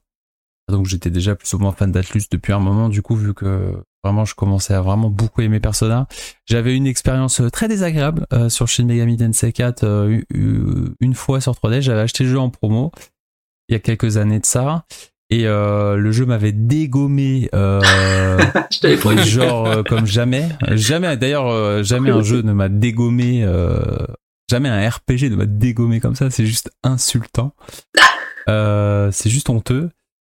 Et puis, puis je trouvais les sprites très austères quand on venait de Persona. D'un, d'un- je venais de Persona 4 Golden en fait juste avant et d'avoir des petits bonhommes euh, tout mignons, chibi un peu, et d'arriver sur des sprites 2D pixelisés sur la 3DS, euh, c'était dur euh, à encaisser. Surtout que l'histoire était un peu chelou au début. Bref. Euh, donc euh, là, je me suis dit, vas-y, euh, les trailers du 5 ont l'air terribles. Il faut que je. Toujours cette mauvaise habitude chez moi à vouloir euh, refaire un petit peu les origines. Bon, j'ai pas été jusqu'aux épisodes SNES, j'ai vu la tête du jeu, j'ai dit non, s'il vous plaît, je ne vais pas m'infliger ça. Donc euh, là, il y avait le remake du 3, ça tombait bien. Euh, donc claque, euh, claque monumentale. J'ai adoré de bout en bout. L'ambiance incroyable, l'OST. Et voilà, c'est j'ai pas les mots. Vraiment, je, je ne saurais que. Mais après, je suis, du coup, je suis plus objectif en fait sur ce jeu. Donc euh, le recommander, euh, oui et non. Faut vraiment aimer les JRPG pour pour jouer à ce jeu parce que c'est rude. Euh, les donjons sont labyrinthiques comme vous avez jamais vu dans un JV. Mais j'ai pris un pied monstre parce que euh, sur des aspects que je vois pas dans les jeux habituellement, beaucoup d'aspects philosophiques, religieux, euh, j'adore. C'est voilà, je me suis posé plein de questions sur ce jeu, ça m'a beaucoup amusé. Euh, à titre personnel, parce que c'est rare en fait dans les jeux de, de se poser des vraies questions sur la vie quand on joue à un jeu. Juste euh, d'habitude je joue au jeu pour jouer, pour m'amuser quoi. Après les histoires, euh, elles sont cool, elles sont pas cool. euh, ça m'intéresse, euh, ça passe en second. Ah, Mais quand là, tu lances euh, Balan Wonderworld, tu te poses des questions Oh punaise. hein. C'est clair. J'imagine. Mais là, du coup, euh, ouais, j'ai torché le 3, je l'ai, platiné alors qu'il faut faire six fois le jeu pour voir, les, pour voir toutes les fins. Euh, bref, euh, des choses que je ne fais jamais. Eh ben. Euh, mais, mais là, je, je l'ai bouffé le jeu, je l'ai retourné à 100%. Il fallait que je voie les, les moindres recoins de ce jeu. J'ai été hypnotisé comme rarement. Euh, voilà, je ne saurais que recommander. Si vous aimez un peu les JRPG, euh, les jeux matures, parce que c'est un jeu très mature qui aborde des sujets euh, compliqués euh, et qui, vous maltraite de temps en temps, mais avec toujours une porte de sortie possible. hein. C'est le grind, hein, comme dans tout JRPG, c'est l'avantage. Et c'est, c'est voilà, on s'entraîne un petit peu, on passe du temps, et puis après ça passe, ça passe tout seul. Surtout que dans le pire des cas, avec cette version, ils ont rajouté des modes de difficulté faciles. Donc on peut passer une agréable, euh, une un agréable moment et profiter uniquement de l'ambiance euh, totalement onirique euh, que le jeu a proposé parce que vraiment il y a Shin Megami Tensei ça fait quelque chose que qui n'existe nulle part ailleurs vraiment. Du coup j'ai enchaîné sur le 4 euh, Oh, juste après que j'ai fait aussi. Alors j'ai j'ai un petit peu moins apprécié parce que bah forcément 3DS donc le jeu bah c'est bourré de sprites 2D euh, qui bougent pas. Forcément ça ça ça fait moins j'ai moins été euh, immergé mais j'ai tout autant apprécié. Il y a un- un- une histoire beaucoup plus euh, beaucoup plus euh, narrée qui était un peu plus cryptique dans dans le troisième épisode.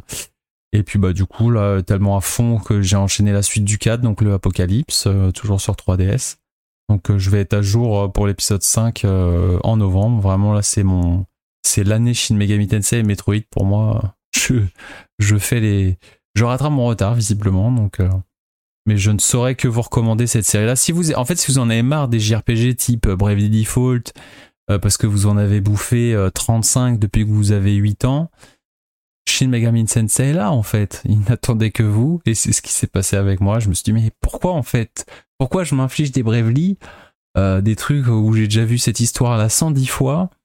Voilà non il y a, d'autres jeux intéressants qui existent faut juste euh, s'ouvrir à d'autres horizons voilà pour moi mes amis. Bon bah ça va. Tu fais pas une année avec des jeux euh, réputés euh, super difficiles, toi, entre Metroid et Shin Megami Tensei. euh, Non mais c'est par contre c'est vrai que je fais des jeux à ambiance Ouais. compliquée. Des- des- mais déjà l'année déjà l'année dernière hein, j'étais dans un délire.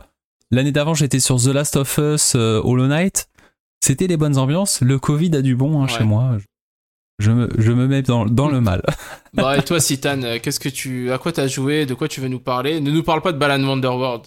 Alors moi j'ai fait l'inverse de j'ai fait l'inverse de Lenda, je suis pas allé dans la souffrance morale. je me suis pas infligé euh, les Shin Megami Tensei. euh. Et moi j'ai joué, euh, j'ai trois principaux jeux auxquels j'ai joué. J'ai joué à Yakuza 7 Ah. déjà, pour rester dans le RPG par contre de Sega, la tournure RPG de la série, qui était mon vrai premier Yakuza dans lequel je me Ah suis là là. vraiment investi. À part le 1 sur PS2 que j'avais un. Mais ça, faisait il y a longtemps le 1 sur PS2. Donc voilà. J'ai été très très critique, mais très critique sur le tourneur RPG. Moi de la série, les premières annonces, je trouvais que c'était complètement débile, machin et tout. Après avoir fini le jeu, c'est la meilleure idée qu'ils aient eue en fait. ça confirme en fait ce que je pressentais après quand même un moment plus présenter le jeu, que Yakuza est trop bavard pour être un jeu d'action en fait. Mais par contre, c'est très bien pour un RPG. Surtout le- dans le style qu'il présente. C'est peut-être le jeu récent avec les persos les plus attachants que j'ai vu Yakuza. Ça c'est ouf. Je l'ai lu très souvent, donc ça doit vraiment être très intéressant sur ça et ça me botte euh, fortement. C'est vraiment Parce que déjà, j'ai trouvé ça ouf sur Judgment. hein. Moi, c'est pareil que toi, je, la licence Yakuza, je connais de loin. J'ai fait Kiwami après Judgment, bon bah c'était moins bien. Judgment, déjà, je trouvais ça super attachant. Alors là, j'ai revu très souvent ça sur Yakuza 7, ça donne beaucoup envie. Le héros est exceptionnel, peut-être un des meilleurs héros de JRPG par contre, mais tout court, hein, parce que c'est ce qu'il faut comprendre avec Yakuza 7, c'est que Like a Dragon, c'est que le créateur de la série est un ultra ultra fan de Dragon Ouais, ça Quest. c'est. mais Yakuza 7 est construit ça. comme un Dragon Quest en fait. L'équipe de Yakuza est construite comme une équipe de héros de Dragon Quest. Tout rappelle Dragon Quest tout le temps en fait, mais dans les qualités, comme parfois un peu dans les défauts aussi. Ce qui est rare en général quand Mais tu fais du, de l'hommage à ce que tu aimes, c'est très casse-gueule. Surtout quand tu fais de l'hommage à Dragon Le Dragon Quest dans un monde de Yakuza où les mecs euh, s'écharpent pour de l'argent, euh, c'est voilà. Mais ça passe, c'est incroyable. Ce jeu est hallucinant parce qu'il il passe d'un ton à un autre, sérieux, comique, complètement dramatique, euh, what the fuck, d'une- du- je sais pas d'une heure à l'autre, mais sans jamais briser en fait le sentiment d'immersion. C'est là où les Japs sont très forts et sans jamais remettre en cause, je veux dire, la crédibilité de l'univers. Pourtant, Yakuza 7, euh, il y a des moments, ils ont bu quoi. Ils ont été whisky pour faire certaines phases. D'ailleurs, j'ai une petite question pour toi. Oui. Euh, T'as jamais été au Japon? Euh, non, Voilà. non, Mais bah du non. coup, qu'est-ce que ça te fait? Est-ce que ça te donne envie d'y aller quand tu t'es baladé euh, dans Yakuza? Ah, oui. Oui, ça donne envie d'y aller. Alors, ça donne pas envie d'y aller pour les thématiques abordées dans Yakuza 7, Non, non, non, non, c'est bien sûr que non. Mais par contre, t'as une retranscription de l'ambiance On est d'accord. dans Yakuza 7, parce qu'on atteint un tel niveau de qualité graphique maintenant qu'on est à un point de rendu, même pour Yakuza. qui- C'est pas le jeu le plus friqué de la Terre, on le voit. hein. C'est un jeu qui est quand même fait avec peu de moyens, je pense. Mais qui sait mettre les bonnes forces au faux. L'ambiance est exceptionnelle. La, la progression, à part deux pics de difficulté majeure, là, il y, a un- il y a deux endroits, le jeu vous fait clairement, tu vas les grinder, connard. En plus, il t'écrit, hein, donc euh, tu vas y aller, quoi. Donc t'as pas le choix. Ah, d'accord, moi j'y vais. Et mais il y a des astuces de grind hyper faciles au jeu qui permettent de gagner des dizaines de niveaux en quelques minutes, donc c'est pas très, très. Et l'histoire principale, très drama japonais, mais très réussi, la, la caractérisation des personnages qui est exceptionnelle, la progression, les quêtes, la richesse du jeu, des quêtes annexes, la richesse Des de l'environnement, la richesse des mini-jeux, la générosité en fait de Yakuza qui est toujours présente et qui dans le jeu explose, encore plus que dans les anciens de ce que j'avais aperçu. La fin exceptionnelle, peut-être une des meilleures fins de JRPG que j'ai jamais vues par contre. Là vraiment, la fin est émotionnellement est, est vraiment vraiment énorme. C'est c'est- pour moi, c'est clairement un des meilleurs JRPG sortis à un moment. Son seul défaut, son système de combat un peu simpliste, peut-être, mais bon, c'est la première Mais un peu comme RPG, Dragon Quest finalement. Ouais, mais c'est Oh mieux dans. Dragon Quest quand même. Oui, d'accord. C'est c'est un peu, c'est un peu léger par moment, un peu trop léger en fait. Mais je leur en veux pas, c'est leur premier JRPG. Je vais pas trop les délinguer s'ils font pas le meilleur système de combat en bonus. Quoi. Ouais. Pas très très grave. Oui, il y a tellement, c'est contre, tellement réussi. euh, Le héros, partout. le héros est, le héros est tellement exceptionnel. c'est- Après passer après Kazuma Kiryu, qui est hyper charismatique dans la série, qui est voilà, le héros principal de Yakuza. Là, euh, Kazuga Ichiban, c'est vraiment, c'est vraiment génial. du coup, j'ai une autre question. euh, côté musique, euh, ils ont changé de style vu que c'est passé en JRPG ou comment ça se passe? C'est toujours un peu les musiques un petit peu techno ou, ou Oui, c'est ça. Oui, un peu énervé. Ah. Oui, mais par contre, plus mélodique dans certains moments. en fait. Ouais. C'est surtout dans les combats où ils ont gardé le côté. Ouais, le côté bourrin, par bien contre, sûr. les combats, c'est hyper énervé, quoi, parce que bah, déjà, tu prends des battes de baseball pour taper sur les gens. Ah. Ah oui, et si, meilleures invocations de la Terre dans Yakuza 7. Mais là, Ah, il y a t'as des invocations Ah bah oui. Ah, il y a des invocations. Mais non, c'est pas- génial Il y a des invocations. C'est quoi Vas-y, furie. donne- donne-moi-en une pour pas trop spoil, mais Bah, donne-moi par une. exemple, euh, par exemple, t'as Nancy en invocation. Nancy, c'est une écrevisse. Ouais, les crevisses. Mais euh. Nancy, quand elle attaque les ennemis, c'est le triomphe de l'écrevisse. Alors saute à la tête, alors plante les pinces dans le crâne, et ensuite elle Oh, arrive, elle c'est claque des pinces avec un génial. zoom, en faisant clac-clac, et l'ennemi Oh tombe par terre. Euh, Ah, c'est Yakuza. Hein. Yakuza, Oh. c'est débile euh, au plus haut Bah, point. j'ai vraiment, Ah, j'ai adoré Judgment et, euh, et Yakuza. Et d'ailleurs, je suis trop content qu'ils aient pris le parti pris de scinder euh, leur leur euh, comment dire leur style de jeu en deux en deux pans euh, avec Judgment qui va rester justement action et Yakuza qui devient un JRPG. Ça trop cool. Parce que c'est vrai que Et Judgment et Yakuza ça faisait doublon et bon au bout d'un Oui, moment un petit ça. peu overdose hein, je pense. euh. Et Yakuza, et Yakuza 7, et Yakuza 7 euh, aussi, le héros, se, le, le pitch de départ, mais c'est c'est dès la première, dès le minutes du jeu, le héros se croit dans Dragon Quest quand même.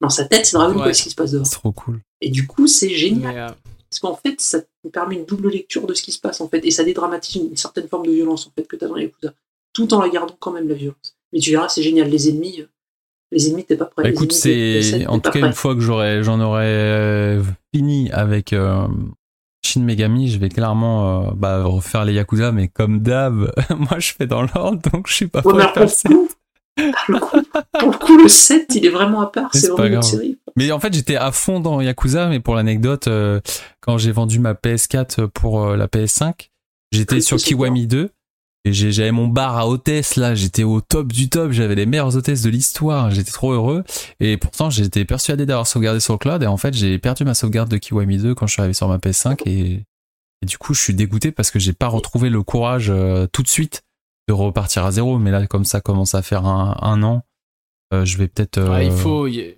bah, je vais peut-être me motiver parce que c'est, mais- je, suis, je suis dégoûté à la fois de m'être arrêté en, en si bonne Les voie. Yakuza, c'est légendaire, il faut les faire. hein, C'est, il faut. il- Ah ouais, non, mais j'a- j'adore. En plus, bah, moi qui suis euh, vraiment, pour le coup, euh, allé plusieurs fois au Japon, j'aime trop ce pays. euh, je suis, quand je suis là-bas, c'est vraiment un truc de ouf. euh, je revis mes activités que je faisais là-bas quand je faisais de, bah, du baseball sur les toits, etc. Et quand je le fais dans le jeu ou genre de Les, trucs, les- trop, les- trop les cool. Yakuza, c'est des jeux touristiques hein, au final. hein. Depuis le premier, euh, ils, ils- ils- ils te font une version euh, réalisto-fantasmée entre guillemets de, de Kabukicho hein, avec Kamurocho, donc dans le quartier Ouais. de Shinjuku.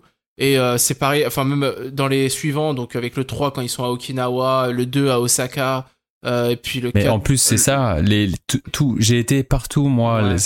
tous- les lieux là où ils font les Yakuza, j'y ai été, Mais, même euh, Okinawa. Et du coup, je me dis, mais ouais, mais je veux, en fait, donnez-moi et, et la façon dont ils designent le truc, c'est vraiment pour les touristes. Par exemple, Okinawa, euh, les zones, c'est les zones principales. T'as le marché, euh, t'as le, euh, t'as la, t'as la rue commerçante et t'as la plage. Quoi. En gros, c'est ça. Donc euh, c'est vraiment, Ouais. ils le pensent vraiment comme ça quand ils font les trucs. Enfin bon. Et puis bah ça réunit tout ce que j'aime dans le JV, le fun et, et l'émotion, voilà, parce que moi j'adore les scénarios à émotion et Yakuza c'est c'est fort pour ça. Franchement ils font des super histoires de, de, de flics quoi, de de de de, de- enfin, des thrillers policiers. Ça fonctionne vraiment. En tout cas sur moi c'est super efficace pour le coup.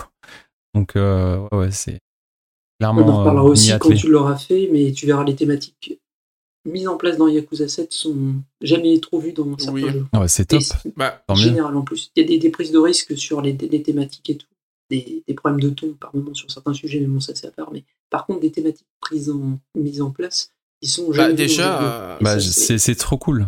D- Déjà, déjà dès le premier Yakuza, c'était un des premiers jeux japonais qui te montrait, euh, enfin qui te parlait de la prison au Japon Ouais, et qui te vrai. parlait des clochards aussi, des, des, des SDF. euh, C'est vrai, ouais, t'as t'as totalement après, raison. Euh, vraiment tout Alors ça. après, quoi. il pousse le vice, enfin désolé, je m'étale un peu sur Yakuza, mais il pousse le vice dans, Yakuza 4. Enfin, il te parle des, euh, des, des requins de la finance, enfin les requins, les, les prêteurs, etc. T'as as une partie que tu joues en prison. Euh, donc, enfin, c'est des trucs quand même. Faut comprendre que dans la culture japonaise, c'est pas, c'est pas des sujets très évidents à aborder. Et ils le font, quoi. Et puis même dans les mini-quêtes, t'as tout, t'as des histoires de mecs qui veulent se suicider parce que ils sont amoureux d'une meuf dans un sopland qui est juste là pour leur tirer leur fric, etc. Alors c'est pris avec humour. En fait, mais a- euh, c'est sujet très chaud. sauf que c'est ça cache des sujets qui sont vraiment vrais, donc Ça c'est cache des problèmes sociétaux du Japon en Ouais. fait, qui sont abordés, C'est des trucs qui sont pas abordés. Parce que c'est une mais petite c'est mais production. c'est en fait. géré euh, c'est géré avec une main de maître, vraiment c'est Enfin bon. c'est c'est franchement moi je rigole rarement devant quoi que ce soit globalement je, en fait avec les gens dans la vie je rigole beaucoup mais dans devant des œuvres et tout je rigole pas beaucoup alors par contre Yakuza je vous avoue Oh. que Toi, T'as jamais fait récit sans Oh quoi. là là. Euh, et du coup, euh, non mais bah, c'est ce que je te dis avec un pote euh, sur un délire je rigole tu vois mais dans les jeux globalement je rigole peu et Yakuza c'est très très fort ah, par et contre ça voilà va. donc euh, Yakuza, donc voilà pour le moment à l'heure actuelle jeu de l'année. ok et ça donc marche ensuite, et donc ensuite euh, deuxième jeu sur trois, je vais faire assez vite. Deuxième jeu sur trois, euh, bah, Skyward Sword. J'avais commencé sur Wii, pas ah ouais parce vrai que parce que de toute façon euh, Nintendo va te faire voir avec ta SD au moment où j'ai une télé HD. Là, c'était trop dégueulasse. Skyward, je suis désolé, ça piquait les yeux, c'était pas Hmm. possible quoi. et alors C'était trop bas la résolution. Donc là, je l'ai repris. J'ai fini, j'en suis au dernier donjon. Je suis devant le dernier donjon. Je vais finir le jeu cette semaine. Euh, j'en suis à 35 heures et c'est vraiment génial. Level design exceptionnel, idée toutes les deux minutes. D'accord, tu confirmes les meilleurs donjons de la saga donjon de la saga, meilleure pré-zone de Ok. donjon de la saga. Tout va bien alors. Le seul truc que je lui reprocherais, au niveau gameplay, tout absolument parfait au niveau gameplay. Je lui reproche des personnages un peu étranges, mais à la limite dérangeants, mais pas cool en fait. Un petit peu bizarre, genre c'est un peu raté, quoi. Ça fait un peu bizarre. Oui, il y a, y a Les, les problèmes de design euh, un peu étranges en Zelda. globalement, c'est vrai que les races euh, qu'on rencontre ne C'est pas sont pas aussi charismatiques. Euh, D'ailleurs, je m'en Et souviens. voilà, pas c'est ça. c'est- bien une preuve. Et deuxième truc, il est moins, il a moins le côté féerique, magique qu'à Zelda habituellement dans ces épisodes-là. Tu sens moins le truc, tu sens plus en fait le jeu-jeu et moins le. Ouais, Ah ouais je, Ouais, je oui, suis d'accord. Ocarina Ok, est ok. beaucoup plus. Mais peut-être à, cause des races, Ah, justement. Oui, tu vois que tu vois On moins, y tu revient moins, parce que cette féerie, cette féerie, tu la retrouves euh, par rapport à ça. t'as Ouais, c'est ça, voilà. t'as pas la présence. Exactement. En fait, t'as pas l'impression pense qu'il y a d'un ça, univers, ouais. t'as l'impression qu'en dessous, ça a été le gros merdier et t'as euh, les zones de jeu. Non Et mais c'est ça en fait. Pour, moi. Hum, La féerie, tu l'as au tout début quand tu commences finalement euh, à Celestia. en fait, pour moi, c'est la signature euh, de Aonuma en fait depuis le Majora's Mask. Alors Majora's Mask est plus féerique, etc. Mais en fait, euh, il il parle de cataclysme. Majora's Mask, c'est euh, un monde qui, qui s'écroule. Euh, Wind Waker, t'arrives après l'écroulement du monde. Euh, parce que globalement, moi je me rappelle, Wind Waker, été traumatisé, enfin pas traumatisé, mais marqué par le moment où tu rentres chez toi. Et je sais pas si, enfin je sais pas par quel, je, je- me demande si c'est pas scripté, mais je rentre chez moi pendant mon aventure, c'est la tempête et ma grand-mère ne me reconnaît pas, enfin ne reconnaît pas Link et elle est complètement déprimée parce qu'il est parti de chez lui, tu vois. Donc tu vois, c'est des trucs assez durs comme ça. Euh, euh, Twilight Princess, c'est pareil, euh, crépuscule, euh, donc le monde est crépusculaire. Et pour moi, Skyward Sword, c'est malgré ses couleurs chatoyantes, etc., c'est c'est l'histoire en fait d'un monde qui, qui, qui peut s'écrouler à n'importe quel moment. T'arrives en fait après la défaite, et c'est là où le parallèle avec Breath of the Wild est intéressant. C'est que j'ai l'impression que dans Breath of the Wild, ils ont, ils ont essayé de raconter en fait pas la même chose, mais quelque chose d'assez similaire. C'est-à-dire que tu viens, euh, bon bah Zelda, euh, salut, et euh, tu dois euh, résoudre un mystère, et en fait les humains vivent dans des petites enclaves euh, tout seuls, donc là c'est dans le ciel. Euh, mais pour moi, c'est en fait c'est un Zelda qui est sombre, qui est très sombre Hmm. au final. Je vois, c'est il intéressant Le vision. méchant, est, le méchant est fou dans Zelda Oui. Skyward Sword. Oui, Le méchant est c'est un, il est, il est, Sky- Skyrim, il est fou en fait. Il, Ouais. est, il est malsain en fait, ce qui est pas le cas des, Oui. des méchants de Zelda. Mais du coup, coup, Oh, moi, euh, tout Skull Kid, euh, pff, oui, mais Skull Kid, il a, un- il a pas de bol, il a pris un oui, masque, oui, mais t'es d'accord pour dire que le masque il Majora il est- malsain. Il est malsain, mais Guérim, il est méchant. Après, méchant. Majora est, est un jeu malsain. Ouais, C'est un jeu malsain. Par contre, Par contre, oui, du coup, euh, j'ai adoré. euh, ce que- tout le reste du jeu est absolument génial. C'est probablement le Zelda 3D formule classique le mieux conçu au niveau level design et gameplay de la série, de très loin devant les autres. c'est- C'est on exceptionnel à ce niveau-là. d'accord. Et donc voilà, donc j'ai fait ça. Et dernier truc que je dose un peu, mais Trossman est au courant. Putain, c'est trop bien le DLC Street of Rage. Ah, Là, bah tant mieux, c'est cool. C'est la drogue. tu- C'est la Ah drogue absolue. C'est la drogue, la drogue, la drogue. Les nouveaux coups et tout, on débloque des nouveaux coups pour les personnages. Il y a des nouveaux ennemis dans le mode. Des, des arènes what the fuck, mais tu t'en fiches parce que tu t'en bats les couilles. T'es juste là pour faire le meilleur score à l'arcade et tout. C'est vraiment trop bien. Jouer les méchants, c'est trop bien. Toujours les mêmes personnes Ouais. au- à la bande originale d'ailleurs sur le DLC ou? Non, non, non, c'est un autre gars. Tilopi, je crois. Un nouveau. Enfin, que moi, je connais pas, apparemment, qui est connu, mais moi, je ne connais pas. Et du coup, bah, c'est, c'est- la bande-son est trop bien, c'est des réorchestrations. Et c'est trop bien. Bref, pour 6 euros, franchement, euh, il y a de la maille. Bon, c'est cool. Voilà pour moi. Et Et bah. du coup, bah, maintenant, on va probablement passer à Trusty Trustman. Bah moi ça va être rapide parce que j'ai pas eu le temps de beaucoup jouer, j'ai eu énormément de travail. Allez, salut euh, Non, quand même pas. Vu la fin de l'E3, mais bon, j'ai quand même fait un peu de Skyward Sword et bon, je confirme ce que dit Citan. Moi, c'est un peu pareil. Hein, Skyward Sword, j'avais commencé à l'époque de la Wii. Je m'étais fait violence sur euh, jouer de la des jeux SD euh, sur écran HD, puis au bout d'un moment, j'ai abandonné parce qu'en plus j'avais d'autres jeux à faire. Euh, après, j'avais relancé vite fait sur Wii U, mais bon, j'étais pas, j'étais pas trop dans le mood, et euh, quand il y a eu l'annonce, je me suis dit bon bah allez, je vais repasser à la caisse. Euh, Il y a quoi d'autre Euh, bah, J'ai pas encore pris le DLC de Street of Rage, j'ai même pas eu le temps. Honte sur moi. J'ai joué, j'ai fait un peu de PC quand même. J'ai joué un peu à, ah, tiens, je peux parler de ça. J'ai rejoué à Europa Universalis et et comment dire, Europa Universalis 4 euh, qui a eu une mise à jour assez récemment sur sur comment ça s'appelle sur euh, sur les euh, sur avec un DLC pardon euh, et qui casse un peu tout le jeu. Donc bref. ah, mis à part dire que je rage à fond dessus parce que les alliances partent en steak, etc. c'est n'importe quoi. Mais bon, sinon, ouais, j'ai pas eu. Je suis désolé, j'ai pas eu trop de jeux auxquels j'ai joué, donc j'ai pas grand chose à dire. Voilà. Y a pas de souci. hein. Enfin bon, bah, bah, je pense qu'il est temps de conclure. Euh, du coup, bah, bah, merci à vous si vous avez écouté jusqu'au bout. Euh, merci, Merci, à Citan merci et à ces grands fous euh, qui, qui restent ouais. jusqu'au bout parce que là, on a tout donné. Et puis bah merci à vous euh, d'avoir animé le podcast avec moi euh, jusqu'au bout. Et on se retrouve euh, bah, très vite pour euh, un nouvel épisode. Allez, à bientôt.